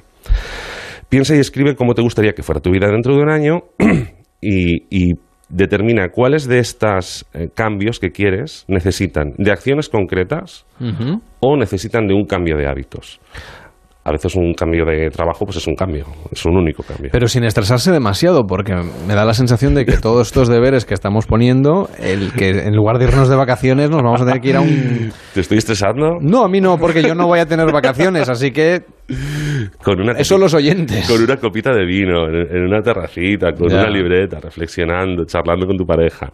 Bueno, eh, y, sin prisa tampoco, ¿no? Entonces no. ese papel donde yo me, me hago, digamos, mi plan de acción para el siguiente año, arrancando en septiembre y acabando en julio, em, me lo tendré que guardar y luego el año que viene sacarlo y ver Ah, esto es muy interesante. qué he cumplido y qué no. Esto es muy interesante. Yo, yo tengo un- una práctica con varios amigos en el que hacemos esto alguna vez al año, normalmente en la noche de San Juan. Eh, escribimos nuestros objetivos y deseos para un año, los sellamos porque te sorprenderías con la facilidad que se olvida y al año siguiente lo abrimos. Y te sorprendes de cosas que... Te sorprendes mucho, hay lágrimas, hay cosas que han dejado de importarte mm, y te importaba mucho el año pasado y cosas que ni siquiera te has dado cuenta y, y no has conseguido sino superado, ¿no? O sea que nada, nada de estrés, nada de estrés. Em, como decía, hay algunas que requieren de un cambio concreto, de una acción concreta, fenomenal, apuntas esa acción y le pones una fecha. Las fechas no todas de golpe, pones la fecha cuando consideres que es el mejor el momento de hacerlo. Y luego hay otras que O requieren... sea, un, plan, digamos, de septiembre a Navidad, fin de año, digamos, o- otro antes de Semana Santa y otro para la primavera y... ¿Cuándo es el mejor momento de cambiar de trabajo? Pues decides en ese momento. ¿Cuándo es el mejor momento de decirle a tu pareja que te quieres separar? pues también lo escoges, ¿no? O cuál es el mejor momento para tirarle los tejos a aquella compañera de trabajo. Bueno, eh, la productividad no es hacer muchas cosas. Productividad es también escoger el mejor momento para hacer las cosas. Y como decía, luego hay otra, otro tipo de, de- cambios que requieren un cambio de hábitos. Por ejemplo, eh, pues si quiero mm, rebajar 10 kilos, eh, podemos, y lo hablaremos la semana que viene, si te parece, con, más detalle, eh, no es una acción concreta, es un cambio de, de- hábitos que tenemos que plantearnos de maneras determinadas como digo, busca el mejor momento del año para hacer cada, cada cambio eh, y piensa en qué hábito puedes comenzar en vacaciones. A veces es muy buen momento precisamente porque el cambio de escenario y el cambio de rutinas puede favorecer. Por ejemplo, sería, es un momento fantástico para dejar de fumar. Mucha gente dice, no, después de vacaciones, que lo disfruto mucho. No, a lo mejor el mejor momento es vacaciones. O para empezar a comer más sano, que también asociamos mucho las vacaciones con ponernos hasta arriba. hasta arriba, ¿no? O sea, siempre será más fácil controlar lo que comes, por ejemplo, o hacer deporte si estás de vacaciones, ¿no? Porque te puedes centrar más desde un punto de vista energético. Claro, porque los hábitos, y, y, lo hablaremos con más detalle, los hábitos al principio requieren de, de, de, mucha intención, ¿no? Hasta que se convierten en hábitos.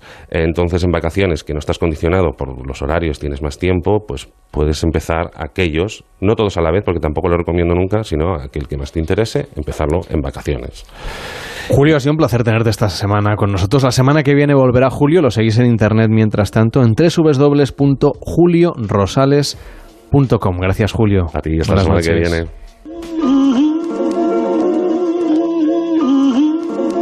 En Onda Cero, Pares y Nones, con Carlas Lamelo.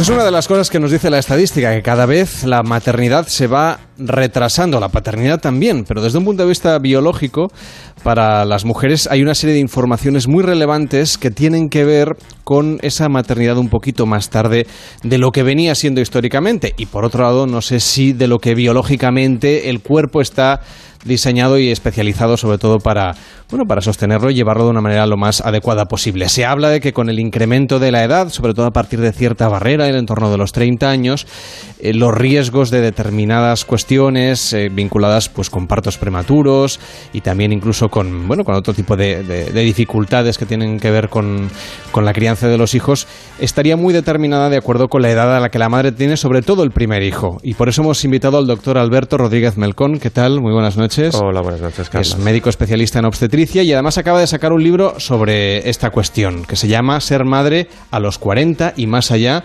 lo que has de saber. La pregunta es como muy clara, eh, ya sé que es la respuesta de todo el libro, pero ¿hay alguna cosa que en general se exagere o no se sepa lo suficiente. Lo digo porque hay muchos embarazos más allá de, esta edad que llegan a término y que no tienen ningún problema. No sé hasta qué punto es verdad eso de que conforme van pasando los años el riesgo se va incrementando de manera exponencial. Mm, bueno, yo creo que hay dos cosas que están exageradas en, en este tema. Por un lado está exagerada eh, la falsa creencia de que la fertilidad femenina eh, no tiene límites. Actualmente todos somos conocedores de personas eh, o mujeres a nuestro alrededor que han sido madres por encima de los 40 y eh, en muchas ocasiones no, alcanzamos a saber cómo se ha conseguido esa gestación.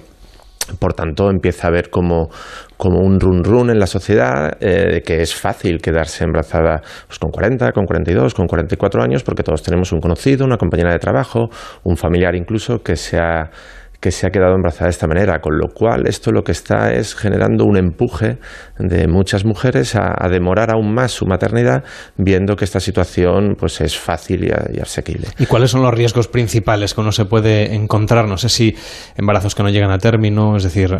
Este, este es el otro concepto que está un poco exagerado, que sería el, el, el contrapuesto. Pues eh, realmente la evidencia científica nos dice que sí, que los riesgos están aumentados para una mujer que se queda embarazada por encima de 40 años, por encima de 42, 44, porque realmente el tiempo actúa como un continuo, no, no, hay, no, hay, no hay vallas que saltar, porque a ver, los seres humanos utilizamos cajas para ordenar nuestras decisiones porque es más fácil, pero realmente el tiempo actúa como un continuo. Entonces, realmente sí que es cierto que los riesgos están incrementados, pero realmente cuando, cuando lo sometemos al rigor científico y cuantificamos esos riesgos, pues realmente no, están elevados sobre la población general, pero hay que tener en cuenta que los riesgos basales para una mujer que se queda embarazada son, son muy bajos, porque la mayoría de las enfermedades que se pueden presentar o de las complicaciones que se pueden presentar en un embarazo, pues ocurren con muy poca frecuencia, por suerte. Uh -huh. Aún así, es verdad que hay otro tema que no se aborda seguramente con toda la naturalidad que se debiera, que es el número de, como decimos, embarazos, independientemente de la edad de la madre,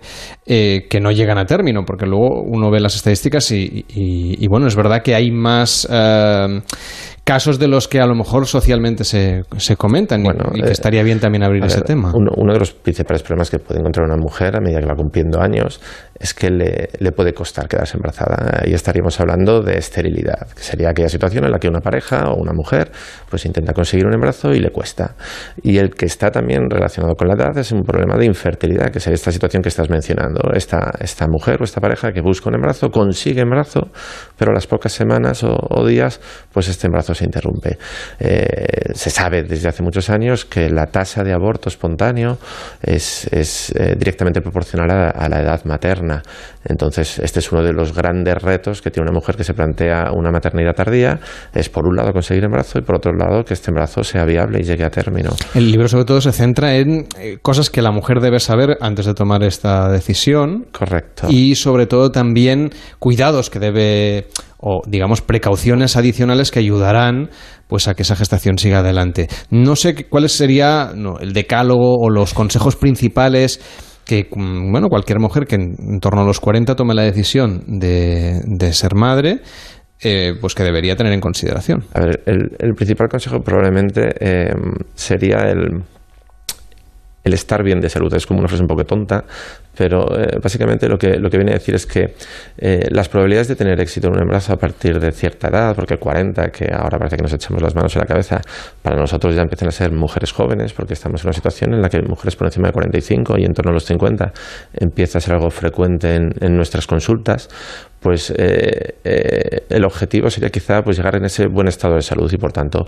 pues eh, sería el resultado pues de haber invertido años en cuidarse y ya en el último momento quizá el, el acudir a un médico para hacer un, un buen chequeo de salud porque eh, muchas de las complicaciones vienen dadas pues por enfermedades que a lo mejor eh, tenemos y no somos conscientes de ella porque hay enfermedades silenciosas que todos conocemos como puede ser la hipertensión o la diabetes que pueden condicionar pues el resultado de tu gestación. O sea, es importante, por ejemplo, hacerse una buena analítica y una revisión. Hacerse una correcta revisión médica sería algo importante de cara a la búsqueda de un embarazo. Imagino, eh, usted es doctor eh, especializado en, en alto riesgo obstetricio en este caso, y imagino que muchas veces ya se debe encontrar con que la gente acude a la consulta, como pasa con otras especialidades médicas, cuando el embarazo ya está aquí. Correcto. Digamos que toda esa fase Bueno, previa. no- Bueno, no, sé si se ha hecho o no. No del todo correcto, porque es una cosa que es importante recordar y es que muchas de las mujeres que consiguen embarazo a partir de los 40 años lo hacen a través de técnicas de reproducción asistida. María, ahí sí que hay un control más severo. Evidentemente, y son por tanto embarazos programados, buscados, buscados durante largo tiempo y que por tanto, bueno, pues son, son pacientes que son conocedoras de esta situación. Lo que pasa es que muchas veces son parejas que se centran más en el, en el hecho de conseguir embarazo que en el hecho de, bueno, de valorar su estado de salud. Y muchos de los médicos que, que se dedican a técnicas de reproducción asistida también se centran en esta, en esta misión de, conseguir un test de embarazo positivo y a veces pues se obvian otros, otros controles que son importantes. ¿Y dónde deberíamos poner entonces el foco en estos casos? Bueno, lo primero eh, en, en esta revisión que, te comentaba y, y lo segundo es quizá en, en- en sentarse y emplear, pues no hace falta mucho tiempo, con 15-20 minutos con, con una mujer es suficiente, pues eh, explicarle todos aquellos riesgos eh, que pueden ocurrir en una gestación sin alarmarla pero sí para que uno sea consciente de, que bueno, el embarazo normalmente es una situación un periodo en la vida en la que buscamos algo alegre, como es el, tener hijos, pero que indudablemente es una situación peligrosa. Quizá en Occidente eh, no somos tan conscientes de ellos porque gracias a nuestra situación, pues nuestras tasas de morbimortalidad materna y fetal son muy bajas, son envidiables, pero en otras culturas, en, en otras zonas geográficas, como puede ser África, eh, se asume ciertamente que, que el hecho de ser madre es una situación de riesgo para una mujer y que incluso puede llegar a costarle la vida. Evidentemente no se trata de, plantear situaciones de vida o muerte con, una paciente que está buscando embarazo, pero sí que es cierto que, al menos merece la pena sentarse con ella para, para comentarle todas estas situaciones de riesgo que pueden ocurrir. Yo me imagino esta situación en la consulta y, claro, con la ilusión que se suele poner en un embarazo, que es un proyecto vital, y ya no digamos si es largamente esperado porque ha habido problemas de fertilidad, como decíamos, yo no sé si los pacientes escuchan al médico pues ahí tienes razón. cuando eh, le hace toda esta serie de recomendaciones. Es correcto. Es decir, no- normalmente a, a nosotros en las consultas de alto riesgo nos, nos toca un poco poner el contrapunto Hacer de abogado del diablo. Correcto, y decir las cosas malas que pueden ocurrir en un embarazo. Hasta entonces, es- muchas de estas parejas o mujeres vienen con una situación idealizada de, de lo bonito que puede llegar a ser una gestación y además vienen eh, a veces acompañadas de, de mucha ansiedad, pues porque han sido procesos largos de búsqueda de esta gestación y bueno, pues se encuentran a veces en la primera visita con, con la persona que va a llevar su embarazo y que les empieza a hablar de riesgos, y les empieza a hablar de problemas, y les empieza a hablar de cosas que, que pueden ir mal que estadísticamente son poco probables, pero que pueden ocurrir y en muchas ocasiones, bueno, pues eh, llegan incluso a, a enfadarse y a mostrar un poco de disconfort con la información que les están suministrando porque no les gusta, no les apetece oír este tipo de, de datos. Pero es obligación, ¿no? Del médico, incluso deontológica, informar de estas Hombre, cosas. yo, yo creo que es así, yo creo que es obligación informar sin alarmar, pero informar de estas situaciones. Es lo que hemos intentado hacer esta noche aquí en la radio, porque el número de mujeres que han sido madres con 45 años ha, creído- ha crecido en, en los últimos 10 años un 171%, y son cifras que van creciendo año tras año. Por eso es importante recibir toda esa información médica que hoy hemos abordado con este libro que se llama Ser madre a los 40 y más allá, lo que necesitas saber, de- del doctor Alberto Rodríguez Melcón. Gracias por estar con nosotros. Muchas Gracias, y que vaya muy bien. Buenas invitarme. noches. Buenas noches. En Onda Cero, Pares y Nones, con Carlas Lamelo.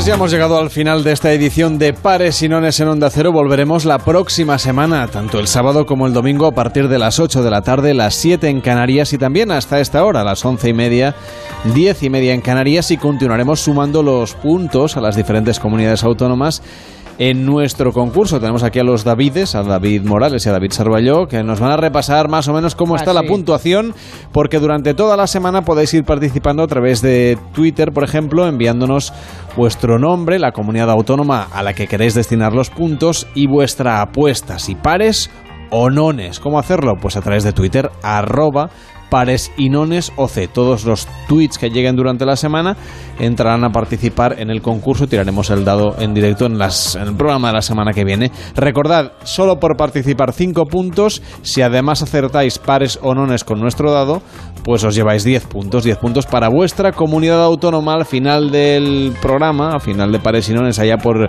por la mitad de agosto. Vamos a saber cuál es la comunidad autónoma con más suerte en el azar.